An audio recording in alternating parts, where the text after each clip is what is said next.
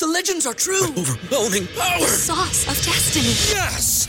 The most legendary sauce has arrived as McDonald's transforms into the anime world of WickDonald's. The greatest flavors unite in all new savory chili McDonald's sauce to make your 10-piece Wick Nuggets, fries, and Sprite ultra-powerful. Unlock manga comics with every meal and sit down for a new anime short every week only at WickDonald's. Ba-da-ba-ba-ba, go! At participating McDonald's for a limited time while supplies last. Bienvenidas a mi canal de novelas románticas, Audiokin.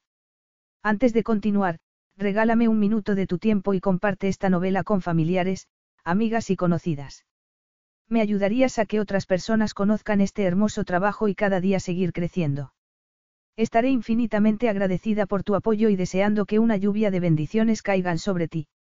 Comencemos con la narración de la novela cuyo título es Lejos de ti. Argumento. Lo único que él quería era tenerla. La meteórica ascensión de Alessandro Caretti hacia el éxito había hecho que tuviera que renunciar a Megan, una chica normal y corriente. Pero ahora, convertido en millonario, había regresado, y quería conseguir lo que el dinero no podía comprar, a ella. Megan no pertenecía a aquel mundo de glamour. Pero a Alessandro no le importaba. Solo estaba interesado en que ella fuera lo que él siempre había querido, su amante. Prólogo. Se puede saber a qué creerás que estabas jugando. Alessandro había entrado en la habitación como un huracán. No había otra forma de expresarlo. Las atractivas y elegantes líneas de su rostro estaban contraídas por la ira y Megan no sabía por qué.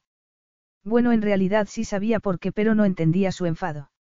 Jugando, dijo ella debidamente retrocediendo con las manos a la espalda.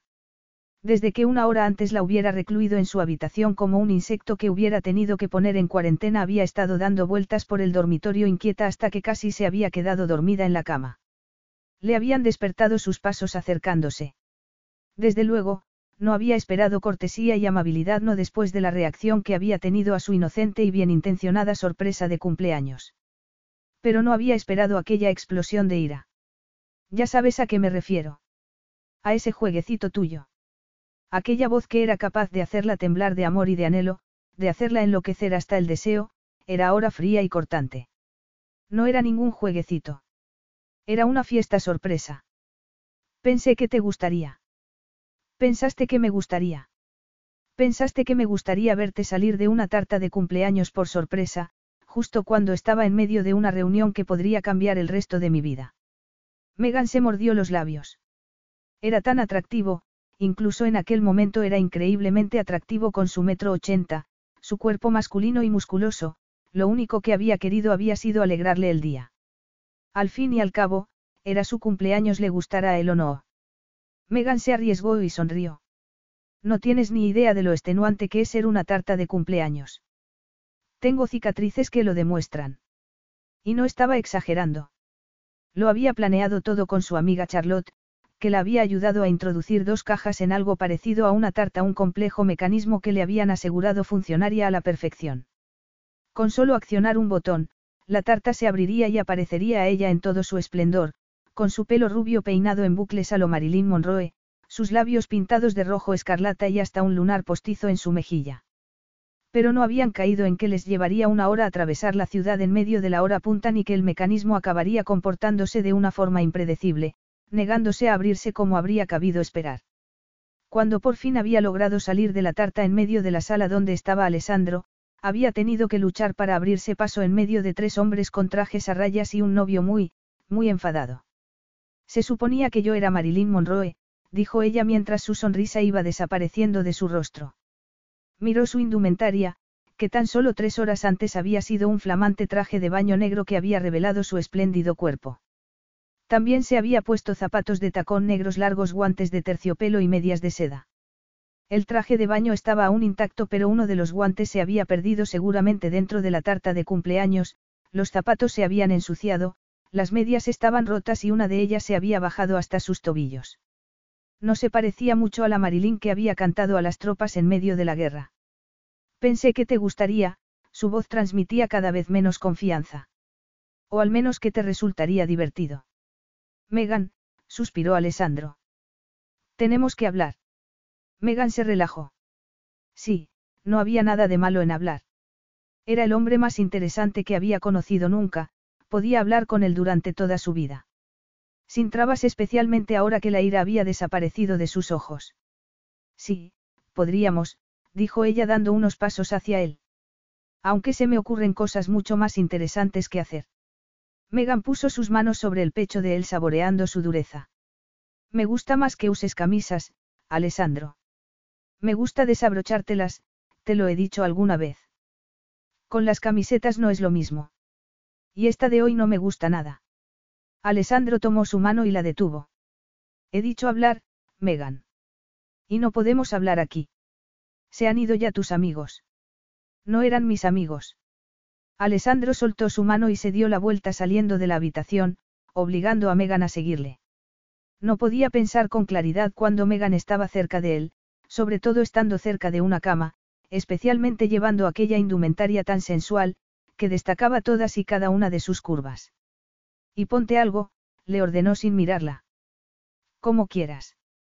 Eran esas las personas que van a cambiar la dirección de tu vida. Por el camino, Megan tomó una de sus camisas. Alessandro solo llevaba camisas blancas aunque ella le había dicho muchas veces que era muy aburrido. Había intentado cambiar su estilo comprándole una camisa llena de colores pero él nunca se la había puesto.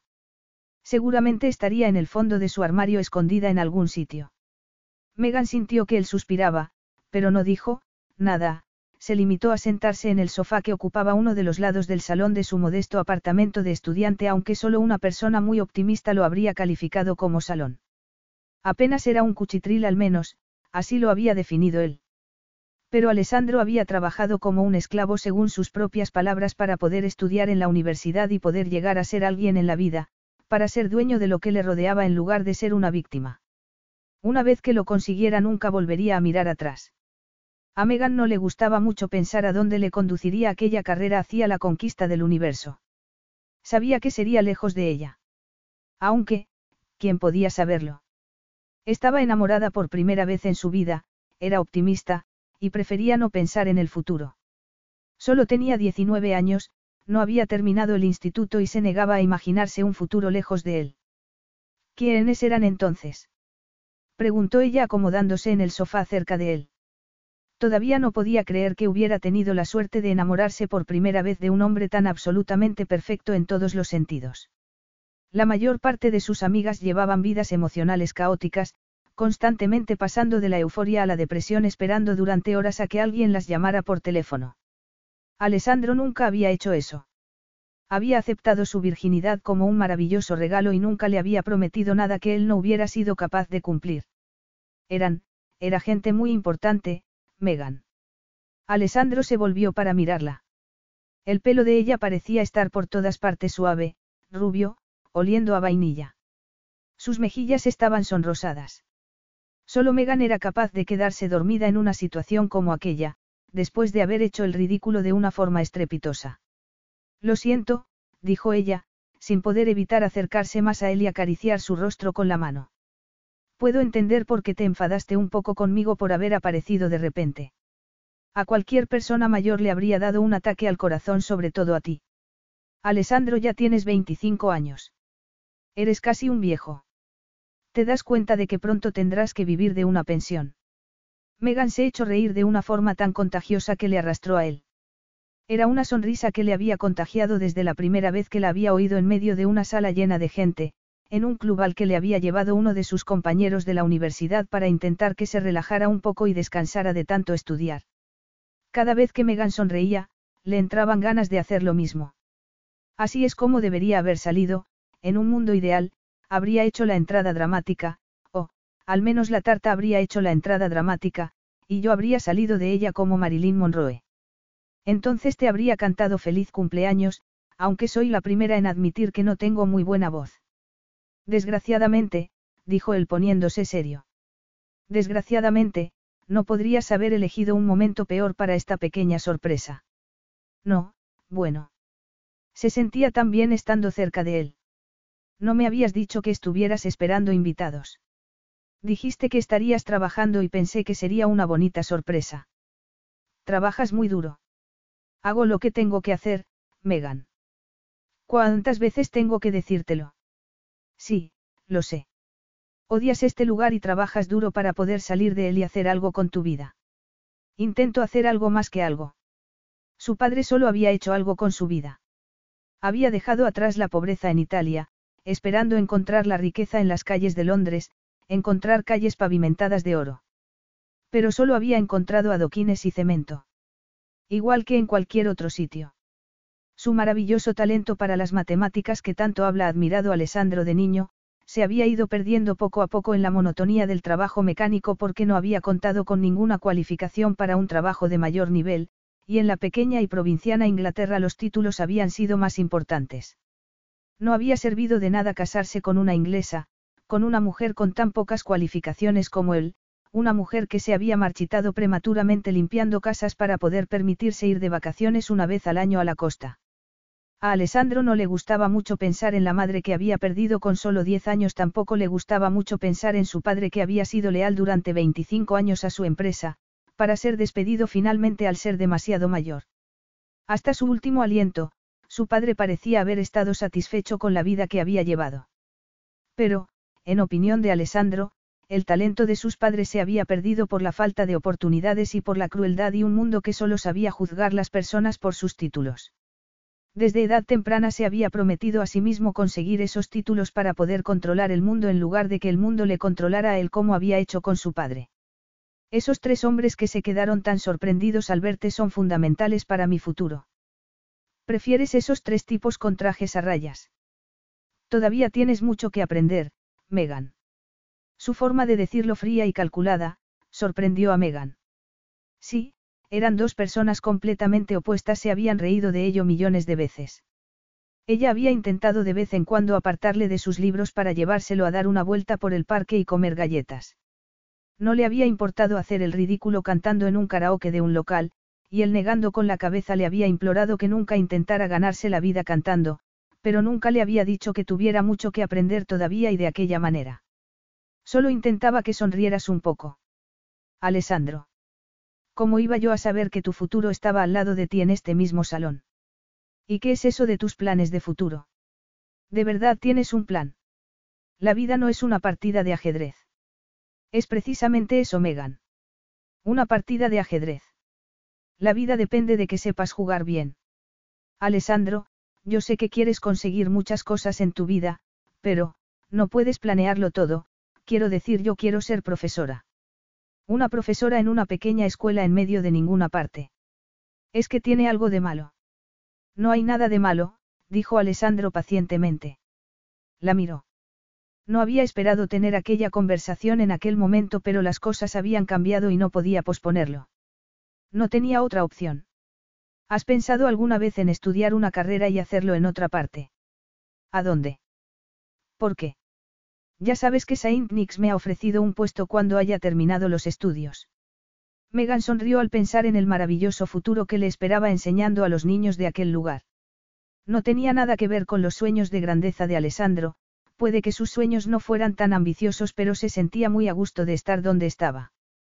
¿En qué otro sitio podría yo enseñar?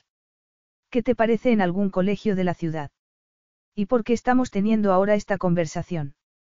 Es porque todavía estás enfadado conmigo por haberte avergonzado delante de todas esas personas.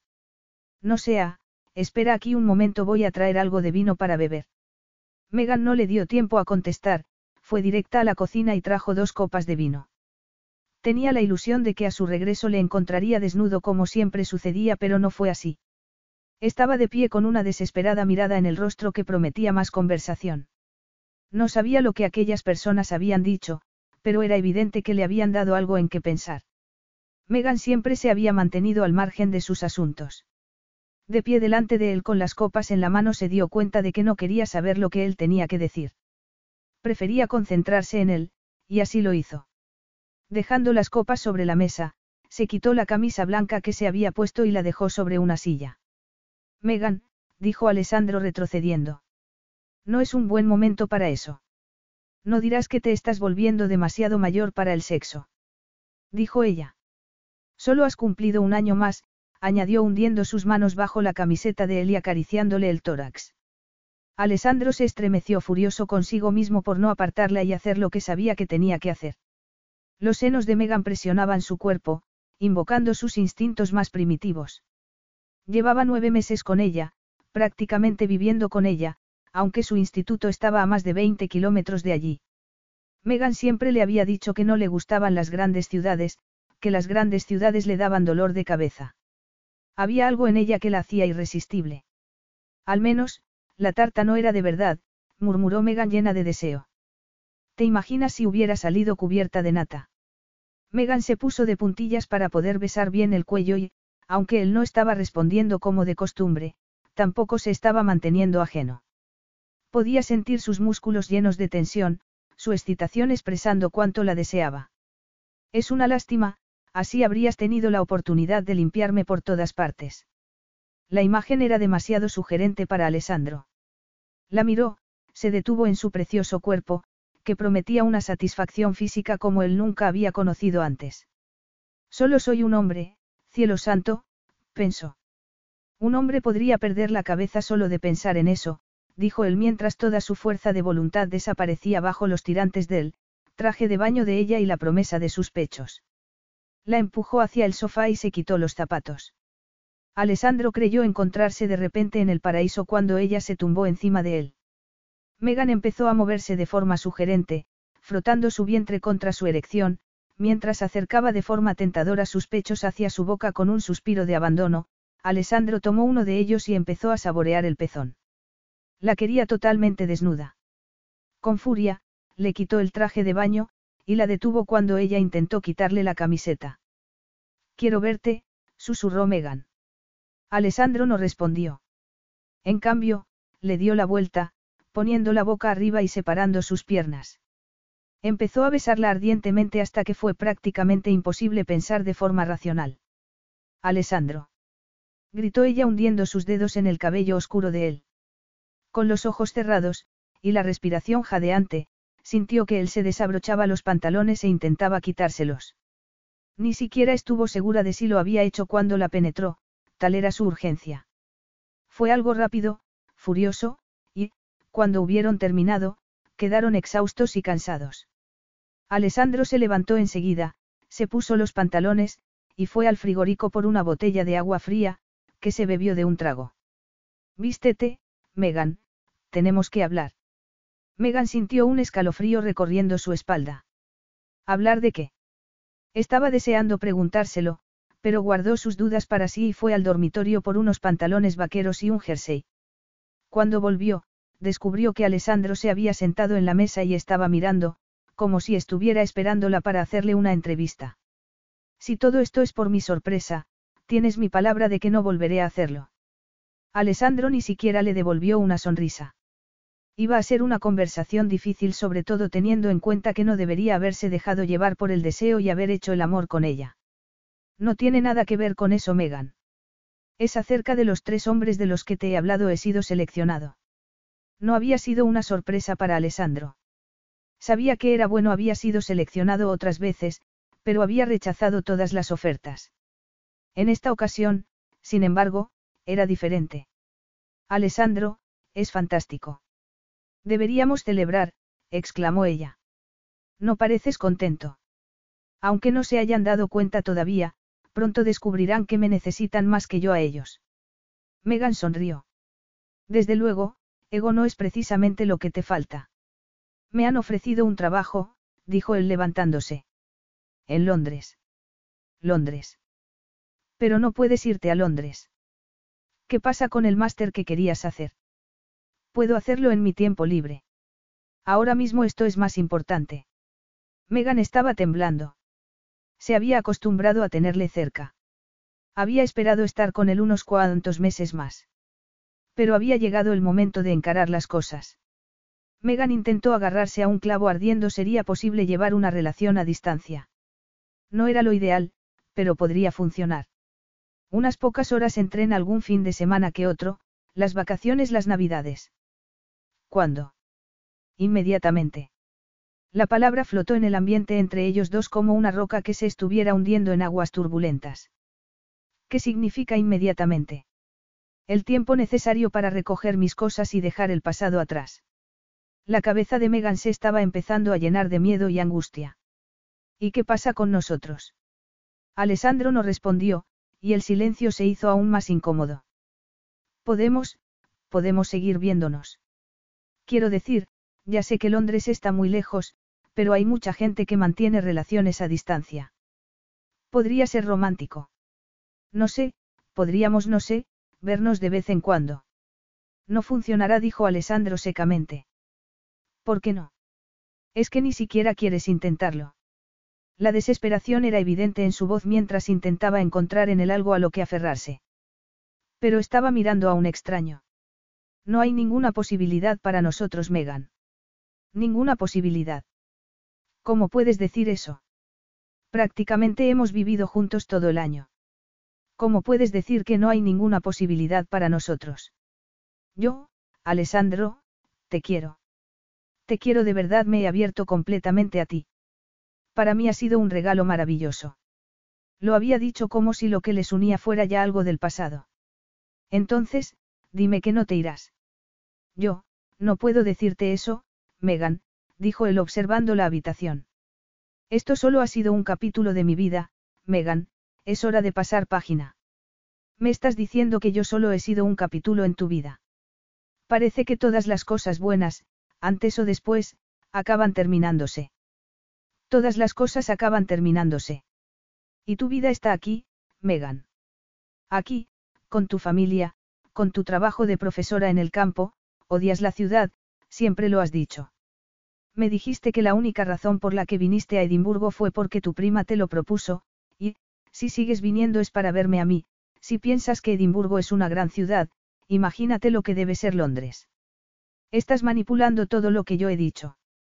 Yo quiero estar allí donde tú estés. No. Alessandro deseó que ella se echara a llorar, podría lidiar con una mujer desesperada, las mujeres llenas de lágrimas siempre le habían irritado, pero ella no era de esa clase. Eres una chica de campo, Megan, y, antes o después, echarías de menos todo lo que siempre has querido. Además, dijo él haciendo una pausa, sintiendo que quería ser completamente honesto con ella. Esta fase de mi vida debo vivirla solo. Voy a entregarme por completo a mi carrera, no tendré tiempo para... Para ocuparte de una pobre provinciana como yo.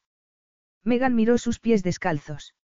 La pintura roja que se había aplicado en las uñas aquella mañana estaba empezando a desaparecer. En realidad, odiaba aquel rojo tan brillante. Solo se lo había puesto para parecerse a...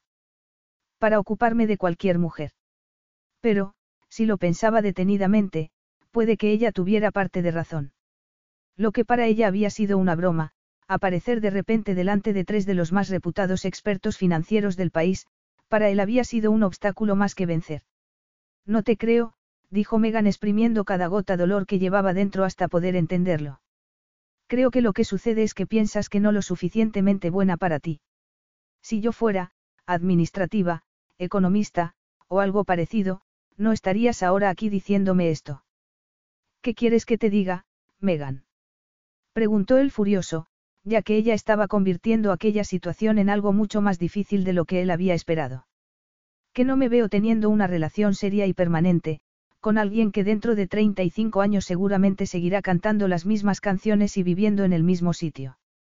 Alessandro se dio cuenta enseguida de lo cruel que había sido aquel comentario. Lo siento, dijo bruscamente. Eso estaba completamente fuera de lugar. ¿Por qué no? Simplemente, admites que siempre ha habido limitaciones en nuestra relación y que siempre las habrá. Nunca hasta ahora lo habías dicho, dejaste que te dijera lo que sentía por ti sin decirme nada. Tampoco te dije nada sobre un futuro juntos. No, admitió Megan. Nunca lo dijiste. Siempre supuse que eras consciente de las diferencias que había entre nosotros, igual que yo supuse, que tú sabías que mi intención no era quedarme en Escocia, jugando a las familias felices, en alguna casa en medio de ninguna parte. Lo único que yo supuse era que me querías. Megan, nos hemos divertido, dijo él asomándose por la ventana viendo las tiendas al otro lado de la calle. Divertido. Alessandro ignoró la amargura que se escondía tras su voz. La primera vez que había hecho el amor con ella, había descubierto que era virgen, y había sentido una punzada de resentimiento. Visto desde la distancia, pensó, que tal vez, debería haberse alejado en aquel momento, en lugar de permitir que ella se introdujera más y más en su vida. Pero había sido débil, y había sido incapaz de resistirse a ella. Ahora, estaba pagando el precio por su debilidad. Estás mejor sin mí, dijo abruptamente mientras continuaba mirando por la ventana. Todo lo que deseas está aquí. Enseñarás en esa escuela que tanto te gusta, a muy poca distancia de tu familia, y, con el tiempo, encontrarás a alguien que te haga feliz con el futuro que has planeado. Sí, dijo ella a regañadientes. Ni siquiera estaba mirándola. Ya había decidido que quería salir de su vida, estaba listo para seguir adelante sin ella. Alessandro se dio la vuelta, pero no se acercó a ella. Ha sido, ha sido un error. Un error que nunca más volvería a repetir. Alessandro se dijo que por mucho que estuviera sufriendo, no era más que una chiquilla, una joven que se repondría rápidamente. Con el tiempo, incluso llegaría a darle las gracias por haber tomado aquella decisión, se daría cuenta de que ambos eran personas muy distintas que procedían, de mundos diferentes, y que nunca podrían haber tenido una relación duradera. Megan no podía soportar mirarlo, se levantó, mirando al suelo, como si quisiera buscar la inspiración divina. Creo que me voy a ir, dijo poniéndose los zapatos. Iré a la habitación a mirar si hay algo mío allí para llevármelo. Alessandro ni siquiera intentó detenerla. Que hubiera tan pocas cosas de ella en su casa parecía la prueba irrefutable de lo poco que había significado para él. Nunca le había pedido que lo hiciera. De vez en cuando, había ido dejándose cosas, como alguna prenda de ropa, que él siempre le había devuelto. Las únicas cosas que ella, había insistido en dejar eran algunos discos de música. Le gustaba mucho la música moderna, mientras él prefería la clásica. Un ejemplo más de lo diferentes que eran. Sin mirarlo, Megan recogió sus discos y los metió en una bolsa de plástico. Creo que ya tengo todo. No había mucho, solo son los discos, un cepillo de dientes, un botecito con crema, y ropa interior. Que tengas mucha suerte con tu nuevo trabajo y tu nueva vida, Alessandro. Espero sinceramente que cumpla tus expectativas, y lamento muchísimo haberte importunado con esa sorpresa. Alessandro asintió. No dijo nada porque no había, nada más que decir. Además, por primera vez en su vida, no confió en saber qué decir. Megan se dio la vuelta y se sintió aliviada y decepcionada cuando se dio cuenta de que él no la seguía. Sentía un gran vacío creciendo en su interior, y su garganta estaba seca. Pero se contuvo. Ya tendría tiempo de hacerlo. Una vez que hubiera regresado a su pequeña habitación en el instituto. Una vez en la calle se dio la vuelta para mirar una última vez pero solo le vio a él, en su ventana dándole la espalda. Capítulo 1. Megan se puso de rodillas para poder mirar a los ojos al pequeño niño de seis años de cabello castaño y ojos azules. Tenía la cara de un ángel pero era muy mal educado. Había visto muchos niños como él en los últimos dos años desde que trabajaba en Londres. Parecían predominar, especialmente, en los colegios privados, niños que tenían todo lo que el dinero podía comprar pero que carecían de los valores más elementales. Vale, Dominic. Vamos a hacer un trato. La función está a punto de empezar, las mamás y los papás están ahí fuera, y la obra de teatro de Navidad no sería lo mismo sin ti. No quiero ser un árbol. Odio el disfraz, señorita Reynolds, y si me obliga a llevarlo se lo voy a decir a mi madre. Entonces sí que estará en un grave problema. Mi madre es abogada, y puede llevarle a la cárcel, dijo el niño cruzando los brazos con aire triunfal. Megan reunió toda su paciencia. Había sido una semana terrible. Enseñar a niños de seis años a memorizar una obra de teatro había resultado ser una tarea complicada y lo último que necesitaba aquel día era un niño malcriado negándose a ser un árbol. Es un árbol muy importante, dijo amablemente. Verdaderamente importante. Nada será lo mismo sin Megan consultó su reloj e intentó calcular mentalmente cuánto tiempo le quedaba para convencer al chico de que aceptara su papel en la obra, un papel que solo implicaba extender los brazos y rogar de vez en cuando. Solo llevaba en aquel colegio un trimestre pero ya se había encontrado con algunos niños conflictivos. Quiero que venga mi mamá, ella te dirá que yo puedo hacer lo que me dé la gana y yo lo que quiero es ser un camello. Pero cariño, el camello es Lucy. Yo quiero ser un camello. En aquel mismo momento Megan deseó haber seguido el consejo de su amiga Charlotte en lugar de abandonar Saint Margaret para enseñar en un colegio privado. Quería algo más normal, podía lidiar con niños con problemas. Había pasado tres años tratando con ellos en Saint Nix, en Escocia, después de haber recibido el título de profesora. Pero ninguno de ellos le había amenazado con la cárcel. Está bien y si avisamos a tu madre para que te diga lo importante que es que participes en la obra. Dominique, recuerda que esto se trata de trabajar en equipo de no dejar abandonadas a las personas. Yo quiero ser un camello. Fue su única respuesta y Megan suspiró y se dio la vuelta para mirar a la jefa de departamento que estaba sonriendo con complicidad. Sucedió lo mismo el año pasado, le confesó a Megan. No es precisamente un niño fácil de tratar, y hablar con la madre va a ser difícil. He echado un vistazo fuera y no hay ni rastro de ella. ¿Y el padre? Están divorciados. Pobre chico, dijo Megan, y la jefa, que se llamaba Jessica Ambles, sonrió. No dirías eso si le hubieras visto tirar huevos a ella y Maikok en la clase de gimnasia. Esta es tu última oportunidad, dijo Megan arrodillándose de nuevo y tomando las manos de Dominique. Si haces de árbol, le preguntaré a tu mamá si puedes venir a verme jugar al fútbol en vacaciones. Tres cuartos de hora después, Megan se sintió aliviada. Dominique Park había aceptado, había hecho de árbol, y lo había hecho muy bien. Solo quedaba el pequeño asunto de la promesa que le había hecho sobre el partido de fútbol. Aunque no tenía ningún problema con ello, no le gustaba llevar su trabajo más allá de hacer el horario laboral, no estaba segura de cuál era la política del colegio en cuanto a que un alumno fuera a ver jugar a sus profesores al fútbol, y no quería correr riesgos. No si podía evitarlo. Le gustaba su trabajo. Desde detrás del telón, Megan oyó el sonido de los aplausos. Habían acudido padres que no se habían dejado ver por el colegio en todo el año, padres que intentaban demostrar de esa manera su amor por sus hijos. Megan sonrió. Sabía que estaba siendo un poco injusta, pero ser profesora de los hijos de los ricos y famosos del país le cambiaba el carácter a cualquiera. En un minuto todo el mundo estaría saliendo del salón de actos y ella tendría la obligación de sonreír a cientos de padres orgullosos. Después, tendrían unos sofisticados aperitivos. Sin saber por qué, se acordó de Alessandro, de cómo se reía de ella siempre que intentaba cocinar. No sabía por qué, pero, después de siete años, todavía seguía pensando en él.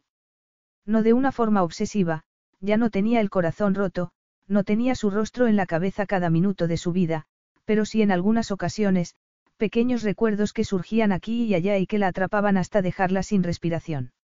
Después, las cosas volvían a la normalidad. El deber nos llama. exclamó Jessica sonriendo. Ahí fuera hay padres por todas partes esperando que salgamos para decirles lo maravillosos que han sido sus hijos todo el semestre. La mayoría lo han sido, aunque algunos. ¿No te parece que Dominic Park merece el premio al mejor comportamiento? Megan sonrió. Al menos, ha tenido extendidos los brazos toda la noche sin hacerle daño a nadie. Aunque, te has dado cuenta de que Lucy permanecía siempre lejos de él. Es sorprendente lo que un buen chantaje puede conseguir. Le dije que podría venir a verme la próxima vez que jugara un partido de fútbol. Tomando el brazo de su amiga, fueron al salón principal, dejando atrás el escenario, los disfraces, y todos los preparativos que tanto trabajo les habían dado toda la tarde. Era un enorme y majestuoso salón que solía ser empleado para reuniones y actos. En un rincón había un árbol de Navidad que había sido donado por uno de los padres, lleno de luces de colores y adornos. Al otro lado, había mesas llenas de comida y de botellas de vino. Estaba lleno de padres, familiares, de amigos de las familias, todos parecían muy contentos de que el trimestre se hubiera terminado y de que fueran a tener tres semanas de vacaciones para disfrutar de sus pequeños. Megan no iba a ir a Escocia de vacaciones. Sus padres habían decidido pasar unos días al sol, y sus hermanas habían desaparecido con sus novios. No lo lamentaba. Le apetecía quedarse en Londres. Había muchas cosas que podría hacer, y su amiga Charlotte también iba a estar, hasta habían puesto un pequeño árbol de Navidad en la casa que compartían en Shepherd's Bush, y habían hecho planes para la comida de Navidad, a la que habían invitado a varios amigos sin compromiso. Era sorprendente la cantidad de personas que se habían apuntado a la comida, más de 15, lo que significaba que los preparativos iban a ser una auténtica pesadilla, ya que el salón era muy pequeño, pero ese tipo de retos nunca habían asustado a Megan. Entre el murmullo, Megan distinguió la voz de Dominique era inconfundible. Le estaba contando a uno de sus compañeros de clase los regalos que iba a hacerle Papá Noel, estaba convencido de que recibiría todos ellos. Estaba sonriendo cuando vio acercarse a su madre. Relacionar a los padres con los hijos era un apasionante juego que practicaban todos los profesores. La madre de Dominique realmente parecía una abogada. Era alta y bien vestida. Tenía el pelo moreno y unos ojos azules que transmitían frialdad e inteligencia. A pesar de lo informal que era la situación, llevaba un elegante traje gris y un pañuelo alrededor de los hombros. Fue Dominique quien le presentó a su madre, diciéndole, sin más preámbulos, que había prometido llevarle a ver un partido de fútbol. Usted debe de ser la madre de Dominique, sonrió Megan intentando ser cordial. La otra mujer respondió con un gesto que, aunque intentaba ser amable, no lo conseguía.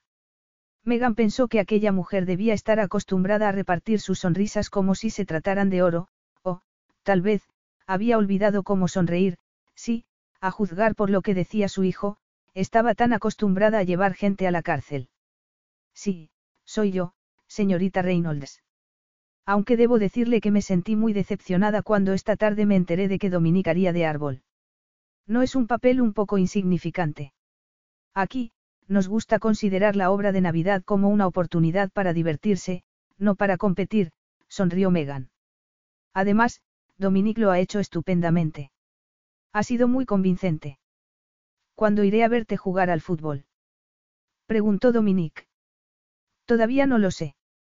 Pero no te olvidarás, ¿verdad? ¿Por qué mi mamá es? Sí, sí, sí, ya he entendido el mensaje, Dominique, sonrió Megan mirando a su madre. Me ha dicho que me meterá usted en la cárcel si no le dejo verme jugar al fútbol. Qué chico tan tonto, le he dicho docenas de veces que soy una abogada de empresa. Y, en cuanto a lo del partido de fútbol, tendremos que hablarlo. Estas navidades estamos muy ocupados, y la niñera pasará algunos días fuera, así que no sé si será posible. Megan estaba pensando en la pobre niñera cuando se dio cuenta de que alguien se había unido a ellas. La abogada se había quedado sin habla y estaba viendo a alguien que estaba detrás de ella. Alessandro, cariño. Qué sorpresa verte aquí. Alessandro. Solo escuchar aquel nombre era suficiente para hacerle sentir un nudo en el estómago. Era evidente que había más de un Alessandro en el mundo, era un nombre italiano muy corriente. Lo que era más desconcertante era haber escuchado ese nombre cuando no hacía más de unos minutos que había estado pensando en él. Pero, al darse la vuelta, no pudo hacer más que contener la respiración. Allí estaba. Alessandro Caretti. Su Alessandro. Estaba delante de ella, como un fantasma surgido del pasado. Siete años separaban los recuerdos de la realidad, pero estaba igual. Seguía siendo atractivo, musculoso, guapísimo.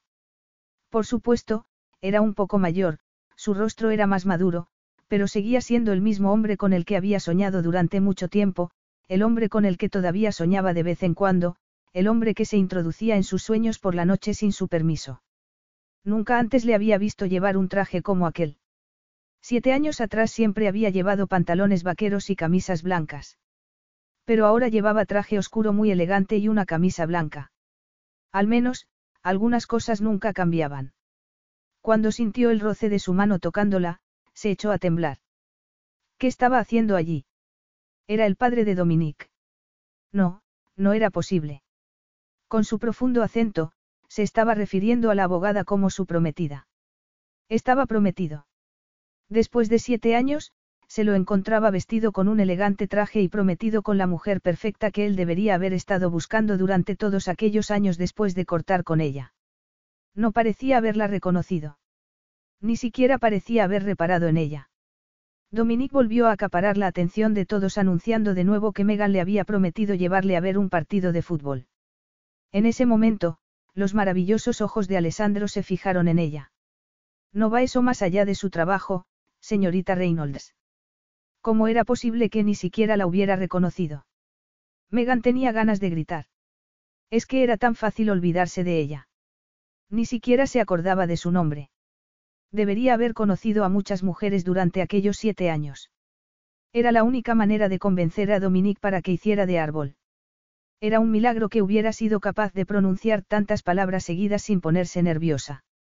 Además, no es, exactamente llevarle a ver un partido de fútbol, la que va a jugar al fútbol soy yo. Juega al fútbol. Su seductora voz amenazaba con dejarle sin respiración. Es una de mis aficiones, dijo Megan dando un paso hacia atrás y mirando a la prometida de Alessandro. Espero que pase unas maravillosas navidades, señorita Park. Señorita Reynolds, tiene que darle a mi madre su número de teléfono y su dirección para lo del partido de fútbol. Me lo ha prometido. Por supuesto, dijo Megan asintiendo y dando dos pasos más hacia atrás. Lo dejaré en un trocito de papel en el tablón. Ahora, si me disculpan, debo ir a hablar con otros padres. Encantada de haberlos conocido. Miró de reojo a Alessandro, aunque él ni siquiera volvió la cabeza. Estaba tomando un vaso de vino y echando un vistazo al salón, indiferente a ella. ¿Qué era ella? Una simple maestra. ¿Por qué habría de estar interesado en hablar con ella? Ni siquiera recordaba quién era. Pero, al final, se encontró a sí misma buscándolo entre la gente. No era difícil. Dominaba el salón entero con su presencia. Y no solo por su atractivo físico. Tenía una forma de mirar especial, como si aquel lugar le perteneciera y tuviera el poder de elegir a las o personas que merecían la pena. Aunque debía quedarse hasta el fin del acto, hasta que todos los padres se hubieran marchado con sus hijos, su estado de nervios no era el más recomendable, de modo que se puso su abrigo, anotó su dirección y número de teléfono en un trocito de papel y, dejándolo en el tablón, tal y como le había prometido a Dominique, salió de allí. La estación de metro estaba lejos del colegio, lejos de los coches caros y de los trajes elegantes. Al cabo de unos minutos, ya solo escuchaba el sonido de sus propios pasos mientras se protegía del frío con el abrigo y bajando la cabeza. Apenas advirtió que un coche se había detenido a su lado y el conductor abrió la puerta del copiloto. Entra. Megan se agachó y miró el interior. Podría haber reconocido aquella voz en cualquier sitio. Me has dado un susto de muerte, dijo ella furiosa cerrando la puerta de un golpe. El paseo y el frío la habían ayudado a recuperar la cordura. Ya comprendía por qué Alessandro había hecho como si no la hubiera reconocido. Se había convertido en un triunfador, a juzgar por el coche y el traje que llevaba, y estaba prometido. ¿Por qué habría de ensuciar aquella imagen impoluta reconociendo una antigua relación, o incluso amistad, con ella? Incluso durante el tiempo que habían pasado juntos, él había preferido no ser visto en público con ella, argumentando que no era apropiada para sus planes de futuro. La ventanilla del coche descendió. O entras o te sigo hasta tu casa, tú eliges, dijo. ¿Se puede saber qué estás haciendo? Preguntó ella asomándose por la ventanilla. Creí que no me habías reconocido. Por supuesto que sí, pero preferí no sacar el tema para no tener que explicarlo. No era el lugar ni el momento oportuno. Pero aquel comentario apenas dejaba entrever la impresión que le había causado volver a verla. El que, de repente, un rostro del pasado resurgiera de entre las cenizas y te mirara a los ojos, cara a cara, se había visto impulsado a seguirla, tal vez por mera curiosidad. En aquellos siete años, la curiosidad había sido a él un lujo que no se había podido permitir. Su facilidad para hacer dinero en el sector que había elegido como profesión le había granjeado un lugar en las alturas y una buena suma en su cuenta corriente. Tenía todo lo que el dinero podía comprar, pero su vida había quedado teñida de un color grisáceo. El ver a Megan de nuevo le había llenado de una poderosa curiosidad, curiosidad por saber qué habría sido de ella en aquellos siete años. ¿Qué quieres? Que entres al coche, insistió él. Hace mucho tiempo que no nos vemos, Sería una lástima no charlar un rato. Lo que sí es una lástima es que abandones a tu prometida para seguirme a mí. Somos viejos amigos, Victoria no tendrá ningún problema en aceptarlo. Gracias a Dios, no es una mujer posesiva. Te llevaré a casa. Es muy tarde para, ¿a dónde ibas? Al autobús. Al metro. Vete. No empezaremos con este tipo de juegos infantiles, ¿verdad? Tienes tanta curiosidad por hablar conmigo como yo. ¿Por qué te resistes? Megan entró en el coche. En primer lugar, estaba empezando a soplar mucho viento. Por otra parte, el metro debía estar lleno de gente a esas horas. Pero, sobre todo, sí, le picaba la curiosidad. Alessandro había sido una persona importante en su vida. Escuchar lo bien que le iba, el maravilloso futuro que le esperaba, la ayudaría a cerrar aquel capítulo de su pasado para siempre. Bonito coche, dijo ella. Parece que no has tenido muchos obstáculos en tu escalada a la cima, añadió sin poder evitar una cierta amargura en su voz. ¿Acaso dudaba si lo conseguiría? replicó él sin mirarla, concentrado en la carretera y en el GPS, que le indicaba el camino hacia la casa de Megan. Había conseguido su dirección del papel que Megan había dejado en el tablón antes de irse, había introducido las señas en el aparato y había dejado a Victoria y a Dominique en un taxi. Aunque no la estaba mirando, su imagen estaba dentro de su cabeza. Estaba igual que siete años antes, con su hermoso pelo rubio rizado, sus ojos azules y aquella boca siempre a punto de echarse a reír. No había tenido otra alternativa que seguirla. La arrogancia no es ninguna virtud. ¿Quién está siendo arrogante? Solo soy realista. Además, ser virtuoso no te lleva muy lejos en el mundo de los negocios. ¿Qué estás haciendo en Londres? Ah, claro, soy una pobre chica de campo, se supone que debería estar viviendo, en una pequeña casita en medio de ninguna parte, ¿no es eso? No seas tan sarcástica. Te sorprende que lo sea. Hice lo que fue necesario. Fue lo mejor para los dos. Todo el mundo lo hace. Su completo desprecio por sus sentimientos le dolía más que si hubiera tomado un cuchillo y se lo hubiera clavado en medio del corazón. Entonces, vives en Londres. Te has labrado un nombre. Recuerdo que eso era muy importante para ti. Bueno, eso y ganar toneladas de dinero. Sí a la primera pregunta. Respecto a la segunda, bueno, podría decirse que no vivo debajo de un puente. Es decir, que eres rico, no. Sí, mucho. Debes estar muy orgulloso de ti mismo, dijo Megan, pensando que la flamante abogada madre de Dominique debía formar parte de su plan. ¿Cómo conociste a la madre de Dominique? Preguntó Megan. Trabajando, respondió Alessandro. Dice que es abogada corporativa. Es la mejor en su campo. Entonces, cumple todos los requisitos, replicó ella con ironía, para darse cuenta de lo estúpido que era estar resentida después de tanto tiempo. Él había seguido adelante con su vida, y ella también. Ciertamente, estaban en caminos diferentes, ya que él estaba a punto de casarse y ella no había conseguido salir con ningún hombre en más de siete meses. Sí, todos, repitió él. Hasta estás a punto de formar tu propia familia. Dominique ya tiene un padre, no voy a jugar a la familia feliz con Victoria. De hecho, había visto al chico solo tres veces, a pesar de llevar saliendo con su madre desde hacía seis meses. Sus agendas respectivas siempre estaban llenas de compromisos, y era condenadamente difícil encontrar tiempo. Normalmente quedaban a cenar en algún restaurante, no había lugar para escenas familiares. Encantador, dijo Megan con ironía. Siempre pensé que, cuando te casaras, sería para ser un buen padre de familia y tener una familia numerosa. No recuerdo que antes fueras tan sarcástica. Los dos hemos crecido, dijo ella viendo que se acercaban a su casa. Los dos hemos cambiado. Yo tampoco recuerdo que fueras tan frío y arrogante. No le gustaba aquel nuevo Alessandro, con su traje perfecto y su aire de ejecutivo triunfador. Puedes dejarme aquí ya, dijo ella.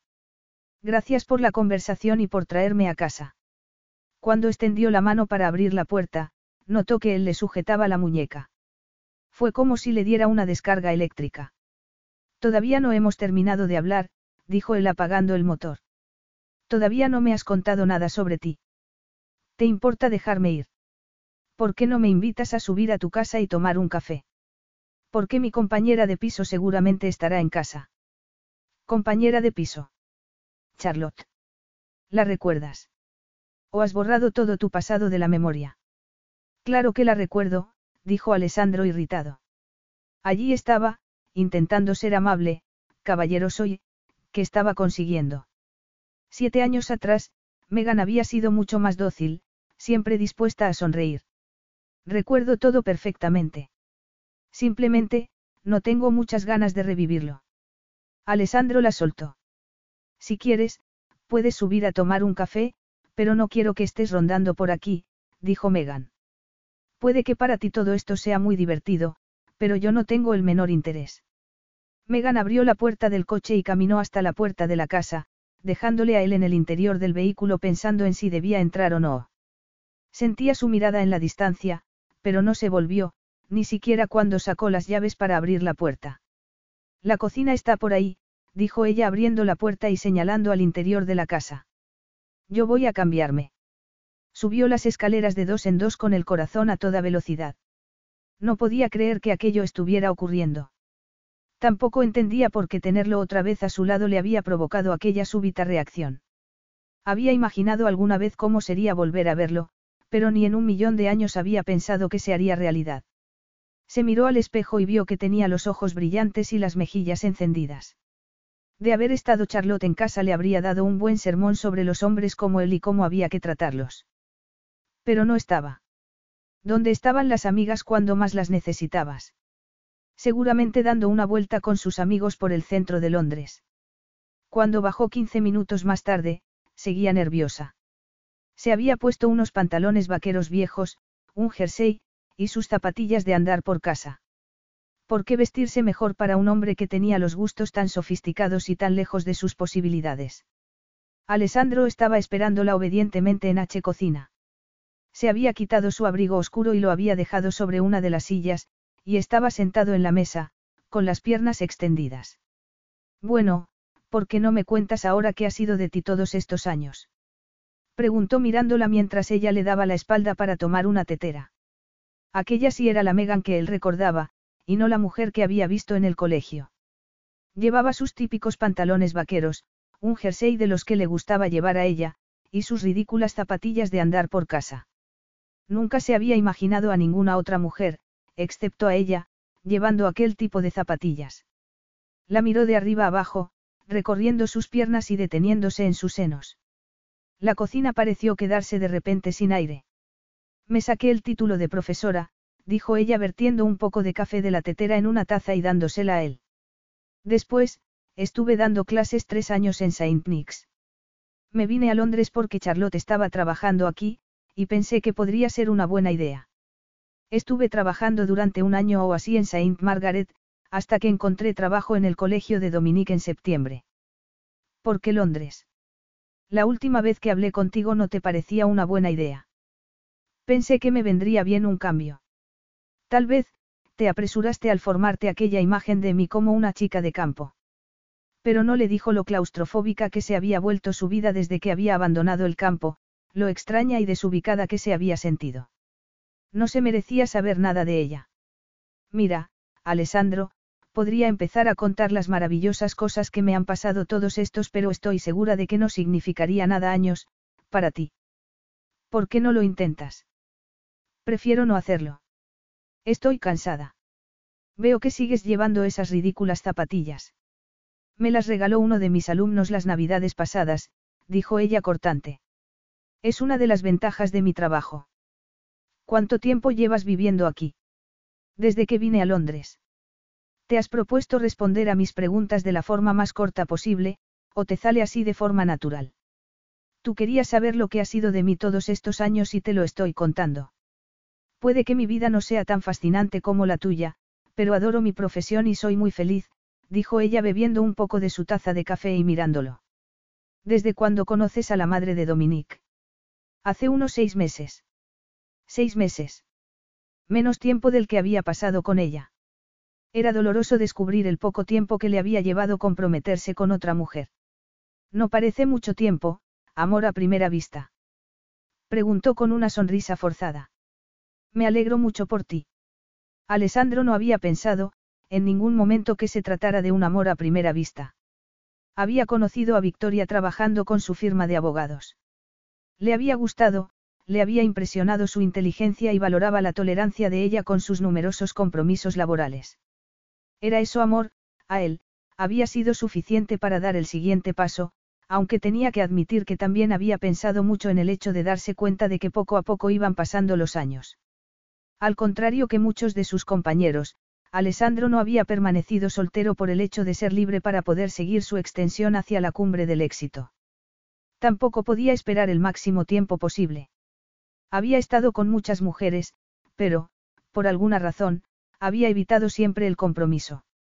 Victoria no era muy exigente, tenía su propio trabajo y no necesitaba que él estuviera con ella constantemente, tampoco se hacía grandes ilusiones sobre el amor y ese tipo de cosas. Era un acuerdo mutuamente satisfactorio. Capítulo 2. La charla con Megan no había resultado como él había esperado. Alessandro miró a través de la gran ventana de su despacho situado en la quinta planta del centro de Londres. Las calles estaban llenas de luces y la gente hacía cola en las tiendas de Navidad, comprando regalos, la mitad de los cuales serían devueltos a los pocos días por falta de fondos. También él le había comprado algo Victoria, un collar de diamantes que le había costado un dineral y que le había encargado a su secretaría elegir. Lo había hecho a la perfección. Pensar en las navidades le hizo recordar el regalo que le había comprado a Megan las navidades que habían pasado juntos siete años atrás. Había sacado un par de entradas para un concierto de un grupo al que ella adoraba. Habían ido a un local oscuro, el mismo donde la música había hecho temblar las paredes y en donde no habían parado de reír. Aquel recuerdo le hizo pensar de nuevo en la charla con Megan. Aunque no se había hecho ninguna idea preconcebida, la conversación había sido dura, forrada, y cuanto más había intentado suavizarla más forzada había sido. Había estado en su casa apenas tres cuartos de hora. Al marcharse, lo había hecho con la impresión de que ella le había invitado solo porque se lo había encontrado de repente y porque de aquella manera había cumplido educadamente con su obligación. No se había mostrado demasiado interesada en hablar con él. Había tenido que arrancarle cada palabra, y cada respuesta había sido más corta que la anterior. Aquella mujer seguía odiándolo y no había podido ocultarlo. Tener enemigos era parte de la vida de Alessandro. Todo hombre de éxito los tenía. Pero sus enemigos nunca habían tenido el valor de mostrar su verdadera cara, en cambio, Megan, nunca había ocultado su amor por él en el pasado. No podía culparla. Tenía una buena razón para tratarlo así. Al igual que sabía que romper con ella había sido también por su propio bien, aunque no lo hubiera reconocido todavía. Siete años atrás, Megan había sido una mujer demasiado inocente, y aquella inocencia le había hecho mucho daño en la vida. No había podido averiguar nada sobre su vida privada. Salía con alguien. No podía imaginarse a Megan viviendo tan lejos de su familia y trabajando tan lejos de su casa a menos que un hombre estuviera involucrado en la historia. Pero cuando había intentado preguntárselo lo único que había obtenido había sido una sonrisa educada. Eso no es asunto tuyo, Alessandro, había respondido ella. Una llamada de Victoria interrumpió sus pensamientos. Estaba en su oficina con Dominique.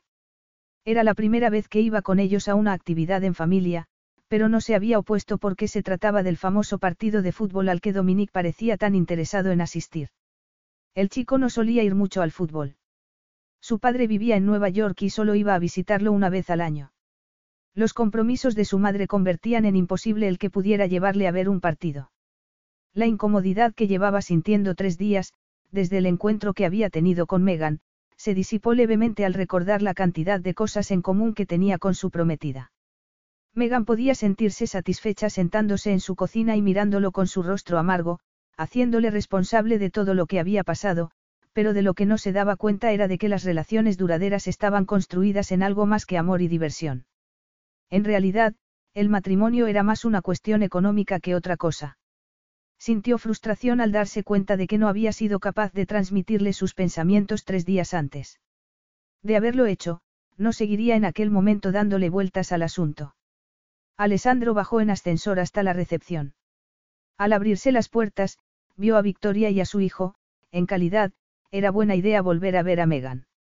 Si tenía la oportunidad de hablar con ella, aprovecharía para decirle que siete años antes solo habían sido unos chiquillos, que el haber terminado la relación había sido lo mejor para los dos, que era ridículo seguir estando enfadados después de tanto tiempo. Durante el trayecto, Alessandro apenas prestó atención a la conversación de su prometida. Tampoco le hizo mucho caso a Doninic, que intentaba llamarle la atención mientras Christopher conducía. Estaba ocupado reconstruyendo el rostro de Megan en su cabeza. Intentó imaginarse a Victoria jugando al fútbol, corriendo por todas partes, y no fue capaz. Iba siempre tan impecablemente vestida, que era imposible imaginársela de otra forma. Megan se dio cuenta de la llegada de Dominique y prefirió no prestar mucha atención para volver a concentrarse en el partido. Una hora después, se abrió paso en la oscuridad en dirección a ellos.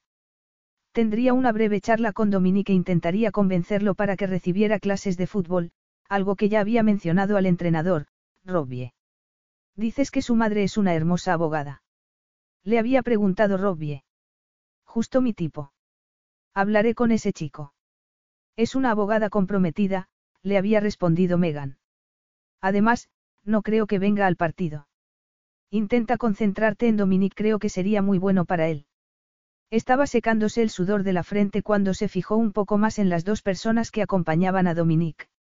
Enseguida reconoció a Alessandro. Había pensado que no volvería a verlo después de la dura conversación que habían tenido. Para ella había sido más dolorosa que una tortura china. Y allí estaba de nuevo, como el padre de una familia feliz. Ha marcado un gol, señorita Reynolds. exclamó Dominique sonriendo. Y está llena de barro. Como no tengas cuidado, te llenarás de barro también, dijo ella sonriendo mientras sentía la mirada de Alessandro, que llevaba un traje elegante y un par de zapatos italianos que deberían ser muy caros. También la madre de Dominique estaba impecable. ¿Cómo se le había ocurrido llevar aquellos zapatos de tacón a un partido de fútbol? Dominique lo ha pasado muy bien.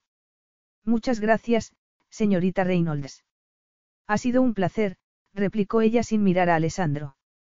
Yo, en realidad, quería pedirle permiso para que Dominique pudiera recibir clases de fútbol.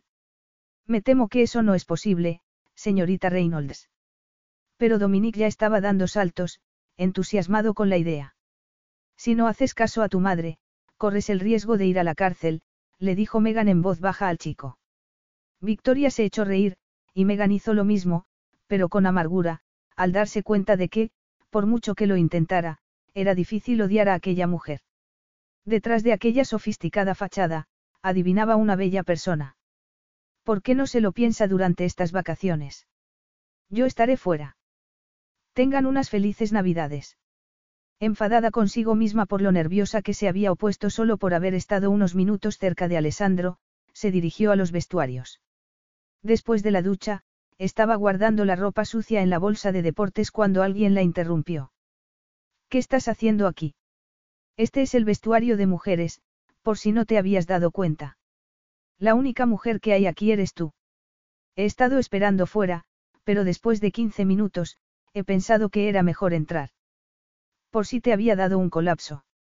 Pues ya ves que no, así que ya te puedes ir marchando. Has jugado muy bien, dijo Alessandro. ¿Qué estás haciendo aquí? Preguntó ella cerrando la cremallera de su bolsa de deportes y dirigiéndose a la puerta de salida. Estoy perfectamente y tu prometida debe estar esperándote ahí fuera. Victoria se ha ido a tomar un café al bar con el entrenador para hablar sobre las clases de fútbol de Dominique. ¿Con Robbie? Preguntó Megan sonriendo. ¿Qué te hace tanta gracia? No lo entenderías, dijo Megan aplaudiendo secretamente al entrenador por su valentía.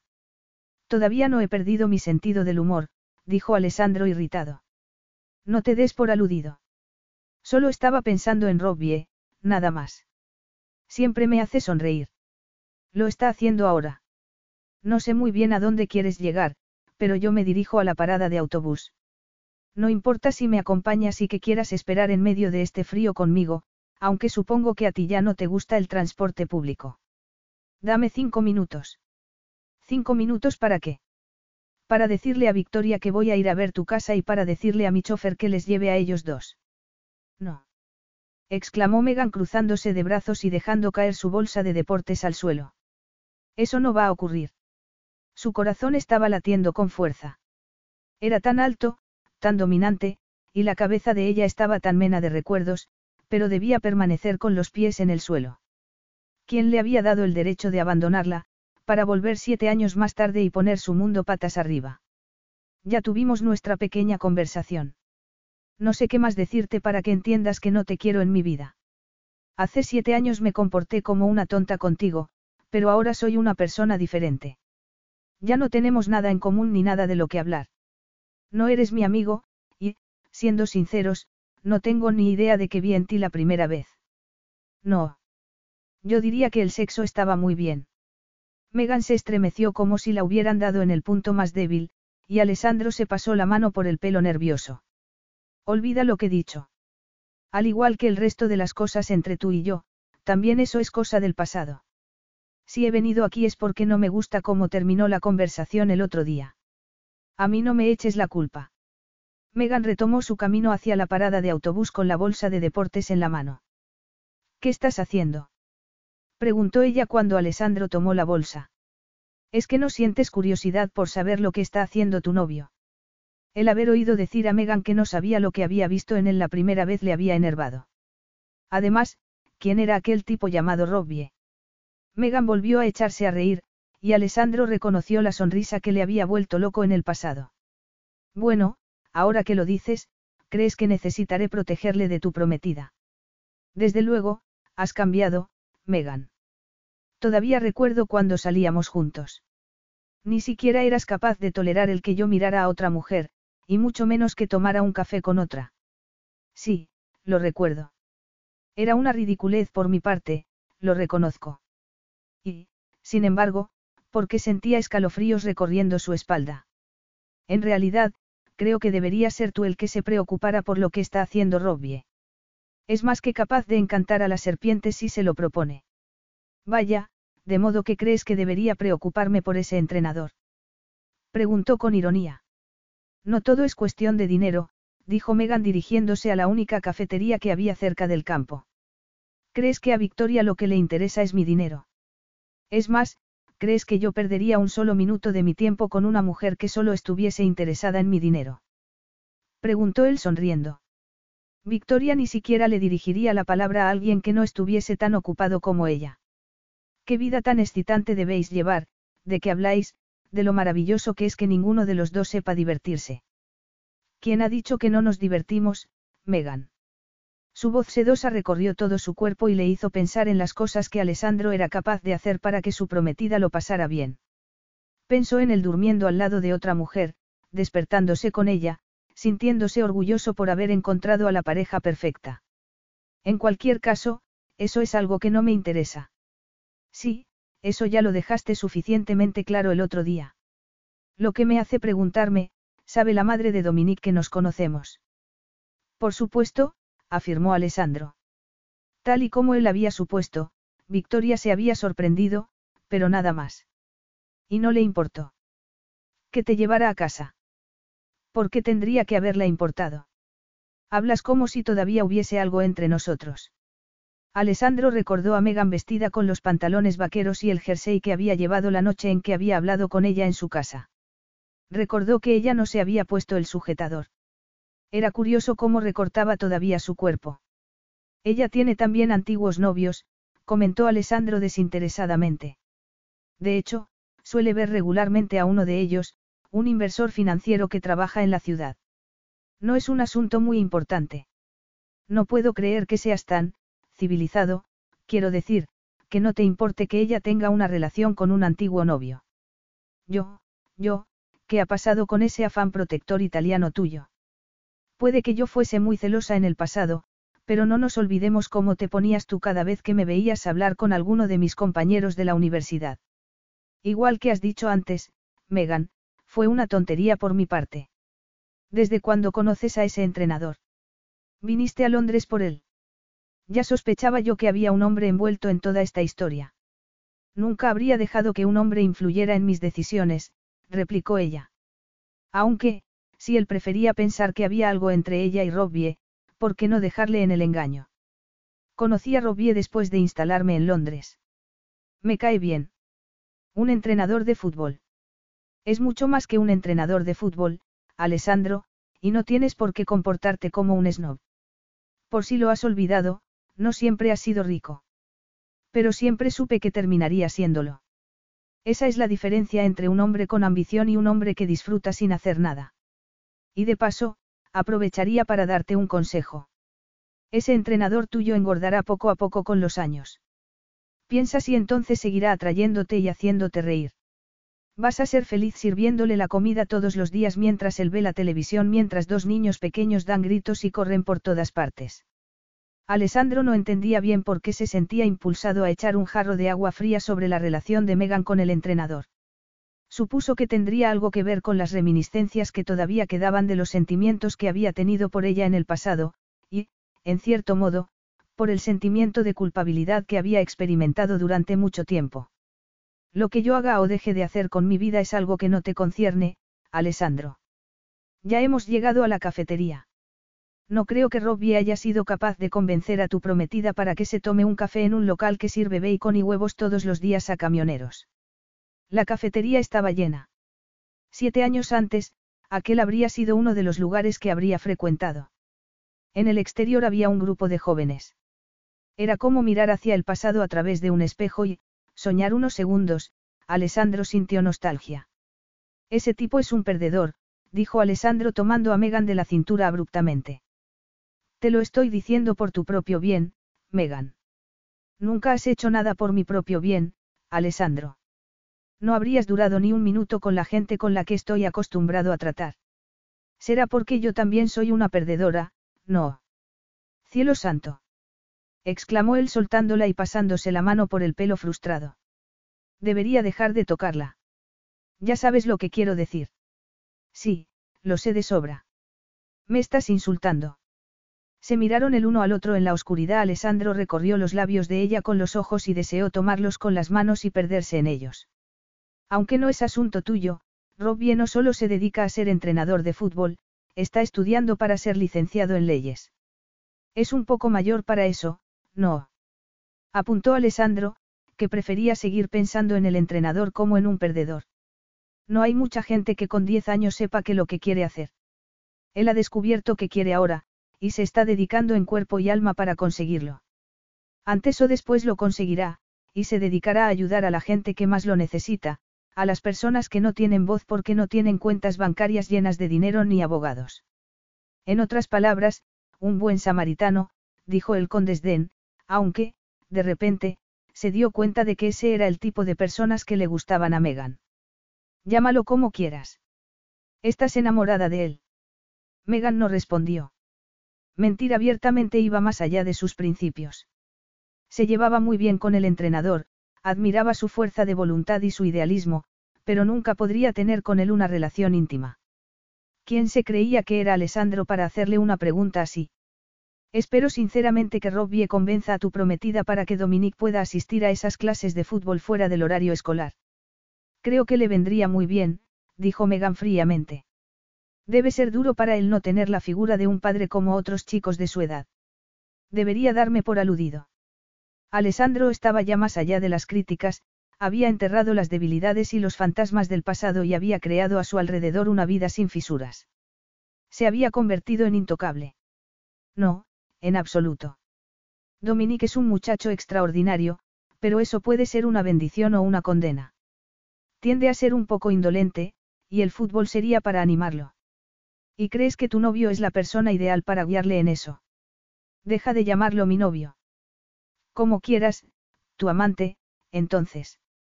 Para responder a tu pregunta, sí, Robbie es la persona ideal para ayudarlo. Se le dan muy bien los chicos.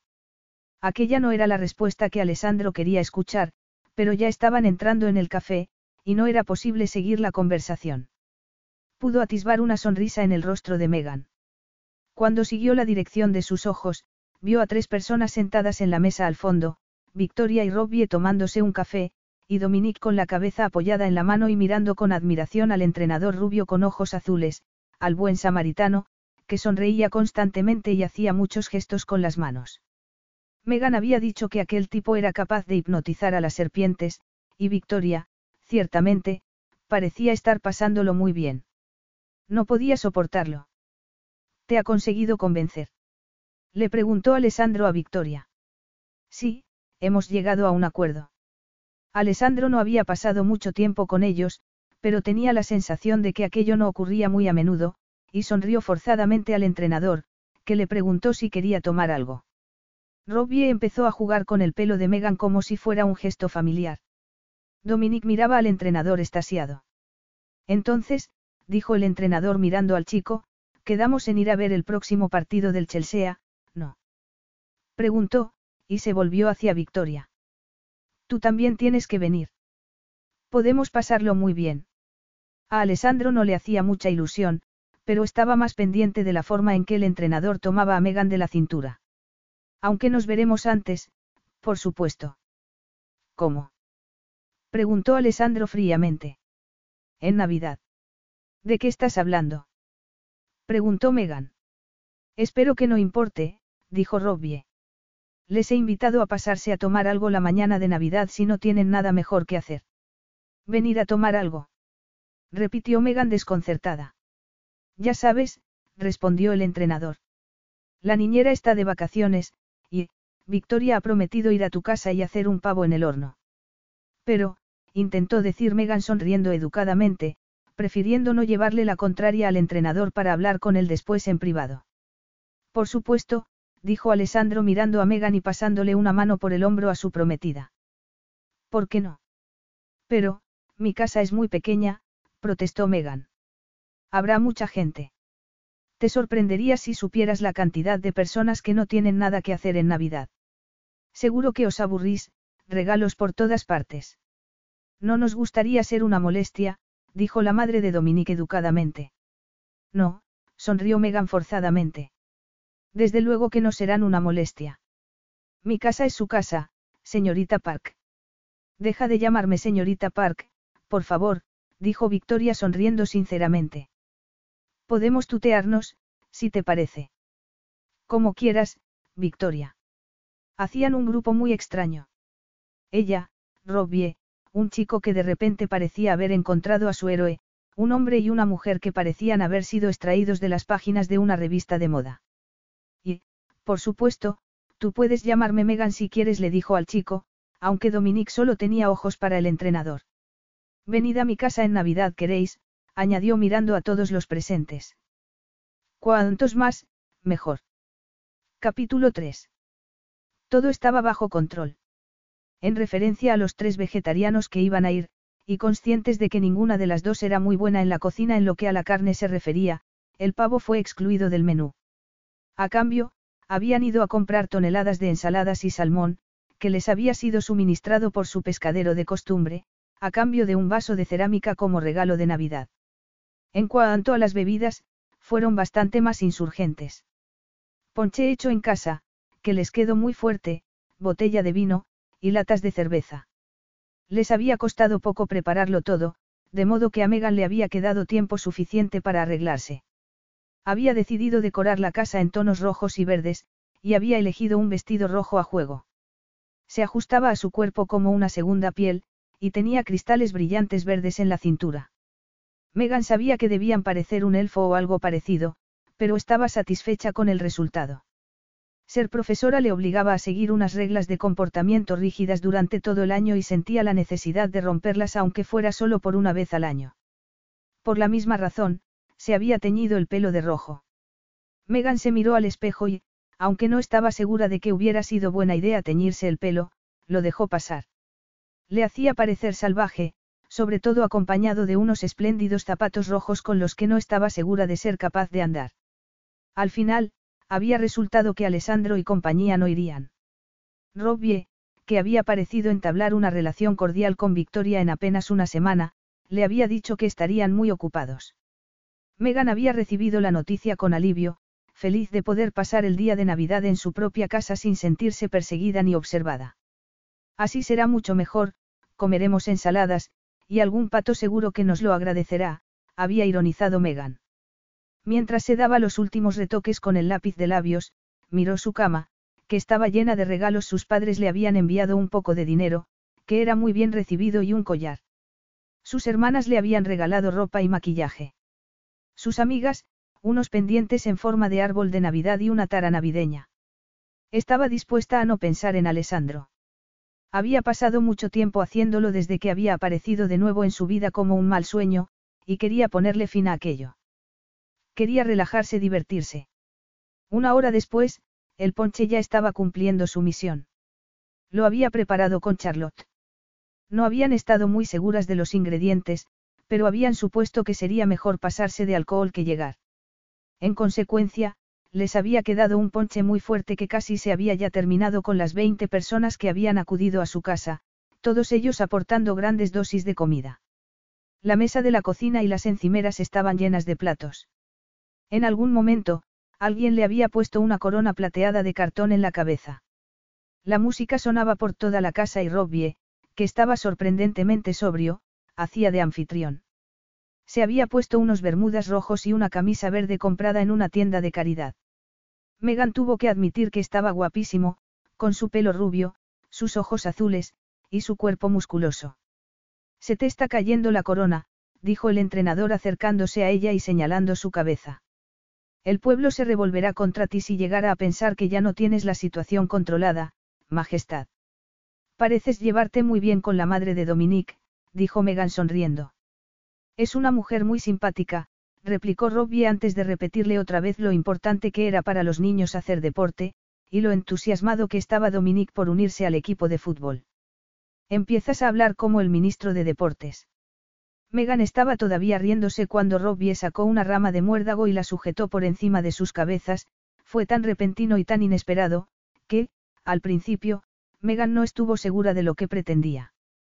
Pero entonces, el entrenador la tomó de la cintura y la atrajo hacia él en medio de las personas vitoreando, Robbie la besó dramatizando el momento. Megan, que estaba inclinada hacia atrás, se dio cuenta de que aquella no era una buena posición para llevar un traje rojo tan corto como el que se había puesto. Cuando consiguió recuperar la postura, todavía riendo, y con su brazo alrededor del cuello de Robbie, se quedó helada al descubrir que Alessandro y Victoria estaban en la puerta. ¿Qué estaban haciendo allí? Parece que tenemos compañía, murmuró Megan. Cuando Robbie se dio la vuelta, a Megan le dio la impresión de que su presencia allí no era una sorpresa para él. Vaya, no creí que fuera a darles tiempo, murmuró el entrenador caminando hacia la puerta, sonriendo y sin dejar de tomarla por la cintura. Megan solo quería que la tierra se la tragara. Aquello empezaba a tener pinta de que iba a terminar como aquella terrible fiesta de cumpleaños siete años atrás, aquella fiesta en que había terminado su relación con Alessandro. Para colmo, Victoria no iba a llevarse una buena imagen precisamente de la profesora de su hijo. Los ojos de Alessandro la miraban fríamente. ¿Estáis aquí? exclamó Megan disimulando. Robbie dijo, dijo que probablemente no podrías venir y Dominique. Mi madre ha venido a comer con nosotros, dijo Victoria dándole a Megan una caja de bombones. Hemos preferido dejarle en casa con ella, jugando con regalos. No nos vamos a quedar mucho tiempo. Espero que el suficiente para tomar una copa, interrumpió Robbie. No creo, replicó Victoria mirándolo secamente. Hemos venido a saludar ya. No seas tan aburrida, dijo Robbie tomándola de la cintura. Todavía queda ponche en la cocina. Tienes que tomarte un vasito, que digo un vasito, una copa. ¿Por qué no te encargas tú de nuestro otro invitado, Megan? Vaya traje, le dijo Alessandro en voz baja. Y es que el vestido que se había puesto no solo era rojo, sino atrevidamente corto. ¿Por qué se lo había puesto? Para atraer las miradas de todos los hombres solteros de aquella casa. Y el pelo también está muy bien, añadió él tocándole brevemente un par de mechones rojos. Se supone que es la mujer de la letra escarlata. Es una especie de disfraz. En cuanto al pelo, mañana me lo lavaré y volveré a ser la rubia de siempre. No esperaba verte aquí. Creo que voy a necesitar tomar una copa para poder soportar esta, fiesta. Por supuesto. ¿Qué quieres? Tienes de todo en la cocina, dijo Megan mirando a su alrededor en busca de Robbie, que había desaparecido de repente. Si quieres, puedo traerte algo y presentarte a los demás. Esto se parece mucho a las fiestas universitarias que dabas, Megan, dijo Alessandro siguiéndola hacia la cocina con las manos en los bolsillos de sus elegantes y completamente fuera de lugar pantalones oscuros. La música a todo tren, comida rápida. Estás intentando decirme que todavía no he crecido suficiente. Si te das por aludida, por algo será. Solías divertirte mucho en aquellas fiestas universitarias, dijo ella dándole un vaso de ponche y mirándolo. Por el rabillo del ojo, Megan pudo ver a Robbie hablando distendidamente con Victoria, que parecía estar disfrutando de lo lindo del ponche. Hay un tiempo para cada cosa, dijo Alessandro atándose cuenta de lo aburrido y conservador que debía haber sonado su comentario, y sin poder quitarse de la cabeza la imagen de aquel entrenador estrechando entre sus brazos a Megan. Esta comida es de todo menos rápida y barata. Además, por si no te habías dado cuenta, no estoy borracha. Vaya, entonces es que disfrutas siendo observada por todo el mundo mientras montas un espectáculo. Alessandro, no sé por qué has venido. Tú crees que soy tonta e inmadura, crees que Robbie es un perdedor, porque no te vas a pasar las navidades con gente más elegante, con esos que beben champán caro y saben comportarse. Así podrías hablar de la economía mundial, de los movimientos de las acciones, o de los últimos acontecimientos políticos. Supongo que eso es lo que más te interesa, y no nuestras aburridas e inmaduras conversaciones. Tú no estarías allí, dijo Alessandro enfureciéndose consigo mismo por haber dicho aquello sin pensar. ¿Has venido aquí porque querías verme? Preguntó Megan sorprendida escuchando el agitado sonido de su corazón. Ya lo entiendo. Has venido porque el otro día no terminaste tu sermón sobre cómo estoy desperdiciando mi vida. Alessandro se limitó a mirarla y a beber un poco del vaso que ella le había dado. En realidad, Robbie me estaba besando porque había sacado un ramo de muérdago de su bolsillo, no puede evitar ser el centro de atención. Ya me doy cuenta. Parece que intenta probar suerte con mi prometida. Aquello demostraba que Alessandro todavía seguía siendo el hombre celoso que ella había conocido, aunque en aquellos últimos siete años hubiera aprendido a disimularlo. ¿Te importa? Victoria puede cuidar de sí misma. De ti, en cambio, no estoy tan seguro. De mí. ¿Qué tiene todo esto que ver conmigo? ¿Y por qué crees que tienes derecho a irrumpir en mi fiesta y darme lecciones? En primer lugar, yo no he irrumpido en tu fiesta, dijo él sirviéndose una copa de vino. En segundo lugar, reconozco que hace siete años no nos despedimos de la mejor manera. De la mejor manera. Me abandonaste como a un zapato viejo del que te hubieras cansado. Creíste que me iría con una sonrisa y me desvanecería en el horizonte. Esperabas que, al volver a encontramos, te recibiera con los brazos abiertos. Megan respiró profundamente, contó hasta diez, y se recordó a sí misma que aquel día era para pasarlo bien. Ahora, creo que deberíamos volver a la fiesta. Lo pasado, pasado está. Los dos hemos seguido adelante con nuestras vidas, y... Alessandro se acercó a ella, poderoso, intimidándola sin pretenderlo, y Megan se estremeció, lo cual era una estupidez, ya que estaba en su propia casa, lo que le daba derecho a echarle si le parecía oportuno. ¿De veras lo has hecho? Preguntó él. ¿En serio? Añadió, siendo consciente de que aquel no era el mejor lugar para tener una conversación privada. Porque, la verdad, siempre me pregunté qué habría sido de ti después de separarnos. Muy considerado por tu parte, replicó ella irónicamente. Sin embargo, ahora que hemos vuelto a encontrarnos, estoy empezando a pensar que realmente no has seguido adelante con tu vida, por mucho que pretendas convencerme de lo contrario. Megan apenas pudo reaccionar a la audacia del comentario de él, e hizo lo primero que le vino a la cabeza. Tomó una copa de vino medio llena que había en una mesa junto a ella y se la tiró a la cara. Antes de que pudiera darse cuenta, él estaba junto a ella tomándola de la cintura. No pienso disculparme, murmuró Megan casi sin respiración, incapaz de apartar sus ojos de él. ¿Por qué habrías de hacerlo? Estás furiosa, lo que demuestra que he dado en el clavo, estás saliendo con un tipo que no es bueno para ti. Es un mujeriego, quién sabe lo que hará a tus espaldas. ¿Cómo te atreves? Porque una vez fuimos amantes. Eso no te da derecho a opinar sobre mi vida. Pero su cuerpo la estaba traicionando. Sus pechos estaban reaccionando, sus pezones endureciéndose, presionando contra el sujetador que se había puesto, sentía un asfixiante calor dentro de ella. Además, solo porque Robbie se ría fácilmente y le guste flirtear no significa que me esté engañando, afirmó Megan. Porque seguía pensando que había algo entre ella y Robbie. Es un gran chico. Es el único hombre con el que has estado desde que rompimos. Megan le respondió con una mirada tan furiosa como la de él. Aquello estaba empezando a ponerse peligroso. Para Alessandro, aquello no era más que una diversión, para ella, era un conflicto que estaba desatando una pasión que amenazaba con convertirse en algo más, algo por lo que nunca podría perdonarse a sí misma. Por el amor de Dios. No estoy saliendo con él, confesó. Satisfecho. Nunca lo he hecho y nunca lo haré. Solo somos buenos amigos. ¿Por qué aparentarlo entonces? Preguntó Alessandro dando un paso hacia atrás y soltándola. ¿Crees que tienes que mostrarme algo? Megan respiró aliviada por la distancia que él había puesto entre ellos. Por supuesto que no tengo nada que demostrarte. Bueno, tal vez un poco. ¿Te parece extraño? Apareces de repente, siete años después, con una vida perfecta, la vida que siempre quisiste. Has conseguido dinero, seguro que tienes un club de admiradores y gente dispuesta a hacer todo lo que desees, para ti, el pasado es simplemente un recuerdo amargo que esconder en una caja.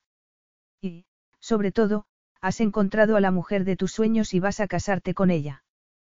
Por cierto, ¿cuándo será eso? No te lo he preguntado todavía. Todavía no hemos fijado la fecha, respondió Alessandro dándose cuenta, de repente, de cómo su vida hasta entonces perfecta estaba empezando a convertirse en otra complicada e imperfecta. ¿Acaso no había conseguido todo lo que siempre había querido? La verdad es que sí, he tenido novios, pero no Robbie, dijo ella. Y, en cuanto a no haber seguido adelante con mi vida, no podrías estar más lejos de la verdad porque no es solo que haya hecho lo que siempre he querido hacer con mi carrera. Aprendí de ti una lección muy importante. Aprendí el tipo de hombres que me interesan, los hombres con los que he estado han sido amables, divertidos, inteligentes. Amables, divertidos, inteligentes, pero no duraron, ¿verdad? Aunque, tal vez, algunos de ellos sigan rondando por aquí, ayudando a cruzar la calle a alguna viejecita. A Megan no le gustaba el tono de voz que estaba usando Alessandro ni su sarcasmo. A veces las cosas no funcionan. No hay que hacer un drama de ello. No me importa tener que besar a miles de sapos antes de encontrar a mi príncipe. Sapos. Tu príncipe azul. Pero ¿en qué planeta es que vives, Megan? Ese tipo de cosas solo se las cree una adolescente ingenua. Es que no te has dado cuenta todavía de que la vida no es solo para cumplir los ideales, sino de aprender a adquirir compromisos. Es eso lo que haces tú con Victoria, Alessandro. Comprometerte. Pienso con la cabeza, Megan. Eso es lo que hace gente que triunfa en la vida. Sabe ella que tú lo único que quieres es llegar a un compromiso. Bueno, por primera vez desde que había vuelto a encontrarse con él, Megan sintió que Alessandro no sabía bien cómo responder. Puede que yo sea una eterna idealista, pero me niego a llegar a un compromiso emocional solo por ser sensata. Si alguna vez me comprometo con un hombre, no será por hacer cosas tácticas o que tengan sentido. Me niego a que vivir pueda reducirse a un trozo de papel y a un par de frases razonables. Los ojos de Megan estaban iluminados por el triunfo. Prácticamente se había olvidado de que en el salón de su casa se estaba celebrando una fiesta. Apenas se daba cuenta de la gente que entraba y salía de la cocina. Ni un terremoto podría haber interrumpido su conversación con él. Era como si hubiera vuelto a ser joven otra vez, cuando compartir una pequeña habitación con Alessandro podía llenar cada poro de su cuerpo. Estaba cautivada por la oscuridad y el carisma que llenaban los ojos de él. Bueno, puede que tengas razón, dijo Alessandro. Tal vez lo más inteligente es buscar hasta encontrar a la pareja perfecta. Aunque, evidentemente. Uno corre el riesgo de hacerse mayor esperando. Sí, es un riesgo. ¿Estás dispuesta a correr ese riesgo? Megan se imaginó a sí misma haciéndose mayor en busca del hombre perfecto, imaginándose a sí misma como una mujer mayor, viviendo sola, con la única compañía de un gato. Procedía de una familia unida y nunca había dudado de que algún día se casaría, tendría hijos, y sería feliz, igual que sus hermanas y sus padres. ¿Qué funciona mal con tus novios anteriores, Megan? Eran sus expectativas demasiado altas. Tú, eres el hombre más engreído y arrogante. Sí, sí, sí, pero no me has respondido todavía. Victoria debía estar ya consultando su reloj, buscándole por todas partes para irse, pero Alessandro no quería dejar aquella intensa e inquietante conversación. Los ojos de Megan estaban llenos de ira, pero no lo asustaban en realidad, se preguntaba cómo había sido capaz de olvidar aquella pasión tan vibrante. ¿Qué? ¿Quieres que te diga? Tu ejemplo fue el de un tipo que quería ser multimillonario y ascender lo más rápidamente posible, a cualquier precio. La ambición no tiene nada de malo, Megan. Además, sabías cómo era desde el principio. No me hagas creer que no lo supiste cuando me viste sentado delante de todos aquellos libros buscando un máster. No, pero, al menos, todavía eras capaz de divertirte. Hiciste finalmente aquel máster. El rostro de Alessandro se tensó. Había pasado mucho tiempo desde la última vez que alguien le había hablado con tanta sinceridad. En realidad, no recordaba a nadie, excepto a ella. Megan era consciente de que estaba caminando por arenas movedizas, pero el riesgo era pequeño en comparación con la satisfacción que le daba criticarle a él después de lo mucho que él no había hecho con ella. Estás intentando cambiar de tema de mala manera, protestó Alessandro. Tal vez, es hora de que vayas a la cama. Solo he tomado dos copas de ponche. Además, asunto mío cuando me acuesto y cuando no. Puede que dos copas sean muchos para ti, a juzgar por el espectáculo que estabas dando antes con el entrenador. Quizá, él está esperando. Esperando. ¿El qué? Esperando su turno para ser tu príncipe azul. Por supuesto que no. Y me estás ofendiendo.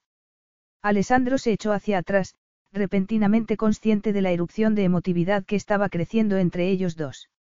¿Sabes, Megan? A los hombres no les gustan las mujeres que gritan y se ofenden por una tontería. Puede que tú creas que ser melodramática es algo interesante, pero se te ha ocurrido pensar que por cada hombre que piensa como tú hay mil a los que les pasa lo contrario. No estaba siendo melodramática, protestó ella. Solo me estaba divirtiendo. Pero ya era demasiado tarde, sus ganas de discutir habían desaparecido. Se sentía como una cenicienta que no hubiera sido capaz de llegar al baile. Creo que es hora de que Victoria y yo nos vayamos, dijo Alessandro dándose la vuelta y caminando hacia la puerta. No podía creer que hubiera sido capaz de olvidarse por completo de la música que se oía en la otra sala, entre los gritos y las sonrisas que emanaban del salón y de todas partes. Era una casa pequeña, pero todavía tenía que convencer a su prometida, que parecía estar jugando con un grupo de personas a algo relacionado con el alcohol, un grupo en el que, por supuesto, estaba incluido el entrenador, hacia el que Alessandro estaba empezando a sentir hostilidad. No sabía si Megan seguía en la cocina o no, no había dado la vuelta después de dejarla. Regresaría a la seguridad de la casa de Victoria, disfrutaría de una comida tranquila, después volvería a su casa y continuaría con su vida. No pasaría la noche con Victoria, nunca lo hacía. Ella siempre le había dicho que Dominique todavía no eran suficientemente mayor como para entender la situación, y a Alessandro siempre le había parecido bien. De vez en cuando, era ella la que se quedaba en casa de él, aunque sucedía muy de cuando en cuando y a él no le gustaba. Alessandro, con Victoria del brazo, fue hacia Megan para despedirse. Agua. exclamó Megan señalando el vaso que llevaba en la mano. Me temo que tu prometido cree que soy una mujer reprobable porque me he tomado dos copas de ponche hoy, le dijo Megan a Victoria. No sabía que, desaprobaras el alcohol, dijo Victoria mirando sorprendida a Alessandro. No lo desapruebo, dijo él. No, pero sus efectos sí, dijo Megan bebiendo un poco de agua. Bueno, rió Victoria. Todo el mundo necesita desmelenarse de vez en cuando. Cariño, nos vamos, preguntó a Alessandro tomándolo de la mano. Gracias por habernos invitado, añadido sonriendo, Megan, una fiesta maravillosa. Pero mi madre empezará a tirarse de los pelos como no regresemos rápido. No quiero ni imaginarme lo que Dominica ha hecho en mi ausencia. Le ha pedido a Papá Noel un balón de fútbol. Déjame adivinar, a que Papá Noel se lo ha llevado. Mucho más que eso. Le ha regalado un balón firmado por el capitán del Chelsea. Por supuesto, Robbie, es su nuevo héroe, y... Robbie puede tener ese efecto en la gente, dijo Megan rompiendo la tradición, y dándole a Victoria un cálido beso en la mejilla. Que tengas unas felices navidades, le deseó mientras miraba de reojo a Alessandro, muerta de celos por cómo la tomaba de la cintura. Y no hubo tiempo para más. Había tanta confusión, la música estaba tan alta, y la gente entraba y salía con tanta rapidez, que no fue consciente de cómo Alessandro se fue con Victoria y cerró la puerta de su casa. Capítulo 4. Para Megan y Charlotte, la comida de Navidad no fue tan excitante. El último de sus invitados se fue a regañadientes poco antes de las siete y, para las ocho y media, ya habían recogido toda la casa. Charlotte le dijo a Megan que pasaría la noche en casa de su novio. Megan respiró aliviada, estaba cansada y no esa de humor para hablar con nadie después de la conversación que había tenido con Alessandro. Conocía a Charlotte, y sabía que le habría bastado con media hora para hacerle confesar todo. Su amiga había sido quien la había ayudado siete años antes a superar la ruptura con Alessandro y tenía mucho que decir sobre él. Por eso había preferido omitir todo lo relacionado con su nuevo encuentro. Charlotte no le había dicho nada, probablemente porque también ella había estado demasiado ocupada. A las nueve, Megan ya tenía la casa para ella sola. No debería haberle dolido, pero haber visto a Alessandro de la mano de Victoria había sido difícil para ella. El haber imaginado durante todos aquellos años la clase de vida que él habría conseguido, las mujeres con las que habría estado, era muy diferente a verlo con sus propios ojos. Pero lo peor de todo era que sospechaba que todavía sentía algo por él, que todavía se sentía atraída por él, a pesar de que ya le había roto el corazón una vez y a pesar de saber que no cumplía ninguna de las condiciones para ser la mujer que él quería a su lado, era arrogante y egoísta. Pero pensar en él le provocaba una intensa excitación, su sistema nervioso parecía encenderse cada vez que estaba a su lado. ¿De qué servían las experiencias del pasado si no se aprendía de ellas?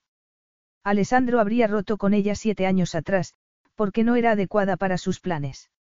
Ella le había odiado durante mucho tiempo, le había costado aún más tiempo sacarlo de su cabeza, y todavía más volver a salir con otros hombres, volver a recuperar la confianza en sí misma.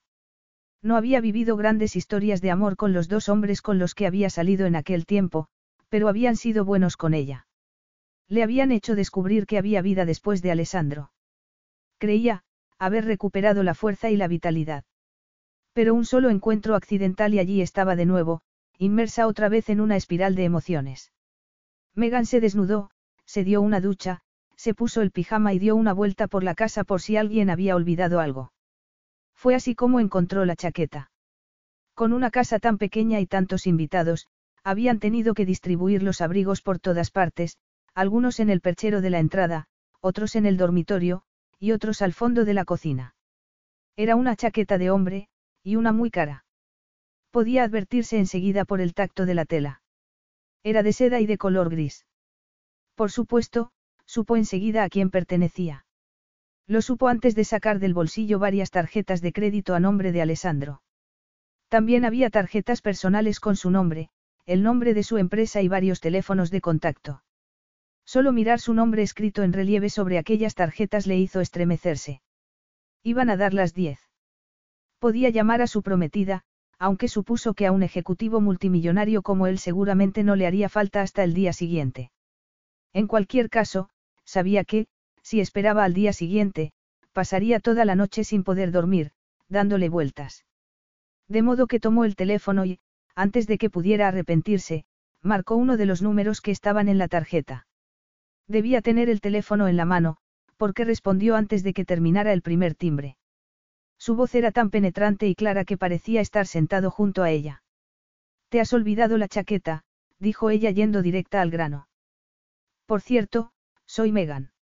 Ya sé quién eres, dijo Alessandro reclinándose la silla de su despacho y poniendo los pies en la sala. Había disfrutado de una espléndida comida de Navidad, aunque el ambiente había sido muy distinto a la casa de Megan.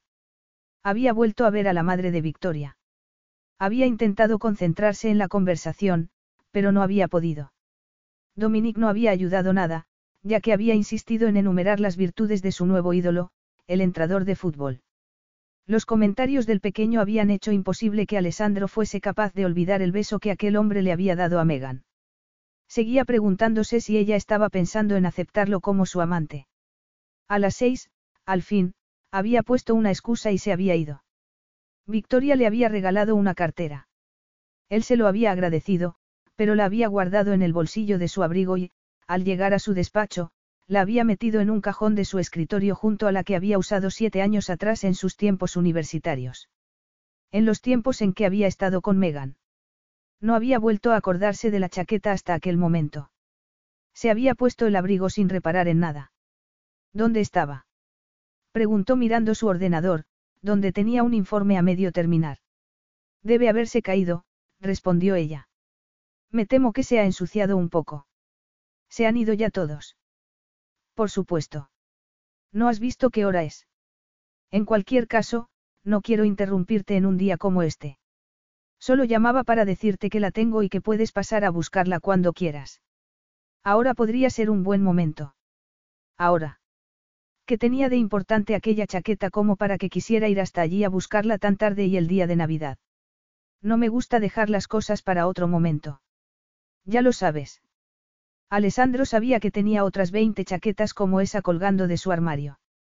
Mi chofer no está disponible en este momento, pero enviaré un taxi a buscarte. No, Alessandro. En primer lugar, No sé por qué tengo que ser yo la que vaya a llevarte la chaqueta. Es tu chaqueta, encárgate tú de venir. Además, es tarde. Llevo dos horas limpiando la casa, estoy cansada y me voy a la cama. En ese caso, me pasaré por allí mañana a primera hora, a no ser que ya hayas hecho planes. Victoria iba a pasar tres días con su familia, una invitación que él había tenido que declinar debido a la cantidad de trabajo que tenía. Ella lo había entendido perfectamente.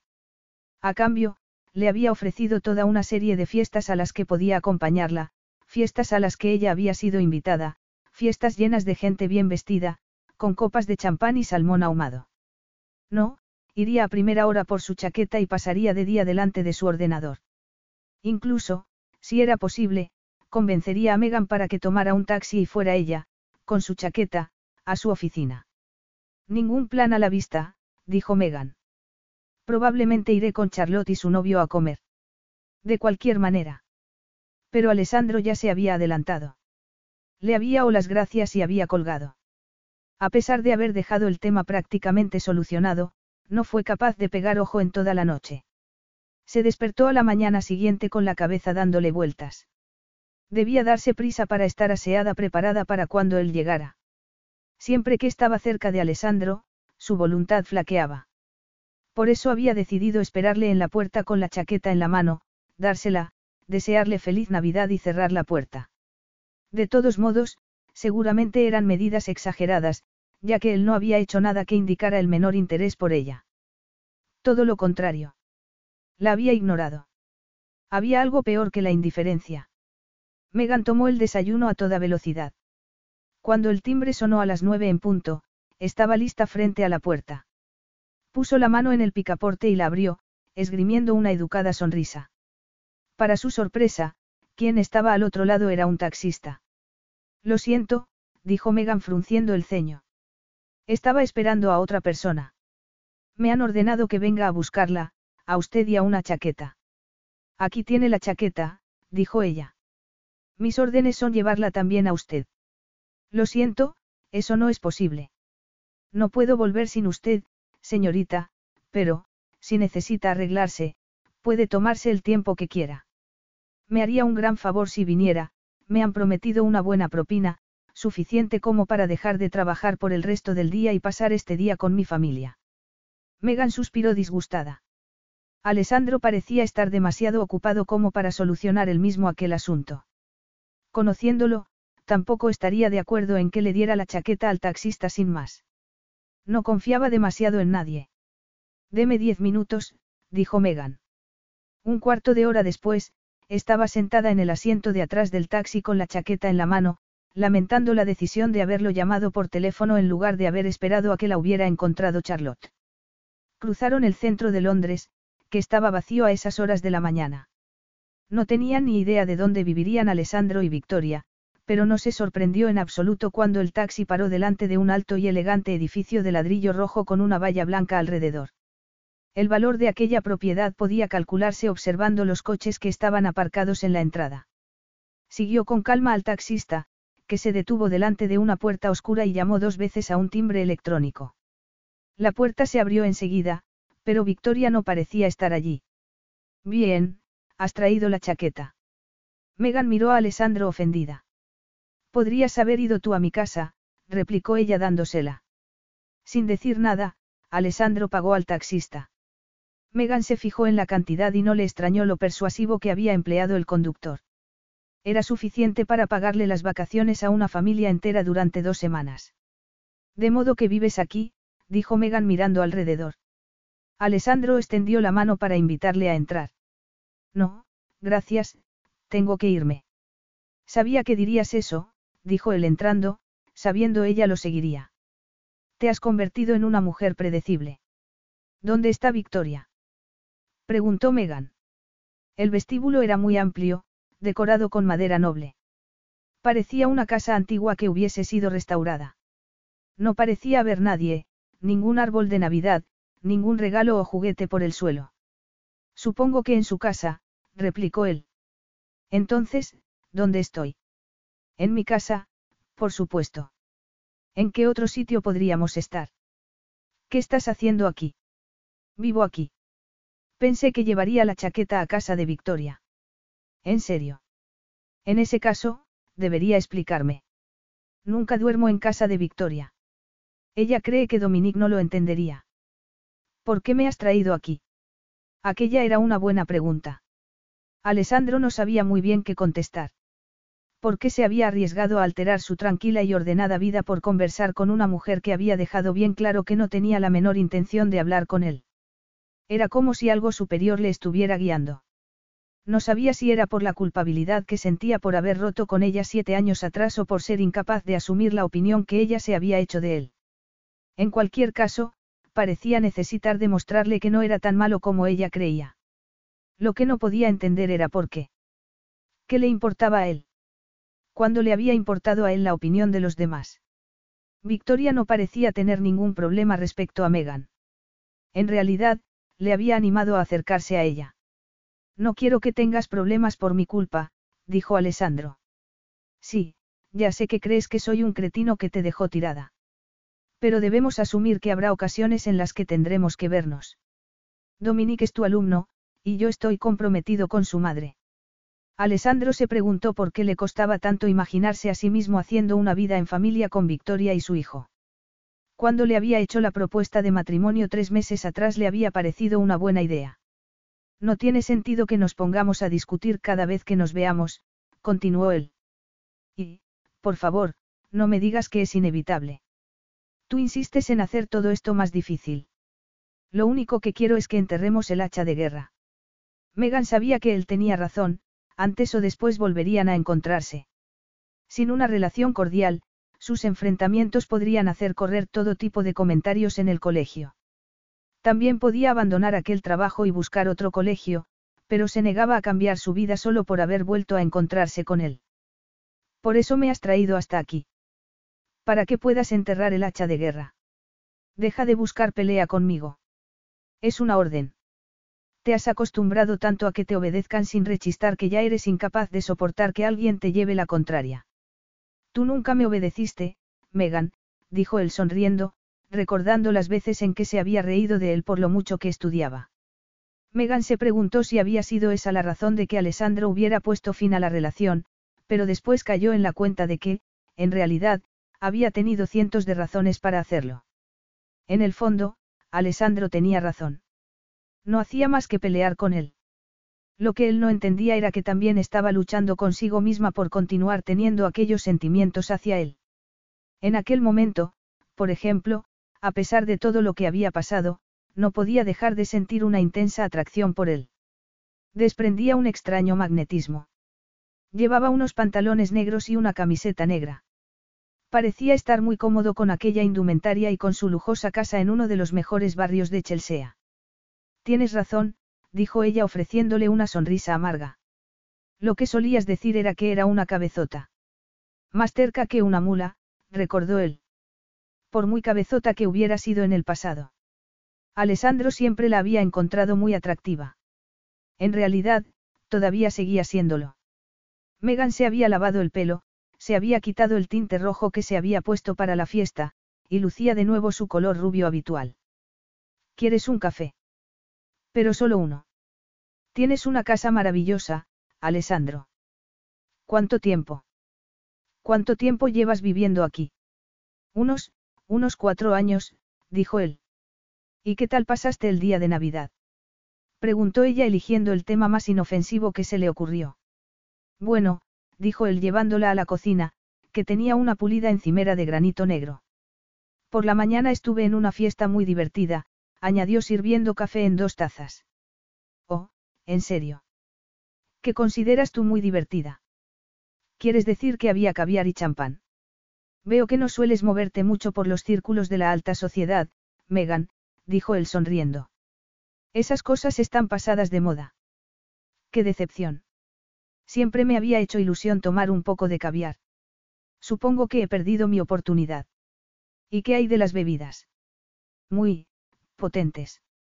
A la anfitriona, desafortunadamente, no le gustó mucho que yo fuera, dijo tomando un sorbo de café. O quizás si e intentó disimular, no consigo decidirme. Dios, era tan guapo, Megan intentó hacerse a la idea de que aquello no era más que una conversación, que solo intentaba ser educado y amable con ella. Que estaba prometido. Seguramente lo único que le pasaba era que estaba un poco sorprendida de verte allí. ¿Qué tal fue la comida? Cuando uno ha probado una buena comida, el resto saben todas igual, de la misma forma que, una vez habías conseguido ganar un millón, ganar otro era algo sencillo, pensó Alessandro, solo el primero contaba realmente. Alessandro miró fijamente los grandes y hermosos ojos azules de Megan. Creo que debería irme, dijo Megan sintiéndose incómoda. Alessandro frunció el ceño. No quería que se fuera. ¿Por qué estaba pensando eso? Más allá de todas las razones que él se había dado a sí mismo para explicar el repentino interés que sentía por ella, debajo de todas ellas, yacía el reconocimiento de que todavía seguía encontrándola atractiva, todavía disfrutaba recorriendo su cuerpo con los ojos, recordando el exquisito placer que suponía tener sexo con ella. ¿Y qué pasaba con Victoria? Tendría que hablar con ella. Se lo debía. Alessandro la acompañó hasta la puerta. Ella le dijo que, probablemente, no volverían a verse en algún tiempo y él no pudo hacer más que asentir. Megan pudo ver en los ojos de Alessandro que él estaba deseando que se fuera para poder retomar lo que fuera que estuviera haciendo antes de que ella llegara. Sí, espera un momento, llamaré a un taxi para que te lleve a casa. No, gracias. Utilizaré el transporte público, no digas tonterías. En un día como hoy, estará lleno de gente. Alessandro tomó la chaqueta que ella le había llevado y sintió un bulto dentro de uno de los bolsillos. El teléfono móvil de Victoria estaba allí, junto al suyo. Habían olvidado completamente que el día anterior ella le había pedido que se lo guardara. Y allí seguía. Tengo aquí el móvil. Alessandro lo abrió, y vio que había cinco mensajes. Los leyó y miró el teléfono con asombro. ¿Pasa algo? Preguntó Megan. ¿Vas a llamar al taxi? Sí, el taxi, dijo Alessandro volviendo a meter el móvil en el bolsillo de su chaqueta. Será más rápido si salgo contigo y te ayudo a encontrar uno. Seguro que estás bien, Alessandro. Sí, por supuesto, dijo el irritado. ¿Por qué? No, por nada, solo preguntaba. No será porque, en el fondo, sigues preocupándote por mí. Preguntó Alessandro sujetando el móvil de Victoria con la mano. Lo siento, Estoy siendo grosero. Tú me has hecho un gran favor trayendo mi chaqueta hasta aquí, y te doy las gracias. De nada, dijo Megan secamente. Salieron a la calle. Alessandro no parecía tener frío, a pesar de que soplaba un fuerte viento y el cielo amenazaba tormenta. Tuvo que andar a marchas forzadas para poder seguir el ritmo de él, hasta llegar a Kings Road, que estaba lleno de tiendas vacías. Alessandro parecía estar en otro mundo. Como si ella no existiera. De un grito consiguió que un taxi se detuviera y Megan se subió a él lo más rápido que pudo. ¿Cuánto será? Le preguntó Alessandro a Megan sacando su cartera. Puedo pagar yo misma, dijo ella. Puede que los profesores no seamos los mejores pagados de la ciudad, pero soy capaz de pagar un taxi sin problemas. Megan, has venido aquí para hacerme un favor, así que no me hagas perder el tiempo intentando discutir conmigo. Alessandro sacó el dinero y se lo extendió a Megan, que estaba confusa por el súbito cambio de humor que él había experimentado, se recostó en el asiento y miró hacia adelante en silencio, deseando que él no dijera nada más. Y no lo hizo. El taxi arrancó, y ella le vio desaparecer en la distancia. Habían pasado muchas cosas aquellos últimos días, pero todo había terminado. Su vida volvía a ser la misma. Alessandro y Victoria estaban comprometidos, de una forma un tanto especial, pero comprometidos al fin del cabo. Pero, lo más importante, era que se había demostrado a sí misma que podía ser capaz de tener una conversación normal con él. Pensó en Alessandro regresando a su casa, olvidándose de ella como si fuera invisible. Megan miró a través de las ventanillas y pensó que el mejor regalo de Navidad que podía hacerse a sí misma era olvidarse definitivamente de Alessandro. Capítulo 5. Alessandro se bajó del coche, despidió a su chofer y caminó bajo la lluvia en dirección a la casa de Megan. Había muchas razones para no estar allí. Para empezar, eran más de las once de la noche. Además, había bebido un poco. Pero prefirió no pensarlo dos veces. Últimamente, pensar no le había llevado a ningún buen sitio. Golpeó la puerta tres veces con la suficiente fuerza como para que le escucharan en el interior. Era evidente que había alguien dentro, se oía ruido. Dios mío, ¿qué estás haciendo aquí? Pillar una pulmonía, dijo Alessandro intentando entrar. Charlotte le bloqueó el paso. Megan no está. Sigue siendo tan protectora como siempre, dijo él. Solo me preocupo por mi amiga. No quiere verte. No quiere verme, o no está aquí. Aclárate. En ese momento, Megan bajaba las escaleras de la casa. Miró confusa, como si hubiera roto algo. Se sonrojó. Su cabello rubio estaba despeinado. Alessandro. ¿Qué estás haciendo aquí? Es que ahora también habláis de la misma manera. ¿Sabes qué hora es? Megan, déjame entrar, por favor. Fue esa palabra la que la convenció. Alessandro nunca había pedido nada por favor, lo que demostraba que algo estaba pasando. Le hizo una seña a su amiga para que le dejara entrar. ¿Puedo quedarme? Charlotte cruzó los brazos mostrando su oposición. No, no pasa nada, dijo Megan mirando a su amiga. Escucharé lo que tenga que decir y después se irá. Bueno, si está segura, dijo mirando de reojo a Alessandro. Charlotte los dejó solos. Megan cruzó los brazos y se quedó a la espera mirándolo. Necesito quitarme esta ropa. Lo que tienes que hacer es decirme qué estás haciendo aquí. Megan, creía que habíamos enterrado el hacha de guerra. Y lo hemos hecho. Pero eso no significa que puedas venir a mi casa en mitad de la noche. ¿O es que crees que de repente somos los mejores amigos del mundo? Dijo Megan recordando cómo dos días antes la había dejado en el taxi y se había vuelto a su casa como si ella no existiera. Alessandro no dijo nada. Se limitó a quitarse el abrigo y dejarlo sobre el respaldo de una silla. Megan lo tomó en la mano agarrándolo con dos dedos como si estuviera contaminado. ¿Por qué estás tan mojado? Has mirado por la ventana. Está diluviando. Y, salí a dar un paseo antes de venir a verte. Pero, si sigo con esta ropa encima, terminaré la noche en el hospital. ¿Podrá tu conciencia con algo así? Está bien, si esperas aquí un momento, espera, vuelvo en un minuto. Megan subió las escaleras de dos en dos. No sabía qué darle para que se cambiara.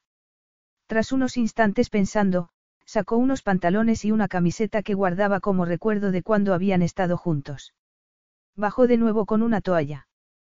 Cuando entró de nuevo en el salón, le encontró en ropa interior. ¿Qué estás haciendo? preguntó deteniéndose en mitad del salón. Hacía siete años que no le había visto así, pero su físico apenas había cambiado. Le observó atentamente recordando cada detalle de su maravilloso cuerpo, sus anchos hombros, sus brazos musculosos. Me he quitado la ropa mojada. Megan se acercó un poco a él, manteniendo las distancias, y le extendió la ropa y la toalla. Megan, no muerdo, por el amor de Dios. Pero Megan permaneció donde estaba.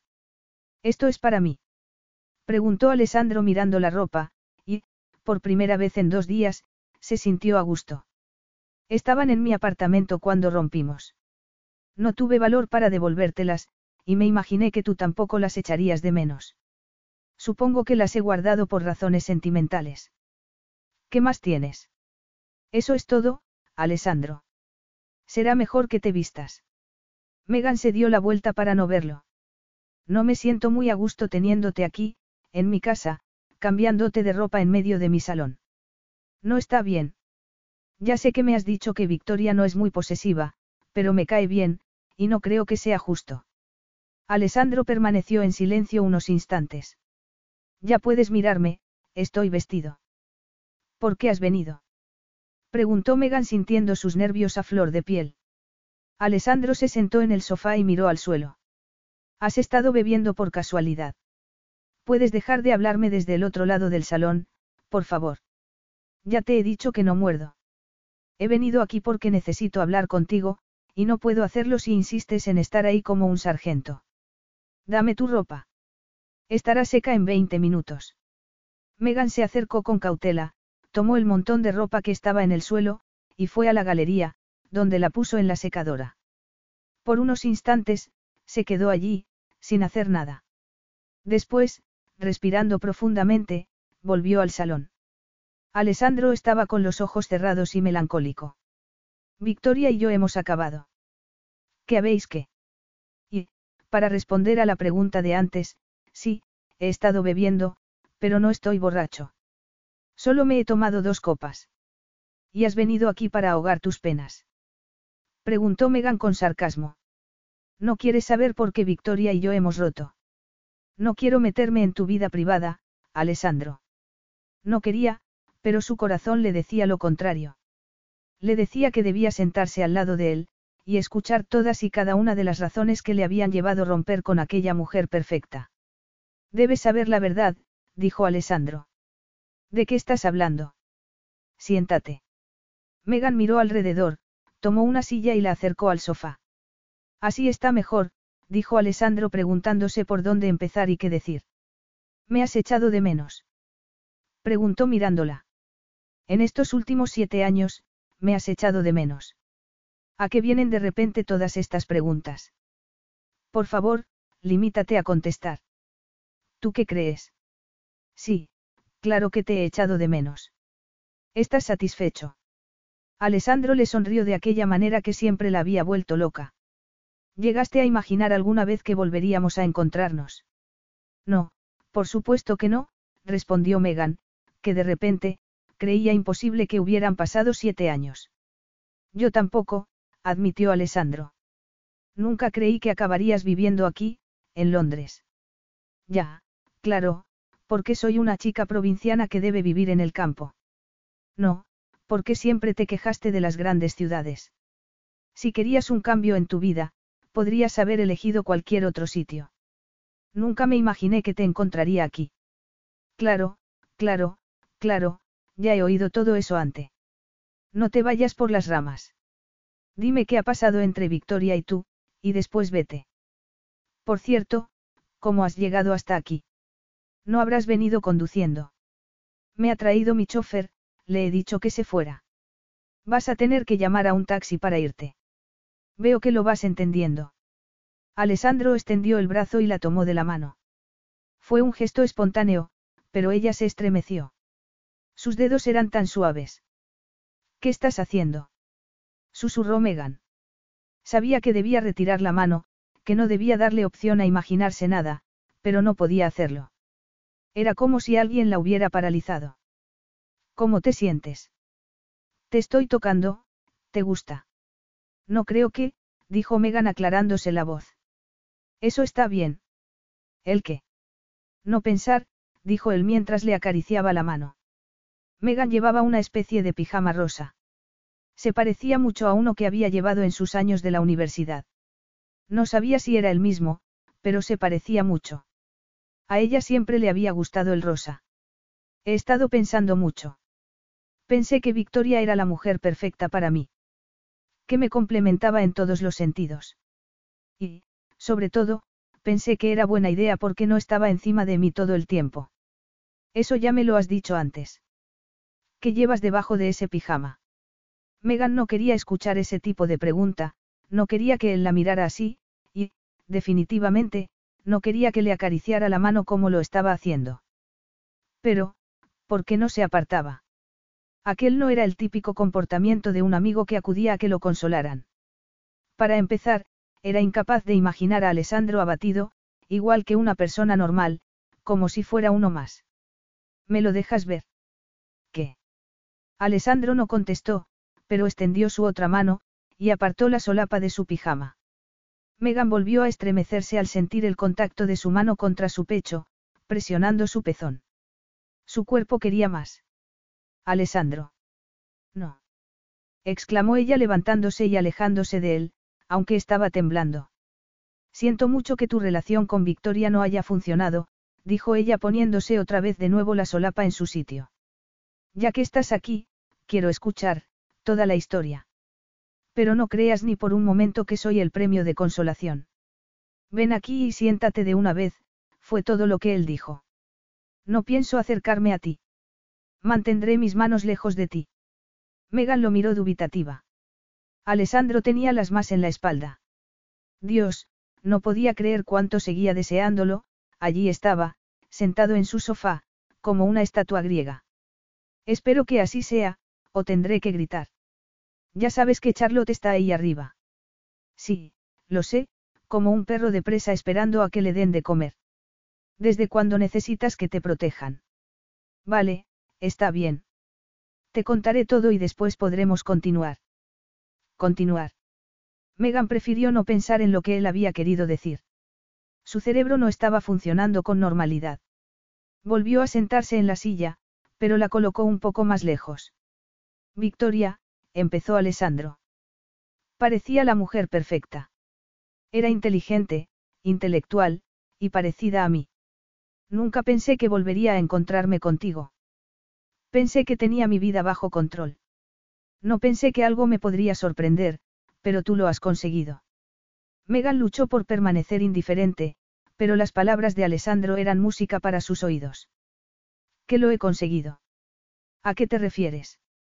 Ya había olvidado lo maravilloso que puede ser estar contigo. Había olvidado lo genial que era estar juntos, haciendo el amor. La música cada vez era más dulce. ¿Te gusta oír esto? Me da lo mismo, mintió Megan. No seas mentirosa. Ya sabes que te conozco perfectamente. He hablado contigo, he estado observándote, sabes que todavía hay algo entre nosotros. Lo sabes tan bien como yo. Estás imaginando cosas. ¿En serio? Entonces, ¿por qué no te acercas un poco más, te sientas a mi lado, y me repites eso otra vez? Le preguntó Alessandro mirándola fijamente. Yo, personalmente, he decidido no seguir disimulando, sigo sintiéndome atraído por ti, y creo que no estaría bien comprometerse con una mujer cuando uno no hace más que pensar en otra. ¿Tú piensas en mí? Sí, confirmó él. Pienso mucho en lo que me gustaría hacer contigo, añadió sonriendo. En cuanto te vi de nuevo en el colegio te metiste dentro de mi cabeza y ya no he logrado sacarte de allí. Siempre que te veo, te imagino desnuda y tocándote. Por todas partes. No te creo. Sí, si me crees, sé sincera contigo misma. ¿Por qué, si no, nos las hemos arreglado para coincidir tantas veces estos últimos días? Yo no tenía por qué haber ido a verte jugar aquel partido de fútbol. Tampoco tenía por qué haber venido a tu fiesta de Navidad. Para de una vez. Viniste al partido con Dominique y Victoria. Viniste a la fiesta con Victoria. Pero vine. No tenía, por qué hacerlo. Podría haber mantenido la distancia entre nosotros, pero no lo hice. La necesidad de verte era demasiado grande. Alessandro, si yo no hubiera aparecido, tú todavía estarías felizmente comprometido con Victoria, estarías haciendo planes para casarte con ella. Estás diciéndome que tú no sientes la misma necesidad hacia mí. Que no has estado luchando contigo misma desde que volvimos a encontrarnos para mantenerte alejada de mí. Esa no es la cuestión. Alessandro se levantó del sofá y empezó a deambular por la habitación. Megan le seguía con la mirada. Todos y cada uno de, los poros de su cuerpo estaban en tensión. No sabía cómo responder a aquella situación. Sabía que el que Alessandro estuviera allí no había sido una idea precipitada. Alessandro había planeado su vida desde que había tenido 24 años y había elegido a Victoria porque era perfecta para sus planes de futuro. Megan permaneció en silencio, observando cómo él analizaba el salón, consultando los libros que había en la estantería, fijándose en las fotografías de ella, de Charlotte, de sus familias. Finalmente, Alessandro se detuvo enfrente de ella, y puso las manos en los reposabrazos de la silla donde estaba sentada. Dime que esa no es la cuestión. Dímelo, Megan, me iré, y no volverás a verme nunca más. Hasta aquel momento, había conseguido convencerse a sí misma de que su vida era mucho mejor sin Alessandro, que el destino que le había deparado la vida podría ser remediado siguiendo adelante sin él, o, al menos, esforzándose por no pensar demasiado en él. Pero, en aquel momento, la posibilidad de que Alessandro desapareciera de su vida para siempre era terrorífica. Estaba hablando en serio, podía verlo en sus ojos, con una palabra suya, Alessandro desaparecería para siempre. Era ella quien decidía. Megan, he venido aquí para decirte que todavía te deseo, pero me iré si me dices que tú ya no sientes lo mismo. Yo, yo. No quiero que me hagas daño otra vez, pensó. Está bien, dijo Alessandro. He entendido el mensaje alto y claro. Que te sientas atraída por mí da lo mismo. Todavía estás resentida por el pasado y no has podido olvidarlo. Megan lo miró petrificada mientras él tomaba su teléfono móvil para llamar a un taxi. O para avisar a su chofer para que fuera a recogerle. En cualquiera de los dos casos, había tomado la decisión de marcharse. Si no te importa, me quedaré con esta ropa. Tú puedes quedarte con el traje. O tirarlo a la basura, lo que prefieras. Alessandro se dio la vuelta, y empezó a caminar en dirección a la puerta. El ver que la peor de sus pesadillas volvía a convertirse en realidad, la hizo reaccionar. No te vayas. Alessandro se detuvo y se dio la vuelta. Yo, quiero que te quedes, dijo Megan. Aquellas palabras le resultaban familiares, las había dicho por última vez con 19 años. Ahora tenía 26 y estaba suplicándole que se quedara. Pero será con mis condiciones, dijo Megan mientras Alessandro caminaba de nuevo hacia ella. ¿Cuáles son? Solo, solo es por el sexo. Lo admito, todavía me siento atraída por ti, pero no quiero pasar de ahí. En aquellos siete años había aprendido un par de cosas para defenderse. Había aprendido que la primera norma era mantenerse a distancia para ocultar su lado más vulnerable. Iba a resultar difícil con Alessandro, pero tenía que hacerlo. Solo sexo, dijo él sosteniendo el rostro de ella entre las manos. La piel de Megan era suave, como el satén. Tocarla era intensamente erótico. Podernos ir a tu habitación, o tu perro guardián va a vernos y va a salir a morderme.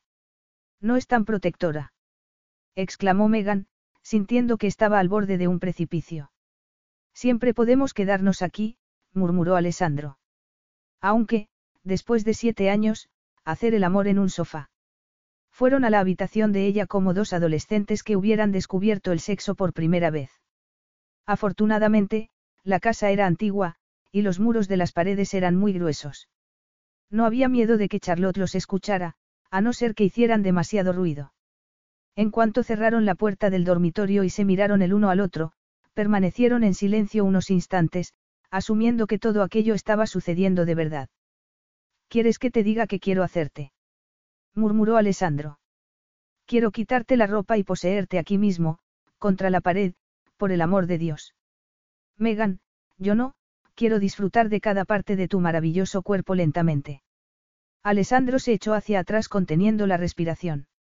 Nunca había estado tan excitado en toda su vida. Casi no se atrevía ni a tocarla. Se quitó la camiseta. Megan apagó las luces y encendió tres velas que había en la mesita. Veo que todavía sigues haciendo eso, sonrió Alessandro. Sí, lo sé. Soy un poco pirómana. Pero, no huelen maravillosamente. La habitación era pequeña. Algunas horas antes, aquella situación le habría parecido completamente inconveniente. Pero teniéndole allí, delante de ella, no parecía haber límites. Miró su poderoso cuerpo con avidez, como una mujer hambrienta delante de un fastuoso banquete. Era la perfección en persona. Sus brazos en fuertes, sus hombros anchos. Megan respiró y empezó a sudar cuando él se quitó pantalones y la ropa interior. Alessandro sonrió satisfecho a ver cómo ella le esa mirando. Era como si le estuviera devorando con ojos. Lentamente, fue hasta la cama y se tumbó con mano doblada bajo la cabeza. Desnúdate, pero hazlo despacio, muy despacio. Aquello era sentirse como en el paraíso. Estaba tumbado en la cama mientras veía cómo ella se desnudaba poco a poco, quitándose aquel pijama rosa que tanto le gustaba a ella. Sus pechos destacaban entre la fina tela. Siempre le habían vuelto loco. Eran algo más que unos simples pechos. Aunque todavía no había podido tocarlos, podía ver que estaban turgentes, y los pezones erguidos. Megan se sentó junto a él en la cama y él la tumbó boca arriba. Se inclinó sobre ella y la besó. Fue como una liberación. Le atrapó la boca completamente y se perdió en ella como un explorador que deseara encontrar lo que nadie había encontrado antes. Sus labios eran dulces, suaves, irresistibles, y sus lenguas empezaron a jugar la una con la otra. Estaba empezando a descontrolarse igual que la primera vez que la había tocado. Cuando empezó a recorrer su cuello con la boca, Megan cerró los ojos y suspiró. Esto es como estar en el cielo, murmuró Alessandro. Cubrió sus pechos con las manos, presionándolos, y empezó a saborearlos con la boca, mientras escuchaba, a través de ellos, los latidos del corazón de ella, descubriendo que Megan le deseaba tanto como él a ella. Megan sentía el miembro de él sobre su vientre, y los movimientos de su cuerpo empezaban a ser tan violentos que amenazaban con llevarla hasta un orgasmo, cuando ella lo que quería era esperar un poco más. Respiró aliviada por unos segundos cuando él se incorporó, pero fue solo una ilusión. Alessandro se deslizó por su cuerpo hasta llegar a sus partes más íntimas. Tenía las manos rodeándole en la cintura. Mientras Alessandro iba recordando poco a poco el tacto del cuerpo de ella, familiarizándose de nuevo con cada curva, intentó pensar cómo había sido capaz de vivir aquellos siete años sin poder tocar su cuerpo. Él era mucho más alto y corpulento que ella, pero, en la cama, eran una pareja perfecta. En comparación con ella, las mujeres que había conocido, altas, y de largas piernas, parecían meros maniquíes. Alessandro se levantó unos centímetros brevemente para mirarla. ¿Te gusta, cariño? Eres tan engreído, sonrió ella. Me gusta ver cómo te excito. Sin saber por qué, le vino a la cabeza la idea de que ella se había acostado con otros hombres. Seguro que habían sido perdedores, de lo contrario, algunos de ellos todavía seguirían rondando por allí, pero, aún así. Alessandro nunca se había sentido celoso cuando había estado con otras mujeres, pero con ella. No le gustaba lo que estaba sintiendo, e intentó decirse a sí mismo que aquello era simplemente sexo, un momento para disfrutar y nada más. Disfrutaría de ella, saciaría la sed que tenía de ella y nada más. Le daría el mejor sexo que ella había tenido nunca. Alessandro puso la mano entre las piernas de ella y empezó a moverla poco a poco. Los gemidos de Megan eran música para sus oídos. Cada vez eran más urgentes, el cuerpo de ella se agitaba, y él empezó a recorrer la esencia de su sexo con la lengua. Sabía a miel, y descubrió que recordaba perfectamente el sabor, que se había quedado grabado en algún lugar de, su memoria esperando ser recuperado en aquel mismo momento. Levantando de nuevo la mirada, vio que Megan tenía los ojos cerrados, los pechos más duros que nunca, y los pezones erguidos. Necesitaba estar dentro de ella en aquel mismo momento, pero no había previsto la situación. Con un murmullo de frustración, le preguntó si tenía preservativos y, decepcionado, la oyó decir que sí. No quería que sucediera ningún accidente, por supuesto que no. Pero tampoco quería volver a sentir aquella punzada de celos al imaginársela con otro hombre. No iba a hacerlo. Ella le había dejado claro que no quería ningún compromiso con él. Pero él la deseaba. La quería por entero para él. No quería que estuviera con ningún otro hombre. Y él siempre había conseguido todo lo que se había propuesto. Capítulo 6. Megan se apoyó en la cama y lo observó. Estaba dormido. No roncaba ni se movía como ella. Las sábanas estaban arrugadas. Su cama era muy grande, mucho más grande que la suya. Podía celebrarse una fiesta en ella. Megan suspiró, se levantó de la cama y fue al cuarto de baño. Después de tres semanas, estaba empezando a familiarizarse con la casa. No sabía si eso era bueno o malo. Charlotte le había dado su típico discurso de advertencia. Le había dicho que lo mantuviera en una relación estrictamente sexual para no tener después que arrepentirse, Megan había intentado calmarla. Pero le había ocultado la pequeña esperanza que todavía albergaba en su interior, la pequeña esperanza que parecía haberse instalado dentro de ella, echando al traste con todas sus buenas intenciones. Al menos, era consciente de que, con el tiempo que había pasado, ahora eran diferentes. Ella era más madura, y un poco más inteligente. Alessandro había satisfecho sus sueños y tal vez, solo tal vez, estaba preparado para una relación seria. Por otro lado, estaba el asunto de Victoria. Había dejado el de buscar a la mujer perfecta. Al final, había resultado que la mujer perfecta no había sido tan satisfactoria como la imperfecta. No es que Alessandro se lo hubiera dicho con esas palabras, pero la fértil imaginación de Megan había leído entre líneas, y... Megan se miró al espejo y suspiró de nuevo. ¿Qué estás haciendo aquí? Vivía en constante temor de que él fuera capaz de leerle sus pensamientos. Si llegaba a sospechar sus sueños más íntimos, volvería a salir corriendo. Seguía siendo muy escéptica al respecto. Cuando volvió a la habitación, Alessandro se había incorporado. Voy a darme una ducha, dijo ella. Después me voy a casa. Es sábado. ¿Por qué te vas? Alessandro frunció el ceño.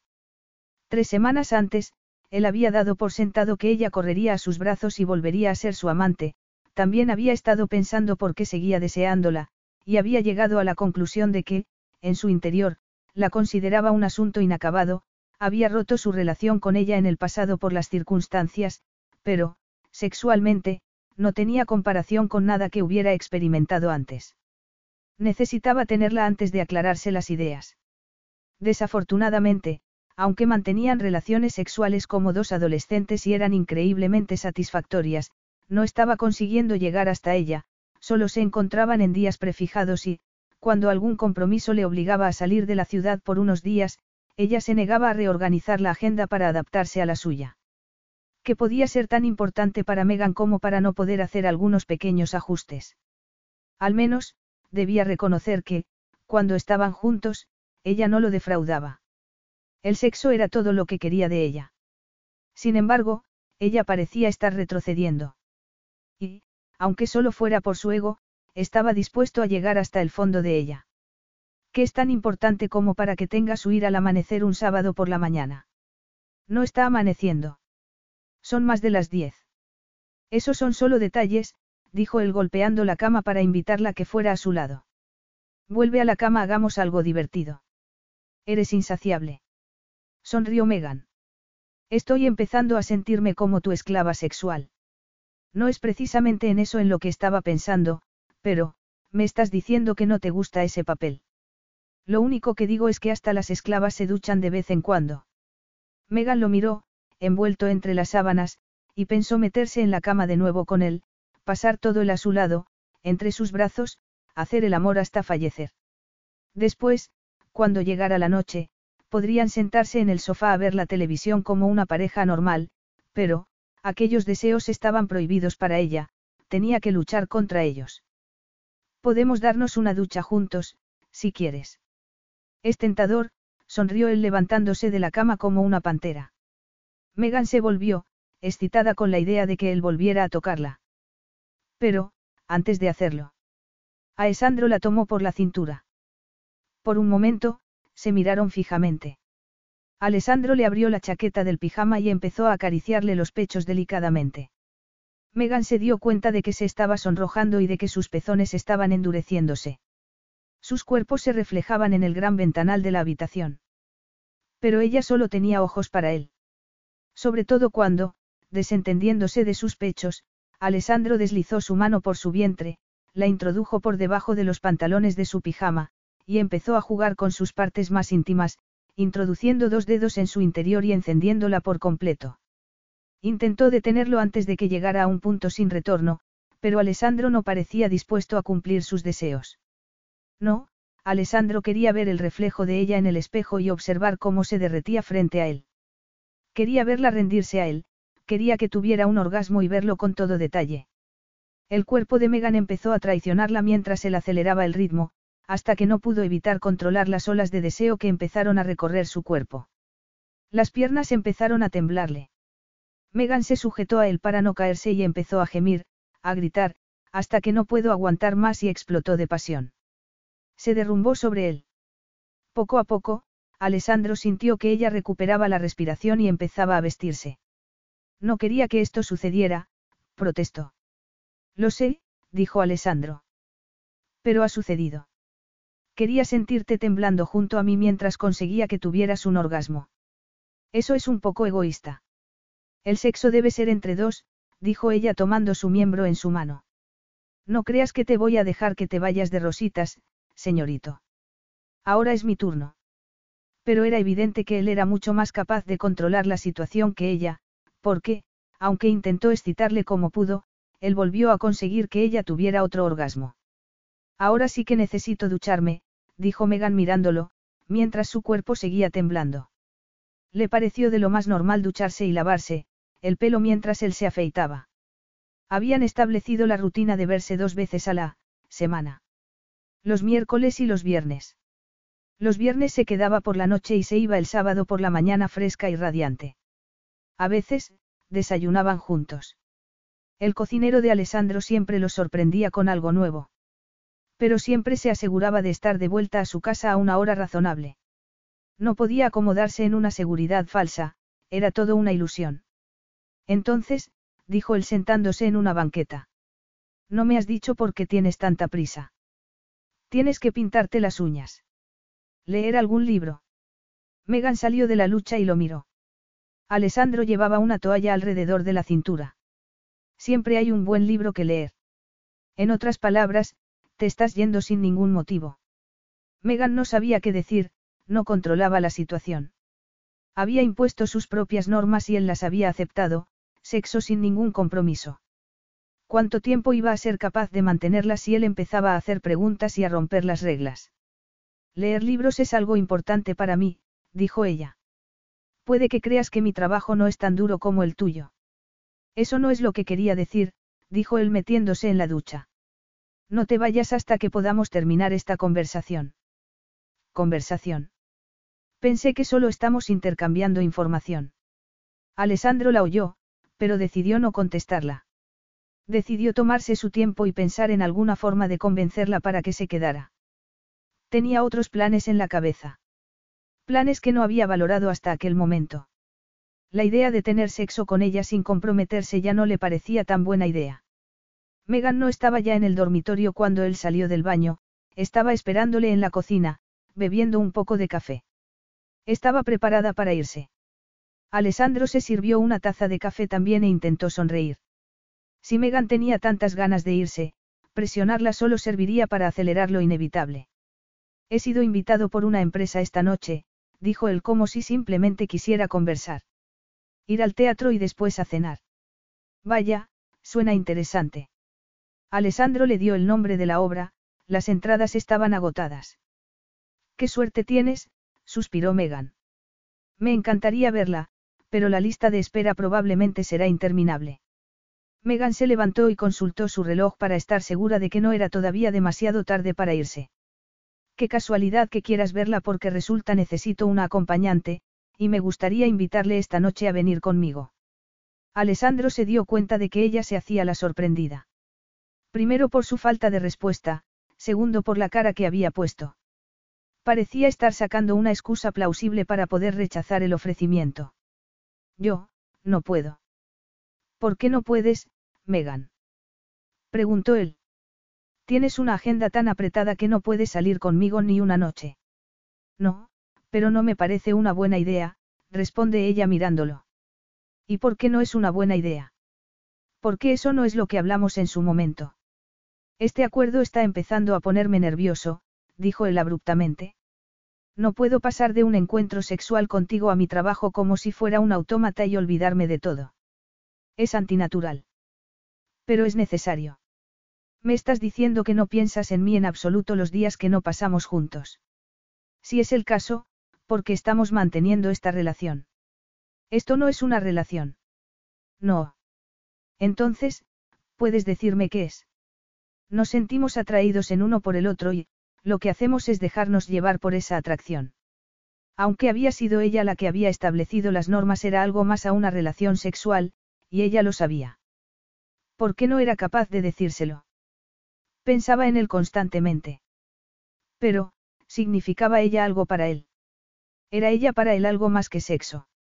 Algo más que verla dos veces por semana y divertirse. ¿Por qué no quiero que entres en mi vida, Alessandro? Pareces olvidar que ya lo hiciste una vez. En aquel entonces, habría hecho cualquier cosa por ti. Alessandro se dio cuenta de que Megan volvía a poner las espadas en alto. Podía verlo en su rostro. En aquellos momentos, lo único que podía hacer era contestarle con lo que tenía el riesgo de perderlo todo. Siempre podía decirle que estaba dispuesto a comprometerse con ella, pero, si no había sido capaz de cumplir su compromiso con Victoria, y ella había sido, en todos los aspectos, la mujer perfecta, podría conseguirlo con ella. Además, por otra parte, era eso lo que él quería. Se divertía mucho cuando estaba con ella, y sabía que no todo tenía que ver con el sexo. No estoy pidiendo que hagas nada por mí.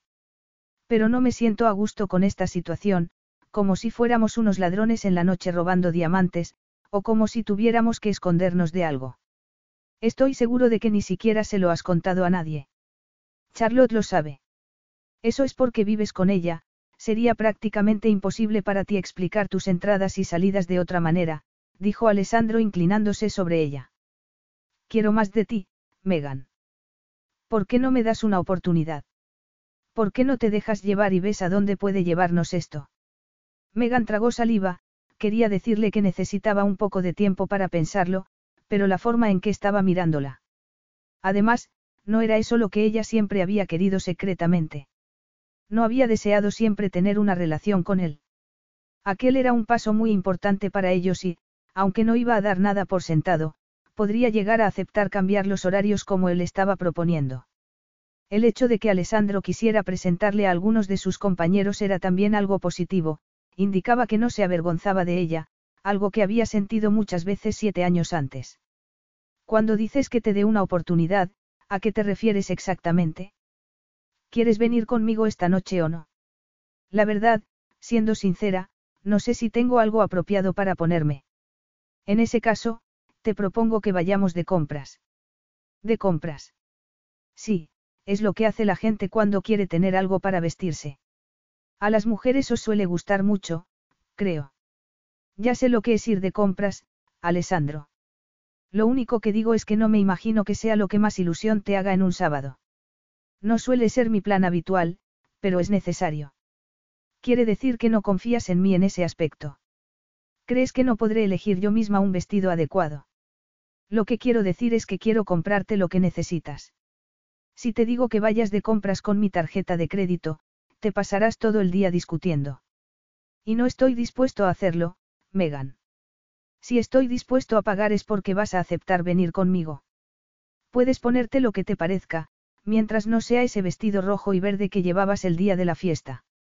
Bueno, creo que no tengo nada que hacer esta noche. Bien, dijo Alessandro levantándose de la mesa y sonriendo en señal de triunfo. Entonces, vamos allá. Puedes dejar tus cosas aquí. Ya no hay razón para que te las lleves. Volveremos aquí sobre las seis. Megan se sentía como si la hubieran manipulado. Pero cuando intentó analizarlo con más calma, descubrió que, aquello, era la primera cosa normal que había hecho con Alessandro desde que habían vuelto a retomar su relación sexual. Empezaremos yendo a Selfridges, ¿te parece? Preguntó Alessandro antes de que ella pudiera pensar en otra cosa. A menos que tengas otro sitio en la cabeza. Sí, supongo que podríamos empezar por ahí. Algunas horas después, Megan había descubierto que ir de compras con un Alessandro multimillonario era muy diferente a ir de compras sola, y, aunque se había negado a dejar que él le pagara nada que no fuera necesario para ir aquella noche al teatro, era la flamante dueña de un espléndido par de zapatos nuevos, un maravilloso vestido, joyería que ella había insistido en llevar solo una vez y devolverla, un abrigo de cachemir, y una selección de maquillaje que ella no habría podido permitirse ni en un millón de años. Todas estas joyas son demasiado, Alessandro, dijo ella a la hora de la comida jugando con un zumo de frutas. ¿Cuándo voy a poder ponérmelo irte de esta noche? Y el vestido, es precioso, pero puedo aceptarlo. Alessandro suspiró, pero no dijo que estaba acostumbrado a gastarse muchísimo más con las mujeres que había conocido en el pasado, mujeres que no habían tenido escrúpulos en aceptar el dinero y los regalos que él les había dado, tampoco le dijo que aquella había sido la primera vez que él había salido de compras con una mujer. Era algo que normalmente solía delegar en su secretaria, además, decidió ocultar también que había disfrutado mucho haciéndolo, había disfrutado viéndola pasearse por los escaparates, con los ojos abiertos, mirando los vestidos y sorprendiéndose. Había sido maravilloso. Puedes devolverme todo lo que quieras después, si eso te hace sentirte mejor, le dijo él.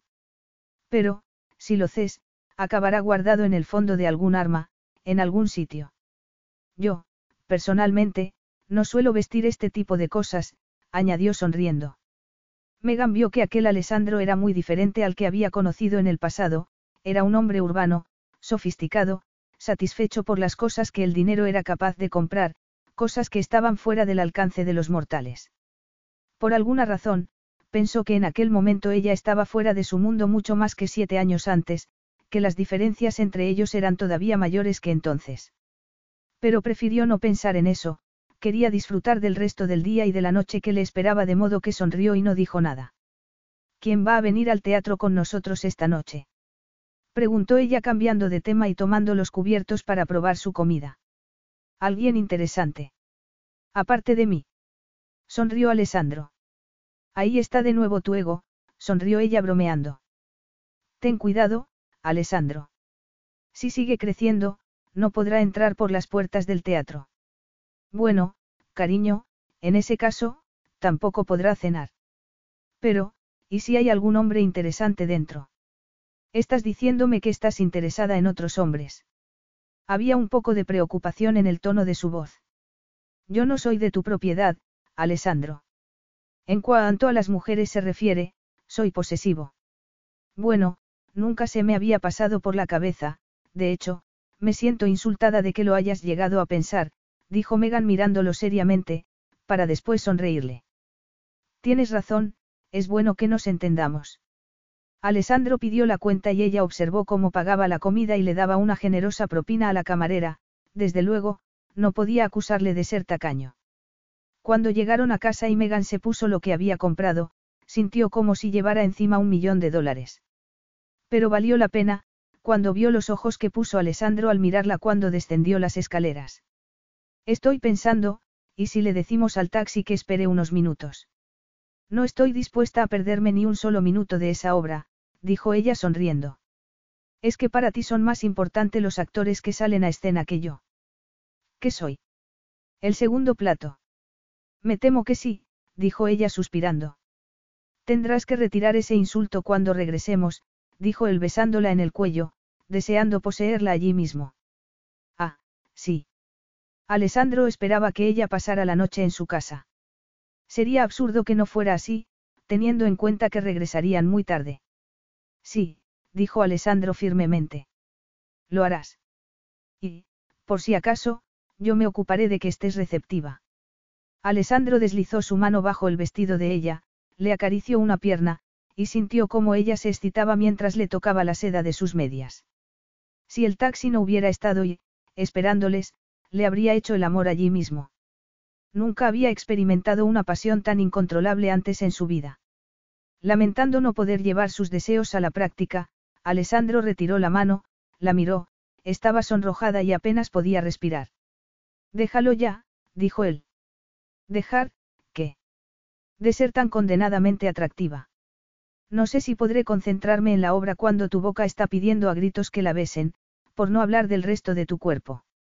En ese momento su teléfono móvil empezó a sonar. Alessandro respondió. Era el taxista, que se estaba impacientando. Habría preferido ir al teatro con su propio chofer, pero había tenido que ausentarse por enfermedad. Ahora iba a tener que ir sentado en la parte trasera de un taxi, aguantar una obra en la que no estaba muy interesado, conversar con gente que no le importaba nada, cuando tenía a una mujer a su lado a la que desesperadamente quería poseer. El deber nos llama, dijo él, y Megan se puso de puntillas para darle un beso en los labios. Esto va a ser muy divertido. Odio los musicales. Con este vas a disfrutar, le aseguró ella mientras él le ponía el abrigo.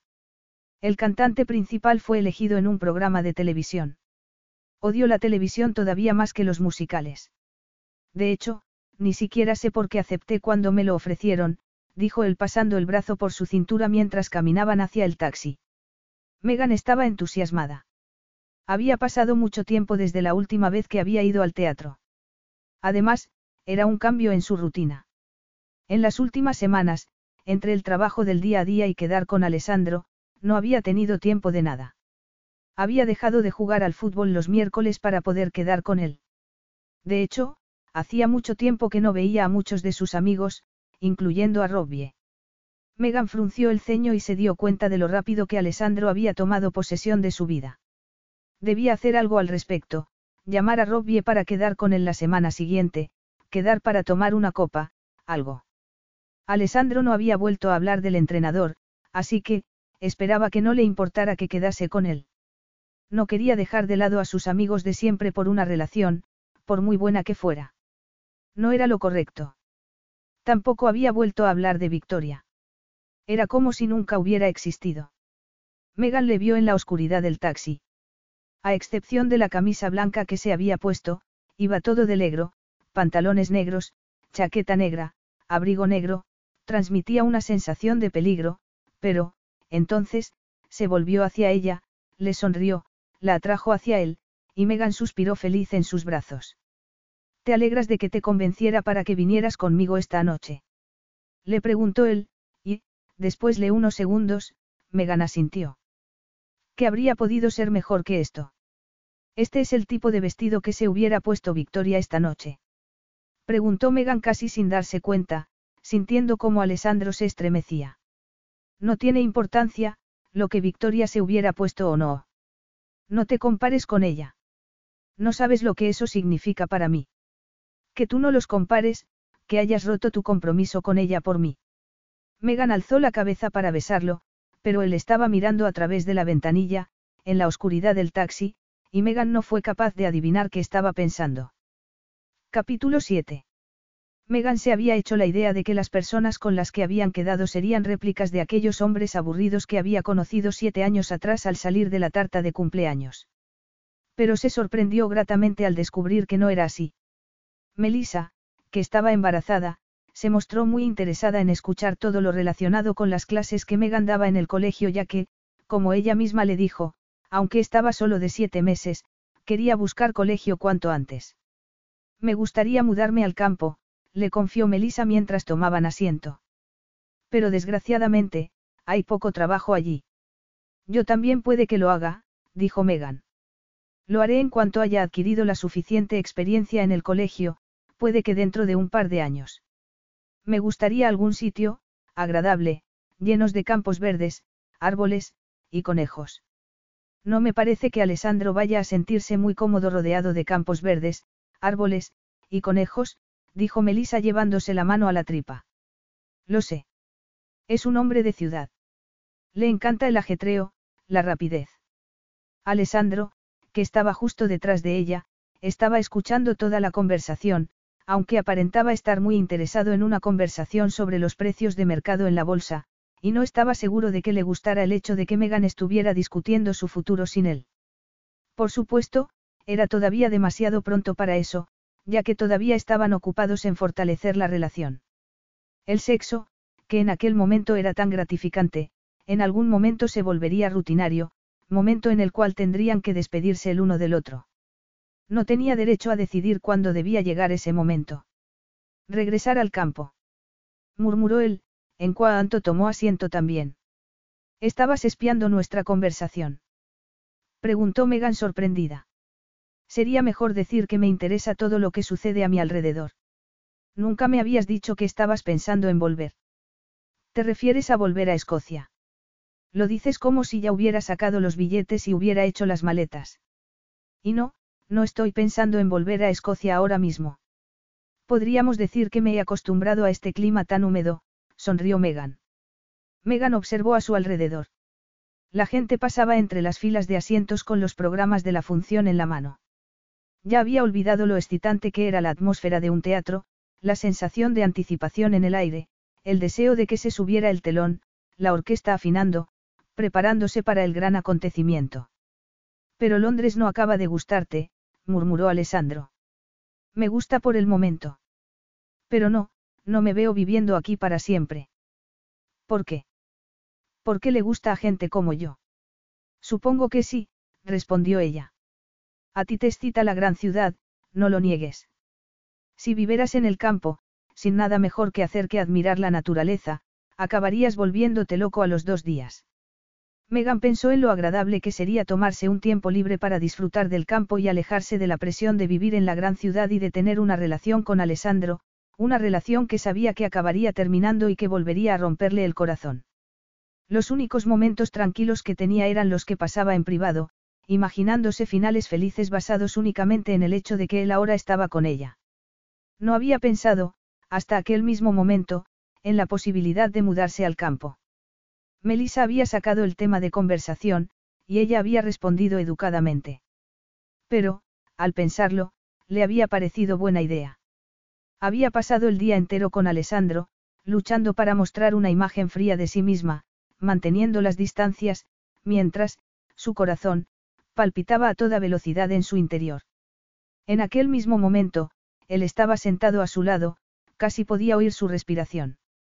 Tenía su brazo alrededor de su cuello, haciendo que todos sus nervios estuvieran en tensión. Era todo eso lo que ella deseaba. Tenía la intención de no poder controlar la situación. Su cuerpo y su mente parecían estar hechizadas por él, debían ser así las cosas siempre. Yo, en cambio, dijo ella sin mirarlo, adoro el campo. Me gustaría tener una pequeña casita rodeada de una valla blanca con un jardín lleno de rosas, y que el lechero fuera todos los días a mi puerta. Me estaría ser profesora en un colegio de un pequeño pueblo y hacer punto. Alessandro se empezó a reír a carcajadas, tan alto le algunas personas se volvieron a mirarlo. Pensé que ese tipo de fantasías ya se te habían olvidado. Hacer punto. Tú. Es una posibilidad, dijo Megan irritada. Creo que tu personalidad da para mucho más que eso. No estoy seguro de que una mujer que disfruta tanto jugando un partido de fútbol y llenándose de barro pueda llegar a disfrutar realmente de la vida pasándose los meses enteros enfrente de la televisión y haciendo punto. Bueno, puede que hacer punto. Quien dice hacer punto, dice cazar pájaros en los árboles. Todo eso suena muy bien en teoría, pero, en realidad, acabaría aburriéndote. No es por eso que viniste a Londres. Puede que ahora que sé cómo es vivir en la gran ciudad esté preparada para regresar al campo. Eso es mucho más fácil decirlo que hacerlo. Alessandro no sabía muy bien por qué se estaba enfadando tanto por aquella conversación, pero, cuando empezó la función, y se oyeron las primeras notas, todavía estaba dando vueltas al asunto. Megan se había enfrascado por completo en la obra, pero él no, algo su interior reaccionaba contra la idea de que ella hiciera sus propios planes sin consultarle. Cuando llegó el intermedio, Megan le acribilló a preguntas sobre la obra. No había sido la coreografía brillantísima. No habían cantado maravillosamente. Alessandro no estaba del mejor humor cuando llegaron al bar a pedir unas copas. No parece que haya muchos musicales en el campo, se oyó decir a sí mismo. Aunque seguro que hay muchos bailes locales. ¿A ti qué te importa si yo me encierro para toda mi vida en el campo cosiendo y acudiendo a bailes locales? Preguntó Megan. Sus acompañantes se habían perdido por un momento en el caos del bar. Aquella conversación amenazaba con convertirse en una discusión, y Megan no estaba dispuesta a que le arruinara la noche. Por lo que se ve, no mucho, replicó Alessandro. Puedes encerrarte donde quieras, a mí me da igual. Hombre, muchas gracias, ironizó ella. Ahora ya soy una mujer madura. Puedo pensar en qué hacer con vida sin tus consejos. En realidad, si me disculpas, creo que voy a ir al baño. No creo que vuelva para tomarme la copa. Megan no sabía dónde estaban los servicios, y, de hecho, tampoco tenía ningún interés en ir allí, pero necesitaba estar sola, lejos de Alessandro. Aquella debería haber sido una noche divertida. Pero, en lugar de eso, se habían enzarzado en una discusión sin sentido. Y todo porque Alessandro siempre quería ser el que tomara todas las decisiones. Tener el control sobre la situación. Estaba empezando a ponerle de los nervios. Era la forma de Alessandro de demostrar que estaba empezando a cansarse.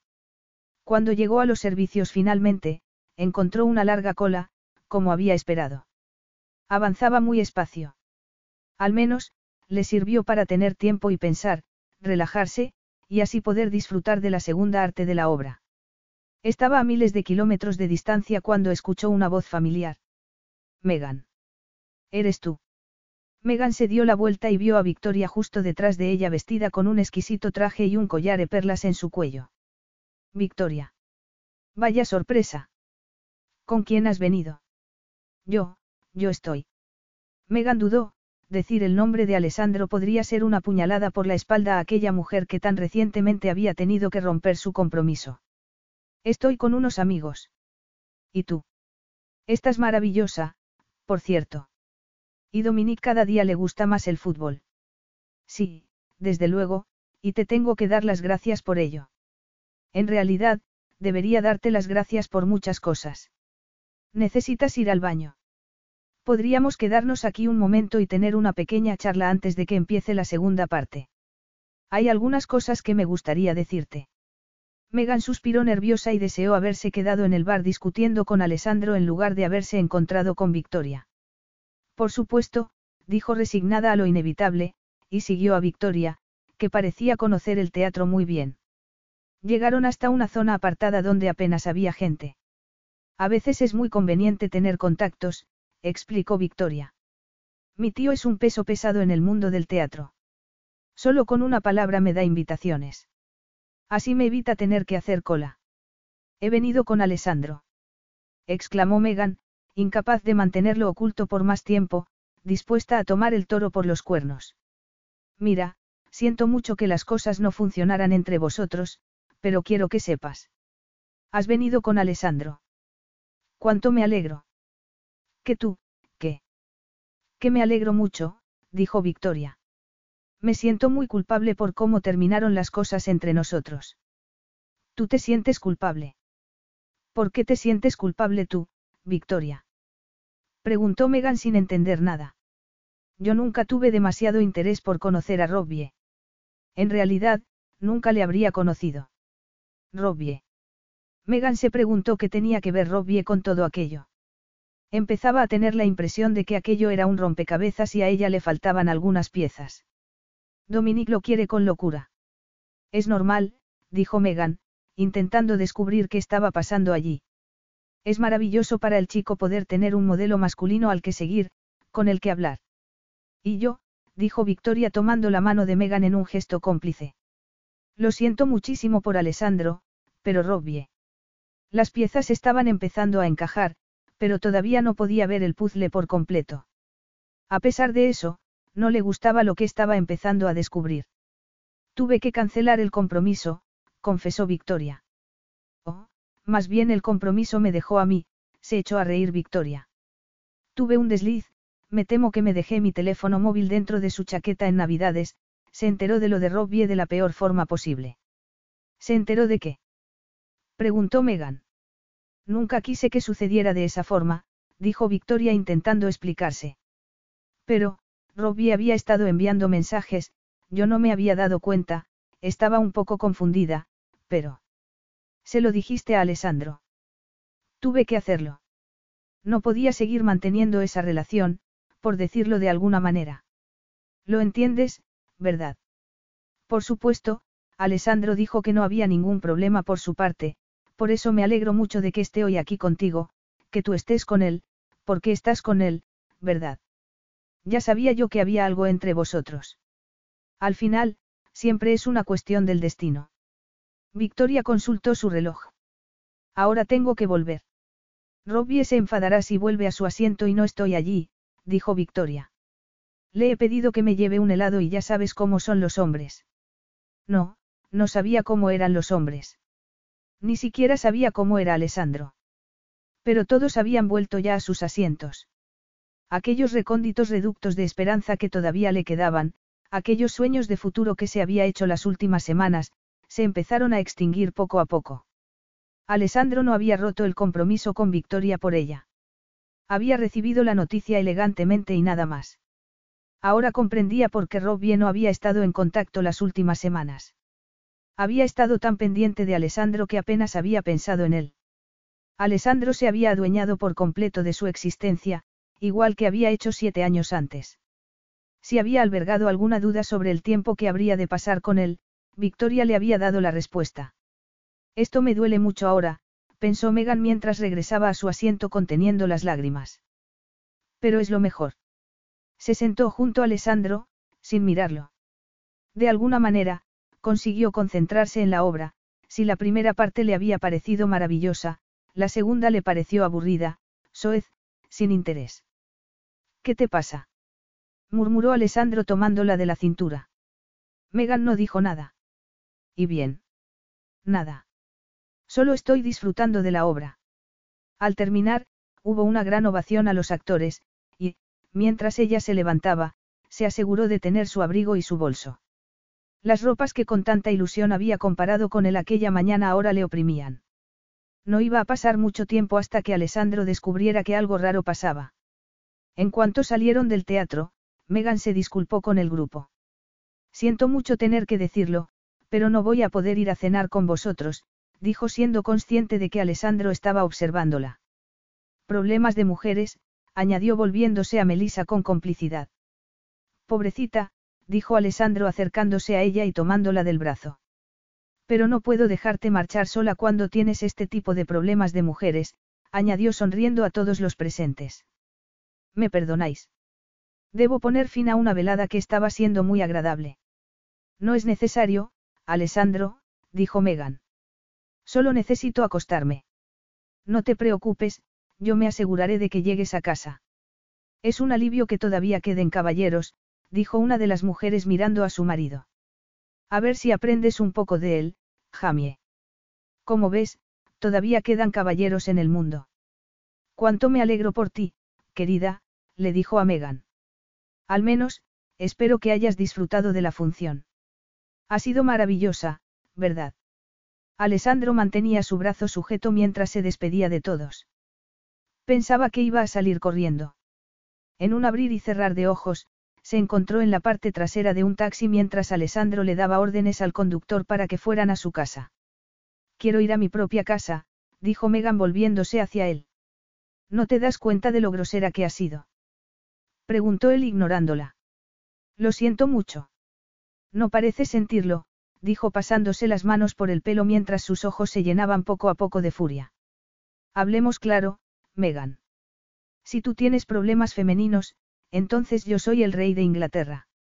Has estado todo el día perfectamente, estabas perfectamente en la primera parte de la función. ¿Qué ha pasado? Necesito hablar contigo, dijo Megan, y la parte trasera de un taxi no es el mejor lugar. Su casa tampoco lo era, pero no parecía haber ninguna forma humana de que Alessandro la llevara a su propia casa. Además, de todas formas, había dejado en casa de él algunas cosas que debía recoger. Alessandro observó la distancia que ella había puesto entre los dos. ¿Por qué necesitaba hablar con él? Todo era muy extraño. Le había dicho que quería hablar con él en un tono decepcionado. No sabía cómo, pero, de repente, pensó que lo que había pasado era que se había quedado embarazada. Había desaparecido en los servicios del teatro, había permanecido allí demasiado tiempo, y había regresado de mal humor. Se había hecho algún tipo de test en el servicio. Estar en compañía de Melissa le había hecho pensar en su ciclo menstrual. Quién sabía, Alessandro no era médico, pero estaba seguro de haber dado en el clavo. No había considerado la relación con Megan como una a largo plazo. Más bien se la había tomado como un descanso, como una fiebre que pasaría pronto. Un embarazo lo cambiaría todo. Había pensado en ser padre. Pero nunca con Megan. Ella vería la paternidad como una dedicación exclusiva, lo que significaba noches sin dormir, cambiar pañales, esterilizar biberones, una nueva aventura. Su vida cambiaría por completo. Alessandro la miró. Para tratarse de una mujer cuya vida había cambiado de repente parecía extraordinariamente tranquila. El taxi se detuvo en el exterior de su casa. Está bien, dijo abriendo la puerta de su casa y haciéndose a un lado para que ella pudiera pasar. Has tenido tiempo para preparar tu discurso, añadió cerrando la puerta detrás de él y deteniéndose frente a ella. ¿De qué quieres hablar? Algo relacionado con esos problemas femeninos de los que has hablado. Megan lo miró fijamente. ¿Qué quieres decir? Ya sabes lo que quiero decir. No he nacido ayer, Megan. Estás embarazada, ¿verdad? Después de un largo silencio, en el que Megan reunió todas sus fuerzas para no echarse a reír, Alessandro continuó con calma. No sé cómo ha podido pasar, pero así ha sido, y ahora estás intentando dar con la forma de contármelo, ¿verdad? ¿Es eso lo que estoy haciendo? ¿Y cómo sugieres tú que lo haga? Preguntó Megan seriamente, aliviada de que Alessandro estuviera equivocado. Alessandro no supo cómo responder a aquella pregunta. El rostro de Megan no reflejaba ninguna emoción. Simplemente, confiésalo, dijo él. Un embarazo no se puede ocultar. ¿Y cómo reaccionarías a eso? Preguntó Megan intentando desviar con aquella conversación el motivo real de su enfado, intentando ganar tiempo, y, de paso, intentando averiguar qué haría él en el caso de que ella se quedara embarazada. No te preocupes, dijo ella. No estoy embarazada, puedes dejar de pensar en ello. Pero Alessandro descubrió de repente que no había estado preocupado exactamente. Simplemente sorprendido por la forma en que habría cambiado su vida. Bueno, entonces, ¿de qué quieres hablar? Es sobre nosotros, Alessandro. Sobre nosotros. He estado pensando sobre este compromiso al que hemos llegado y he decidido que es el momento de ponerle fin. No sabes qué estás diciendo, dijo Alessandro. Te has dado un golpe en la cabeza durante el descanso del teatro. ¿Quieres descansar un rato? No, no quiero descansar, lo que quiero es subir las escaleras, recoger mis cosas que tengo en esta casa para no volver nunca. Alessandro la siguió hasta el dormitorio y le impidió entrar. ¿Vas a explicarme qué pasa? Pretendes irte así, sin más, sin explicación. No pienso aceptarlo. ¿Qué no piensas aceptarlo? Preguntó ella echándose a reír, aunque estaba temblando. No, no pienso aceptarlo, cielo santo. Puedes hacer lo que quieras, Alessandro, pero no vas a impedir que salga de aquí. ¿Qué ha pasado? No ha pasado nada. No, ha pasado algo, puedo leer en el rostro de la gente, y tú, esta mañana, no tenías planeado dejarme de esta manera cuando estuvimos de compras. Tampoco lo tenías planeado cuando entramos en el teatro, al menos, no hasta que llegó el descanso. Desapareciste un momento, ¿qué sucedió? ¿Con quién hablaste? Megan no quería entrar en detalles. Durante la segunda parte de la obra, le había dado tiempo para pensar y poner en orden sus ideas, y había decidido separarse de él sin responder preguntas. Pero, ahora que le tenía allí delante, no se sentía tan segura de sí misma. Nunca había sido capaz de disimular. ¿Y bien? demandó Alessandro. Te vas a quedar allí de pie sin decir nada. Déjame pasar. Necesito mis cosas. No hasta que me digas qué está pasando.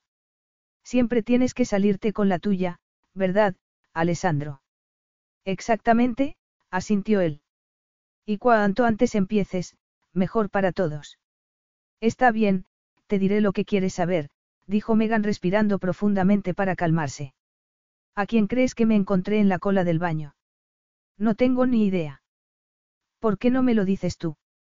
A Victoria. ¿Te acuerdas de ella? Por supuesto que me acuerdo de ella, dijo Alessandro. ¿Cómo le va? Oh, pues muy bien, ya que lo preguntas. Mucho mejor que antes, en realidad. Muchísimo mejor. Alessandro esperó a que continuara. No vas a preguntarme de qué estuvimos hablando. ¿Por qué no bajamos y terminamos esta conversación el salón? Dijiste que no querías hablar en el taxi porque no era el lugar adecuado. Pues bien, este no es tampoco el lugar adecuado para mí. Megan prefería contárselo todo ahí, quería decirle que aquel sí era el lugar adecuado para ella, porque, de esa manera, todavía podría terminar aquella conversación de forma digna, sin que las piernas le empezaran a temblar. Como quieras, dijo ella intentando controlarlas. Pero, una vez que hayamos hablado, tomaré mis cosas y me iré de esta casa para siempre. Capítulo 8. Alessandro observó a Megan.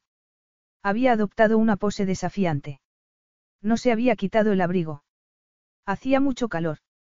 Él se había quitado su chaqueta y estaba en mangas de camisa. ¿Quieres beber algo? Le preguntó él, y, cuando ella negó con la cabeza, él suspiró. Bueno, yo me serviré una copa. Megan le observó mientras él cruzaba el salón hacia el mueble bar.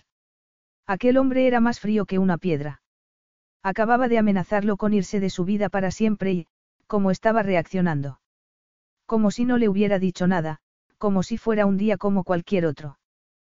¿Qué estabas diciendo? Dijo Alessandro con una copa de whisky en la mano. Te estaba diciendo que me encontré con Victoria, y me dijo lo que pasó entre vosotros dos, dijo Megan fijándose en los ojos de él para intentar detectar su reacción. La verdad, yo creía que habías sido tú el responsable de la ruptura, Alessandro. ¿Acaso importa quién fue el responsable? Cuando una relación se acaba, no se puede echar la culpa a uno, no se gana nada señalando culpables.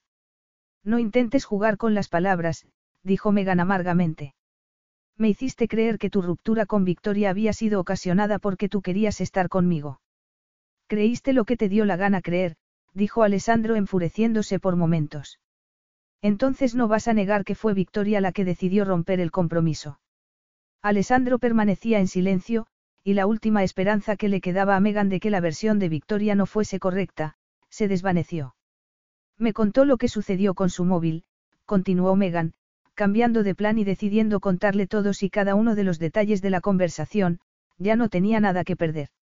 Descubriste que Robbie había estado en contacto con ella y, antes de que tú le pudieras decir nada, ella decidió que quería romper la relación contigo e involucrarse con otra persona. Ahora, Robbie y ella son pareja. ¿Lo sabías? Espero que les vaya bien, dijo Alessandro. Megan se sintió abatida y desconsolada. ¿Qué es lo que quieres que te diga, Megan? Alessandro había estado disfrutando del momento con ella, fuera cual fuese el nombre que ella decidiera darle, ya fuera relación, compromiso, situación, pero lo que no le gustaba era aquel combate de boxeo que se estaba celebrando en su salón. Alessandro se enfureció ante la imagen que Megan intentaba dar de sí misma, la imagen de una víctima pasiva que había caído en alguna especie de trampa a causa de su deseo por él. No estaba dispuesto a sucumbir a la debilidad de alzar su voz o de caer en las redes de las emociones. Bien, si es lo que quieres creer, Megan, entonces no hay nada que pueda hacer para evitarlo. Pero, piensa en esto. Yo fui a tu casa y tú tuviste plenas facultades para decidir si querías involucrarte conmigo o no. En ningún momento me dio la impresión de que quisieras que saliera de tu vida. Todo lo contrario. Puede que me haya equivocado, por supuesto. En aquel momento, fue Megan la que se quedó en silencio, sin saber qué responder. Sí, él le había dado la oportunidad de echarse atrás. Yo nunca dije que hubiera roto el compromiso con Victoria, dijo él. Eso fue algo que te imaginaste tú. Lo que no le había dicho había sido que él habría roto el compromiso con Victoria de todas formas, aunque ella no lo hubiera hecho, aunque no hubiera descubierto aquellos mensajes incriminatorios en el móvil de ella. Y nunca quisiste corregir esas imaginaciones porque eran muy convenientes. Querías acostarte conmigo. Yo no buscaba nada contigo. Pero habríamos acabado juntos en la cama de todas formas. ¿Por qué? ¿Por qué te molestaste? ¿Por qué no me dejaste sola? Me di cuenta de que todavía te deseaba. También me di cuenta de que tú me deseabas. Y, entonces, pensaste, ¿por qué no? ¿Verdad? Era como si ninguno de los dos hubiera madurado en siete años, después de todo. Ella todavía seguía buscando un imposible, y él seguía convencido de que ella no cumplía sus expectativas. La verdad, la verdad amarga, pensó Megan, era que, después de siete años, cumplía las expectativas menos todavía. En aquellos siete años, él se había convertido en un hombre poderoso, las diferencias entre ellos se habían hecho todavía más grandes.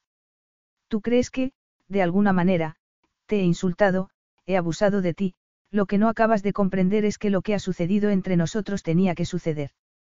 ¿Cómo dices? Lo que digo es que necesitábamos olvidar el pasado.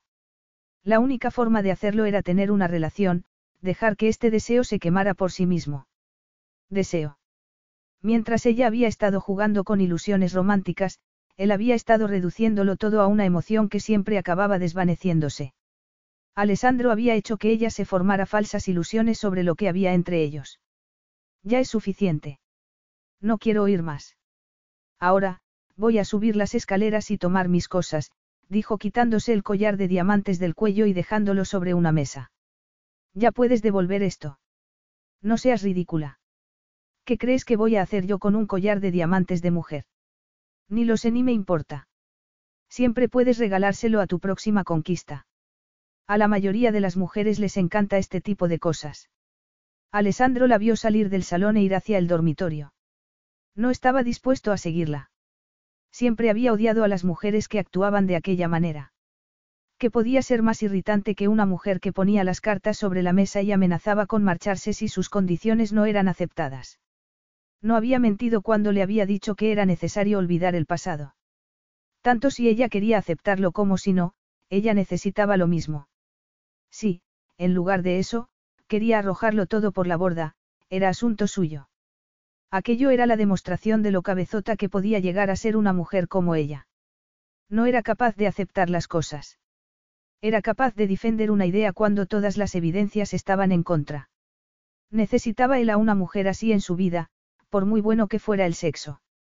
Le asaltaba un conflicto de emociones, pero, cuando intentó acallarlo, se dio cuenta de que no podía. Podía oírla en el piso de arriba, tomando sus cosas. Una parte de él quería subir y detenerla, pero, por supuesto, no iba a caer víctima de un instinto tan patético como ese. Al cabo de unos minutos, la oyó bajar las escaleras y reaparecer en el vestíbulo, vestida con la ropa con la que había llegado a su casa el día anterior. Creo que estás sacando las cosas de quicio, se oyó decir a sí mismo. Estás cometiendo un grave error, añadió, y aquella era la mayor concesión que podía hacer. Sí. ¿Por qué exactamente? ¿Qué vas a hacer cuando cruces esa puerta? ¿Crees que podrás regresar a tu vida tal y como era antes de que volviéramos a encontrarnos? No, no lo he pensado en ningún momento, Alessandro. Megan lo miró y, por primera vez, se dio cuenta de que diferente era ese Alessandro del hombre que había conocido por primera vez y del que se había enamorado siete años antes. Alessandro hacía el amor maravillosamente, y podía hacer que una mujer se sintiera la más atractiva del mundo, pero era un hombre extremadamente lógico, frío. Solo veía los aspectos prácticos del matrimonio. Los años pasaban, y un hombre serio, brillante, y rico como él no podía soportar que la gente le siguiera considerando un mujeriego cuando llegara a tener 40 años. Alessandro necesitaba una mujer que no se mezclara en su vida laboral. Una mujer como Victoria. Siendo realista, Megan sabía que ejercía una influencia sobre él, pero solo en el plano sexual. Su error había consistido en creer que Alessandro podría llegar a convertir la pasión que tenía dentro en la razón de su vida. No la había visto en ningún momento como una persona que le pudiera aportar la felicidad, sino como una invasora. Pero ella quería algo muy diferente para su vida. Has dicho que necesitamos olvidarnos del pasado, sonrió Megan con tristeza. Honestamente, debo decir que creo que yo ya lo he conseguido. Por fin he llegado a conocerte, y, aunque no logre recuperar mi vida de antes, estoy segura de que avanzaré hacia un lugar mucho mejor que este. Por fin has llegado a conocerme repitió Alessandro y, por primera vez en su vida, no supo qué responder. Míralo por el lado bueno, dijo ella con una mano en el picaporte. Al menos, ya no habrá momentos incómodos en el colegio. Ya no tendremos que encontrarnos por casualidad sin saber qué decirnos. Megan se había sentido satisfecha de poder decir la última palabra. Además, no había tenido que montar ningún espectáculo, ni ponerse en evidencia. Sin embargo, a medida que avanzó la semana, aquel alivio no le sirvió de nada. Le resultó difícil concentrarse en el colegio, las cosas empezaron a ponerse peor cuando, solo diez días después de haber abandonado a Alessandro, Charlotte le enseñó una revista del corazón en la que Alessandro salía retratado en compañía de varias mujeres hermosas, todas ellas hijas de ricos herederos. Desde luego, no parecía dispuesto a correr demasiado para encontrar una sustituta de Victoria, pero sí para aprovechar el tiempo y divertirse todo lo que fuera posible. Mientras ella había estado con un terrible dolor de cabeza, intentando hacerse a la idea de que su relación con él había terminado, Alessandro había estado divirtiéndose. Está bien, dijo ella mirando la revista que le había dejado Charlotte y tirándola a la papelera. Tú ganas. Voy a empezar a salir por ahí y a divertirme yo también. Puedo recomendarte algunos sitios, dijo su amiga sonriendo. Megan, que siempre había sabido divertirse, que había considerado salir por ahí con los amigos la mejor cura para la depresión, se preguntó si a su amiga le parecería bien que eligiera como opción quedarse en casa con sus sentimientos.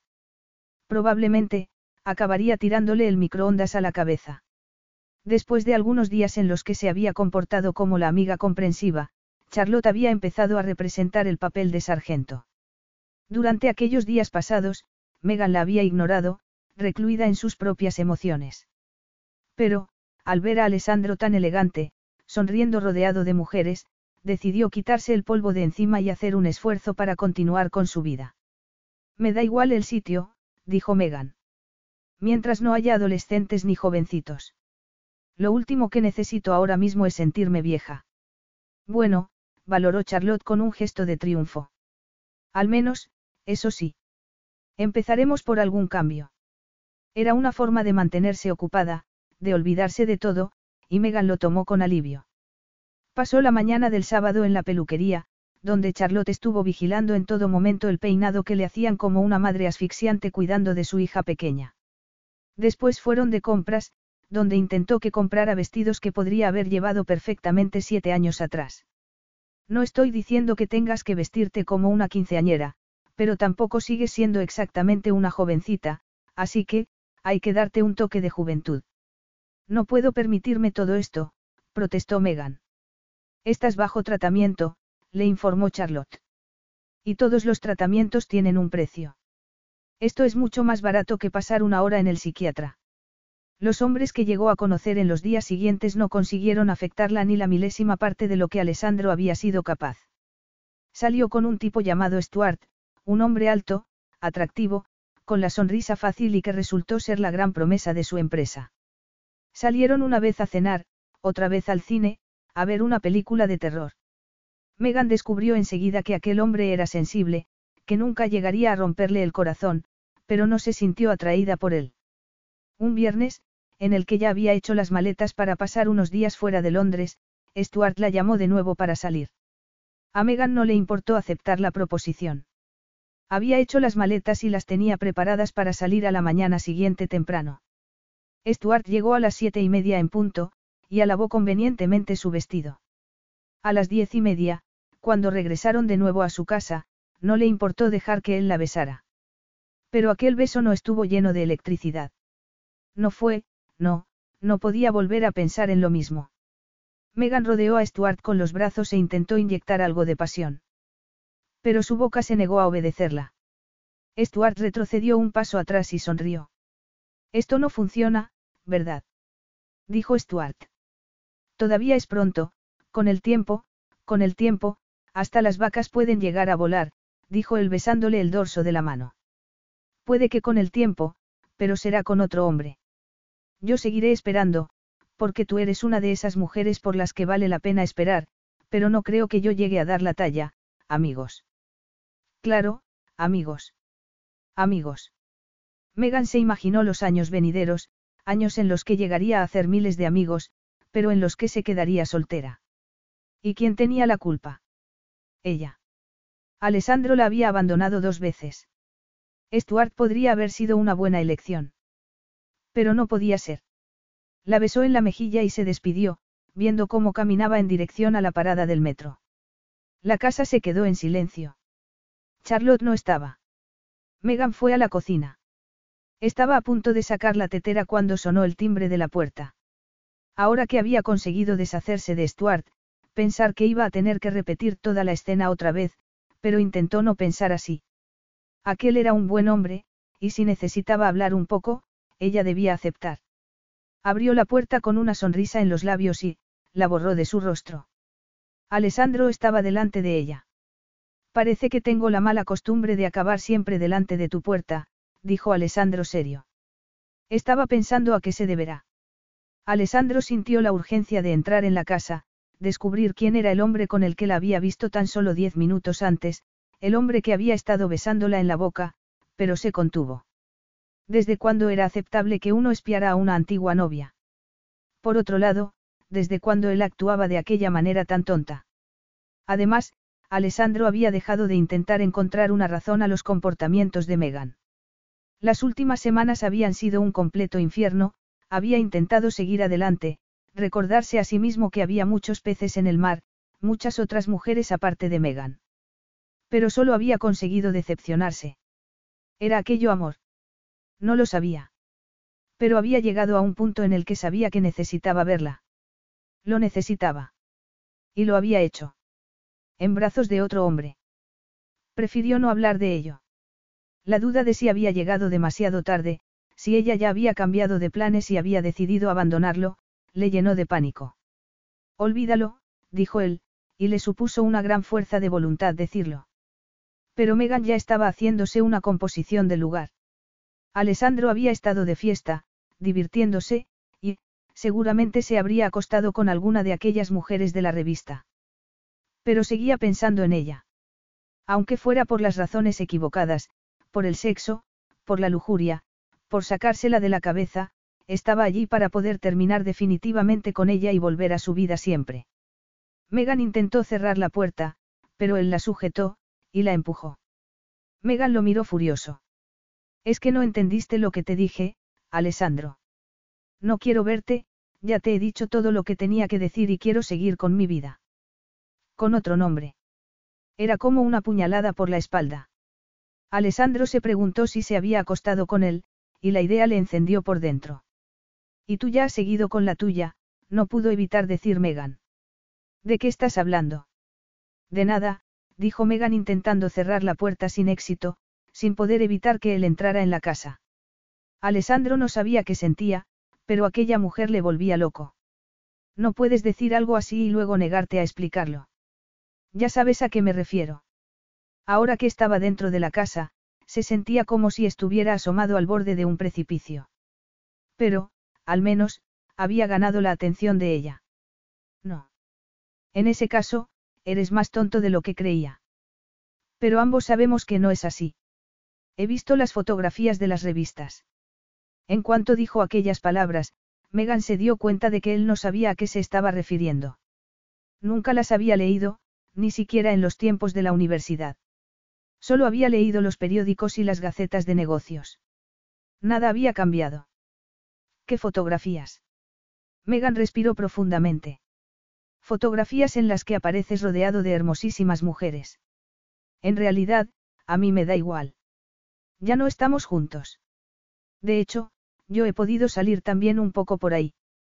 Alessandro sonrió para sí con satisfacción al descubrir que ella había seguido sus movimientos, que se había puesto celosa al verle con otras mujeres. Pero, entonces, pensó en la última parte de su respuesta. Había tenido tiempo para salir por ahí. No deberías leer esa porquería de revistas, dijo él. Y deberías saber perfectamente que nunca dicen la verdad. ¿Y qué me quieres decir con eso?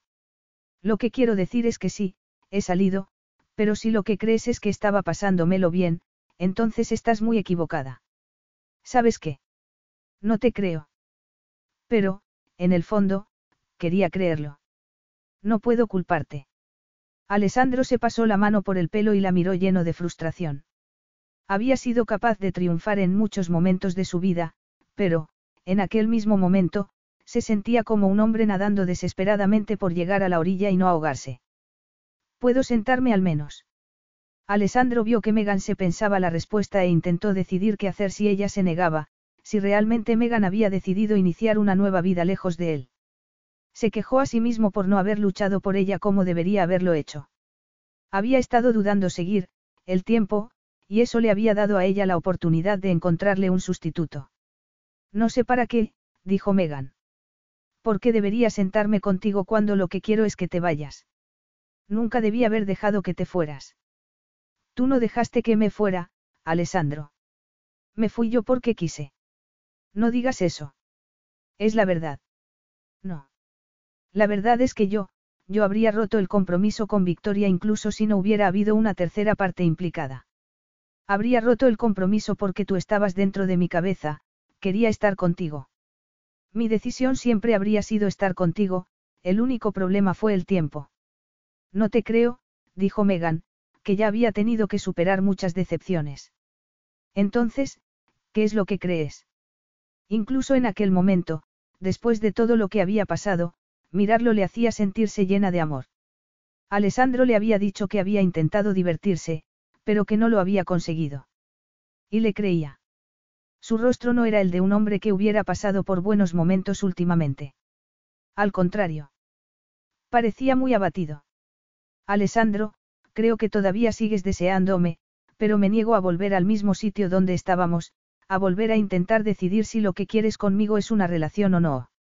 Ya no me importa.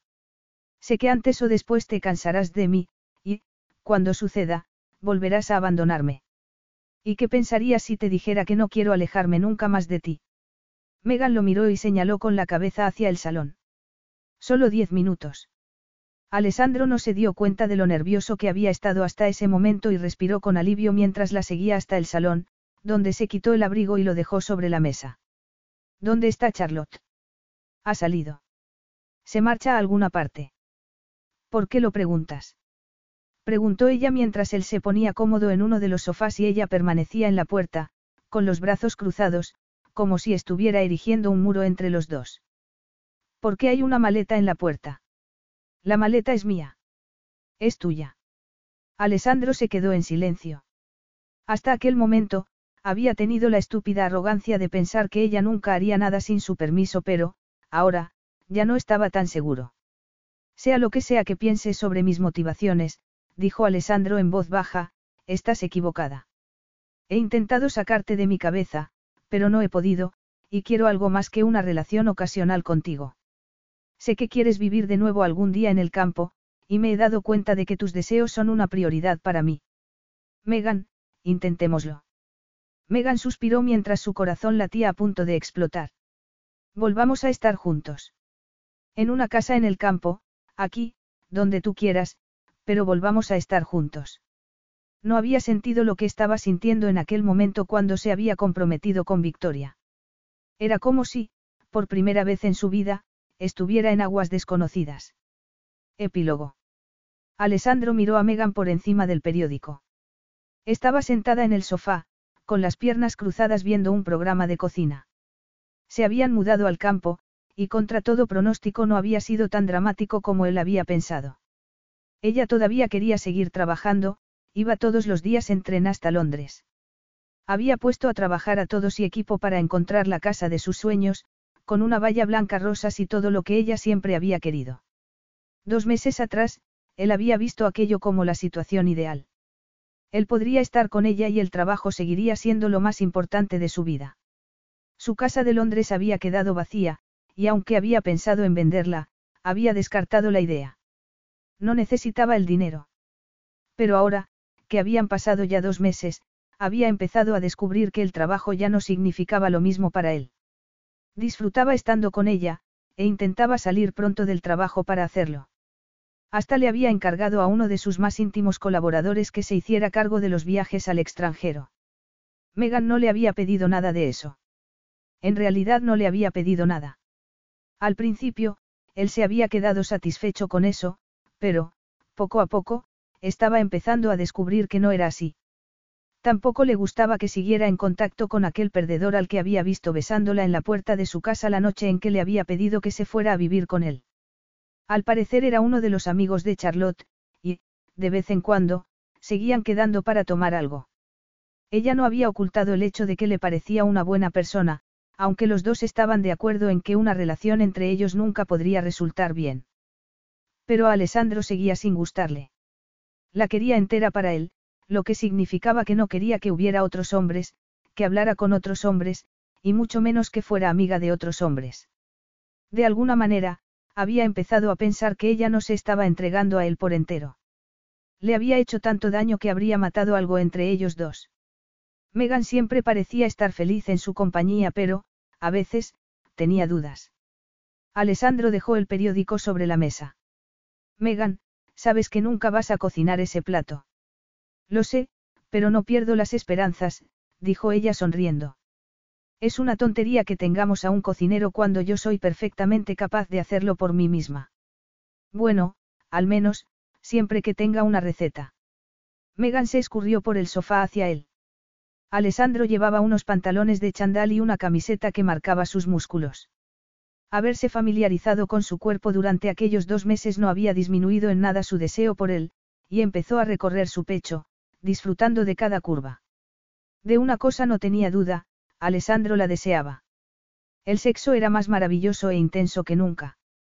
En aquel mismo momento, lo único que deseaba era que él recorriera su pezón con la lengua, que deslizara su mano por sus bragas hasta llegar al lugar donde más caliente estaba, e encendiera la hoguera que llevaba dentro.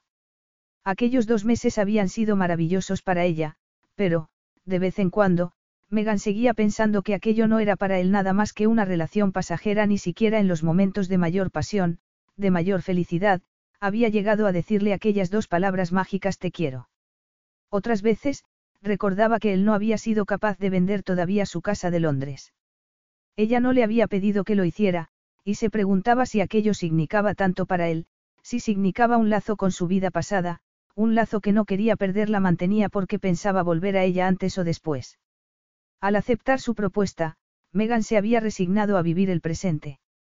Por eso precisamente, había preferido continuar con su vida social, ignorando su desaprobación hacia algunas de sus amistades. Había encontrado un buen amigo en Stuart, un amigo de Conanza. A pesar del enfado que eso provocaba en Alessandro. En otras palabras, estaba dispuesta a renunciar a muchas cosas, pero no a todo. Eso me gusta, suspiró ella separando las piernas e indicándole a él que continuara. Pero, en lugar de avanzar hacia ella, Alessandro acarició sus piernas con ternura, y las volvió a juntar. ¿Qué pasa? Malas noticias. Debo irme de viaje un par de días. Por trabajo. Megan se sintió, decepcionada y pensó en todo lo que había invertido para conseguir lo que tenían en aquel momento. Se había acostumbrado a tenerle en su vida, sin pensar cómo una persona tan adicta al trabajo había llegado a renunciar a él tan fácilmente. Pero las cosas podían cambiar otra vez, y se preguntó si aquel no sería el comienzo. No digas tonterías, sonrió ella de forma forzada. ¿Por qué van a ser malas noticias?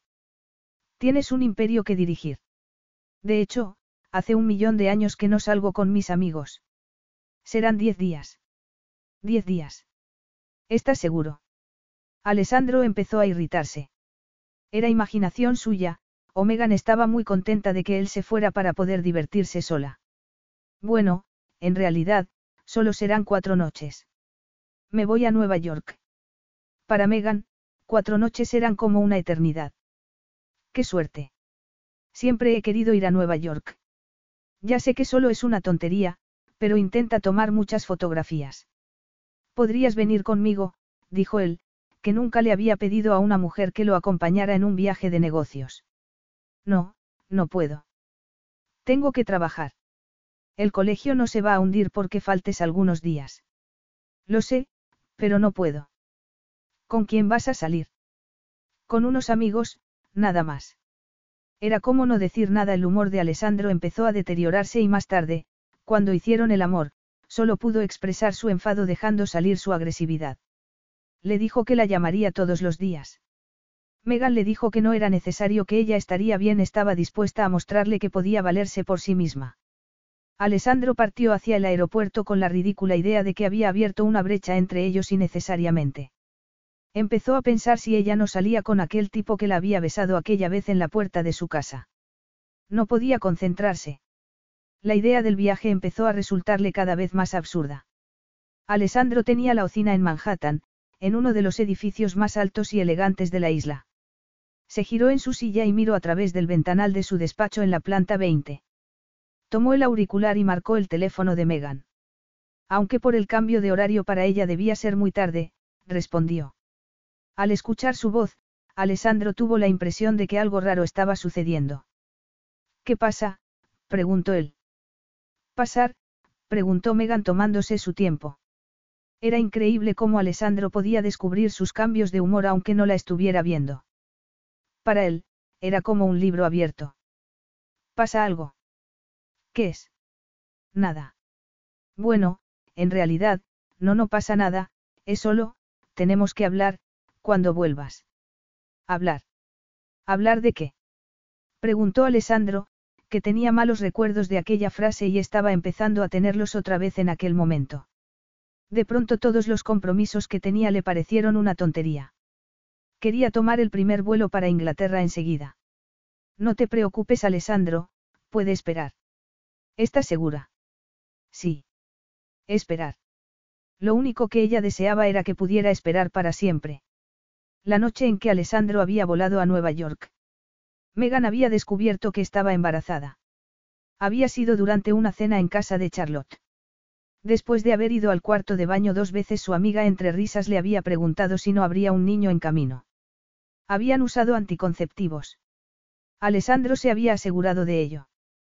Pero en dos ocasiones llevados por el deseo se habían olvidado. No te preocupes por mí, le dijo Megan. Espero que te estés divirtiendo en Nueva York. Divirtiéndome. Megan, estoy aquí por negocios. ¿Qué te crees que estoy haciendo? No tengo ni idea, respondió ella secamente. Es asunto tuyo. Sus mejillas se estaban llenando de lágrimas. En cualquier caso te veré cuando regreses en un par de días. Megan colgó el teléfono. Seguramente, Alessandro se habría puesto furioso, casi podía ver su gesto de enfado. En cuanto supiera que estaba embarazada insistiría en casarse con ella. Le conocía de sobra después de tanto tiempo y sabía que era un hombre que no temía cumplir con su obligación. Al menos, con lo que él creía que era su obligación. Para Alessandro un niño necesitaba una familia. Ningún hijo suyo tendría que vivir con padres separados. Quería ella casarse con un hombre que no la amaba. Había aceptado irse a vivir con él porque no había sido capaz de imaginarse la vida sin él porque en el fondo de su corazón siempre había mantenido la esperanza de que él llegara a quererla. Iba a ser capaz de afrontar el futuro sabiendo que él se había casado con ella por las razones equivocadas. Por primera vez desde que llevaba trabajando en el colegio, Megan se tomó un día libre. Se recluyó en casa para poder pensar. Desde que se habían ido a vivir juntos, ella no le había pedido nada, no le había hecho preguntas y había intentado conservar su propia independencia. Se preguntó si él acabaría sintiéndose resentido con ella por haberle metido en una situación que él nunca había querido con ella. Pensar en todo aquello le hacía sentirse muy mal. Deambuló por la casa, la tarde se convirtió en noche e ignoró todas las llamadas de teléfono. Apagó el teléfono móvil porque sabía que Alessandro la llamaría y no quería hablar con él en aquel momento. De repente estaba sentada en el sofá cuando por alguna razón sintió su presencia en el salón. Allí estaba. No estaba en Nueva York. No estaba a miles de kilómetros de distancia. Estaba allí mismo, y Megan se preguntó cómo podía ser. Megan se estremeció. El dolor de cabeza que había tenido durante todo el día desapareció como por arte de magia deshecho por la mirada de aquel hombre tan atractivo como si fuera un ser, de otro planeta que hubiera descendido para tomar posesión de ella. ¿Qué? ¿Qué estás haciendo aquí? Alessandro notó que Megan tenía la cara pálida y supo que había hecho bien en dejarlo todo de lado y regresar. Dijiste que teníamos que hablar. Has venido hasta aquí solo porque yo te dije eso. He venido porque, quería, dijo él acercándose. También quiero hablar contigo, añadió sentándose en el sofá a una distancia prudencial ya que no quería distraerse con la proximidad del cuerpo de ella. Megan lo estaba mirando conteniendo la respiración y Alessandro se preguntó por qué le había costado tanto tiempo descubrir lo obvio. He sido un estúpido, dijo en voz baja, obligándola a ella a acercarse a él para poder oírle, creo que deberíamos separarnos. ¿Has conocido a alguien en Nueva York? No tiene nada que ver con eso, dijo el impaciente por la interrupción. Lo que quiero decir. Las palabras se acumulaban dentro de él desesperadamente. Hace siete años, yo, cometí un error. Un error. Y. Sí, era demasiado joven y, fui un idiota ambicioso. Lo había dicho. Lo había sabido desde que habrá abandonado la universidad, por fin había conseguido sacárselo de dentro. Yo, yo sabía lo que quería. No fuiste un idiota. Puede que fueras joven y ambicioso, pero nunca un idiota. Fui un idiota porque te dejé marchar, dijo él mirando lajamente y el corazón de Megan se volvió del revés. Aquella no era la conversación que ella había planeado, pero estaba empezando a gustarle y quería descubrir dónde terminaba. Alessandro hizo una pausa, retrocediendo en el tiempo, volviendo a un momento en el que había creído que había tenido todas las respuestas. Había pensado que podría controlar toda su vida una vida que fuera predecible, sin sobresaltos, sin traumas. Pero Megan había sido imprescindible. Yo pensé. Pensé que tú no eras lo que necesitaba. Yo. Crecí viendo cómo mis padres luchaban contra la pobreza. Fue su compañera inseparable. Desde pequeño, me propuse no caer en la misma trampa, y la única forma que se me ocurrió fue acumular poder y riqueza, convertirme en invencible. Me equivoqué. El poder y la riqueza no consiguen la felicidad y la idea de controlar la vida es una mera ilusión.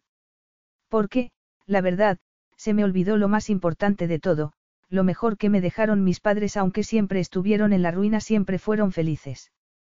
Megan, tú siempre estuviste en el fondo de mi corazón, y ahora. Alessandro negó con la cabeza, como descubriendo de repente todos los errores que habrá cometido. No puedo vivir sin ti, confesó. He intentado luchar contra ello muchas veces, pero, siempre que pienso en ti, sé que no tiene sentido, pero, sé que quieres hablar de nosotros, probablemente vas a decirme que lo has pensado mejor. Alessandro no se atrevió a continuar diciendo todo lo que pensaba. Probablemente ella iba a decirle que vivir con él le había abierto los ojos, que valoraba su libertad por encima de cualquier otra cosa, que no quería seguir viviendo con él, que prefería estar con el tipo que la había besado aquel día que seguir viviendo con un hombre que la habrá rechazado tantas veces. No quiero perderte, dijo Alessandro desesperadamente. Puede que pienses que soy una mala apuesta, que no te fíes de mí. Pero no lo soy. Yo soy, estoy enamorado de ti. No puedes estar pensando en dejarme. No lo hagas. Estás enamorado de mí. Creo que siempre he estado enamorado de ti. Tú nunca, nunca me lo habías dicho, dijo Megan con la voz temblorosa y vulnerable. Extendió el brazo y le acarició la mejilla como si la estuviera descubriendo por primera vez. Como he dicho antes, he sido un idiota, dijo él tomando la mano de ella en la suya y sujetándola con fuerza. Nunca dejé de preguntarme por qué el trabajo se convirtió en algo secundario para mí en cuanto tú apareciste. Me hiciste perder la cabeza. Y eso es bueno. Es muy bueno. Es lo mejor que he conocido nunca. ¿Estás seguro? La forma en que Alessandro la miró fue la mejor respuesta y ella sonrió. Lo digo porque también te quiero. Nunca he dejado de quererte. ¿Por qué crees que decidí mudarme aquí contigo? Era una locura, pero tú consigues que me vuelva loca. Así es como me gusta que sea, dijo Alessandro sonriendo. Aquello era mucho más de lo que había esperado ella. Pero me gustará mucho más si accedes a ser mi mujer. Sí. Gritó echándose sobre él y besándolo. Solo cuando abrió los ojos, al cabo de unos segundos, recordó por qué tenía que hablar con él. ¿Cómo había podido olvidarse de algo que la había estado consumiendo durante tres días? Estoy muy feliz, susurró ella. ¿Por qué? ¿Por qué? Sí, me dijiste por teléfono que querías hablar conmigo. Sí, yo, voy a darte un pequeño susto, vas a ser padre. Sigo pensando que me engañaste al decirme, cuando estaba en Nueva York, que querías hablar conmigo. Querías cazarme, le dijo Alessandro muchos meses después, mientras la miraba tumbada en la cama junto a la hija que habían tenido. Me diste un susto de muerte y, ahora, jate, no solo estoy aquí, sino que hay un milagro entre nosotros. Isabella, que así la habían llamado, agarró el dedo de él y se lo llevó la boca. Si hubiera sido tan inteligente, habría recurrido a ese truco mucho antes, sonrió Megan. Había pasado casi un año desde entonces, y cada día había sido mejor que el anterior. Todavía vivían en la casa que habían comprado en las afueras de Londres, ella había seguido, trabajando hasta el último momento. Megan era, por N, la mujer que siempre había querido ser, no ocultaba nada de ella misma ni de su personalidad. Incluso había empezado a comprarle otra vez algunas prendas de ropa atrevidas y él, contra todo pronóstico, se había puesto algunas. Bueno, en realidad, siempre puedes volver a hacerlo. Creo que ya va siendo hora de que un día de estos vuelva a casa y me sorprendas con la noticia de que hay otra Isabella en camino. Es que quieres montar un equipo de fútbol. Los dos se dieron y la pequeña abrió mucho los ojos. Era una broma privada entre ellos. Cada vez había más, pero aquella era una de las que más les gustaba. Victoria y Robbie se habían casado aproximadamente al mismo tiempo que ellos, y también se habían mudado al campo, donde Victoria había cambiado su trabajo por uno menos estresante, una pequeña arma de abogados, y había empezado a pasar mucho más tiempo con Dominique. Y se había quedado embarazada. Robbie había retado a Alessandro y le había dicho que lograría tener un equipo de fútbol antes que él. Megan y Victoria habían encontrado aquel reto muy curioso, considerando que iban a ser ellas las que iban a tener que dar a luz a tal cantidad de hijos. Nunca me atrevería a sugerir tal cosa, cariño. Pues estás suficientemente loco como para hacerlo. Alessandro supo que aquella era su vida, la que siempre había querido. La locura al final, era lo único que tenía sentido. Fin.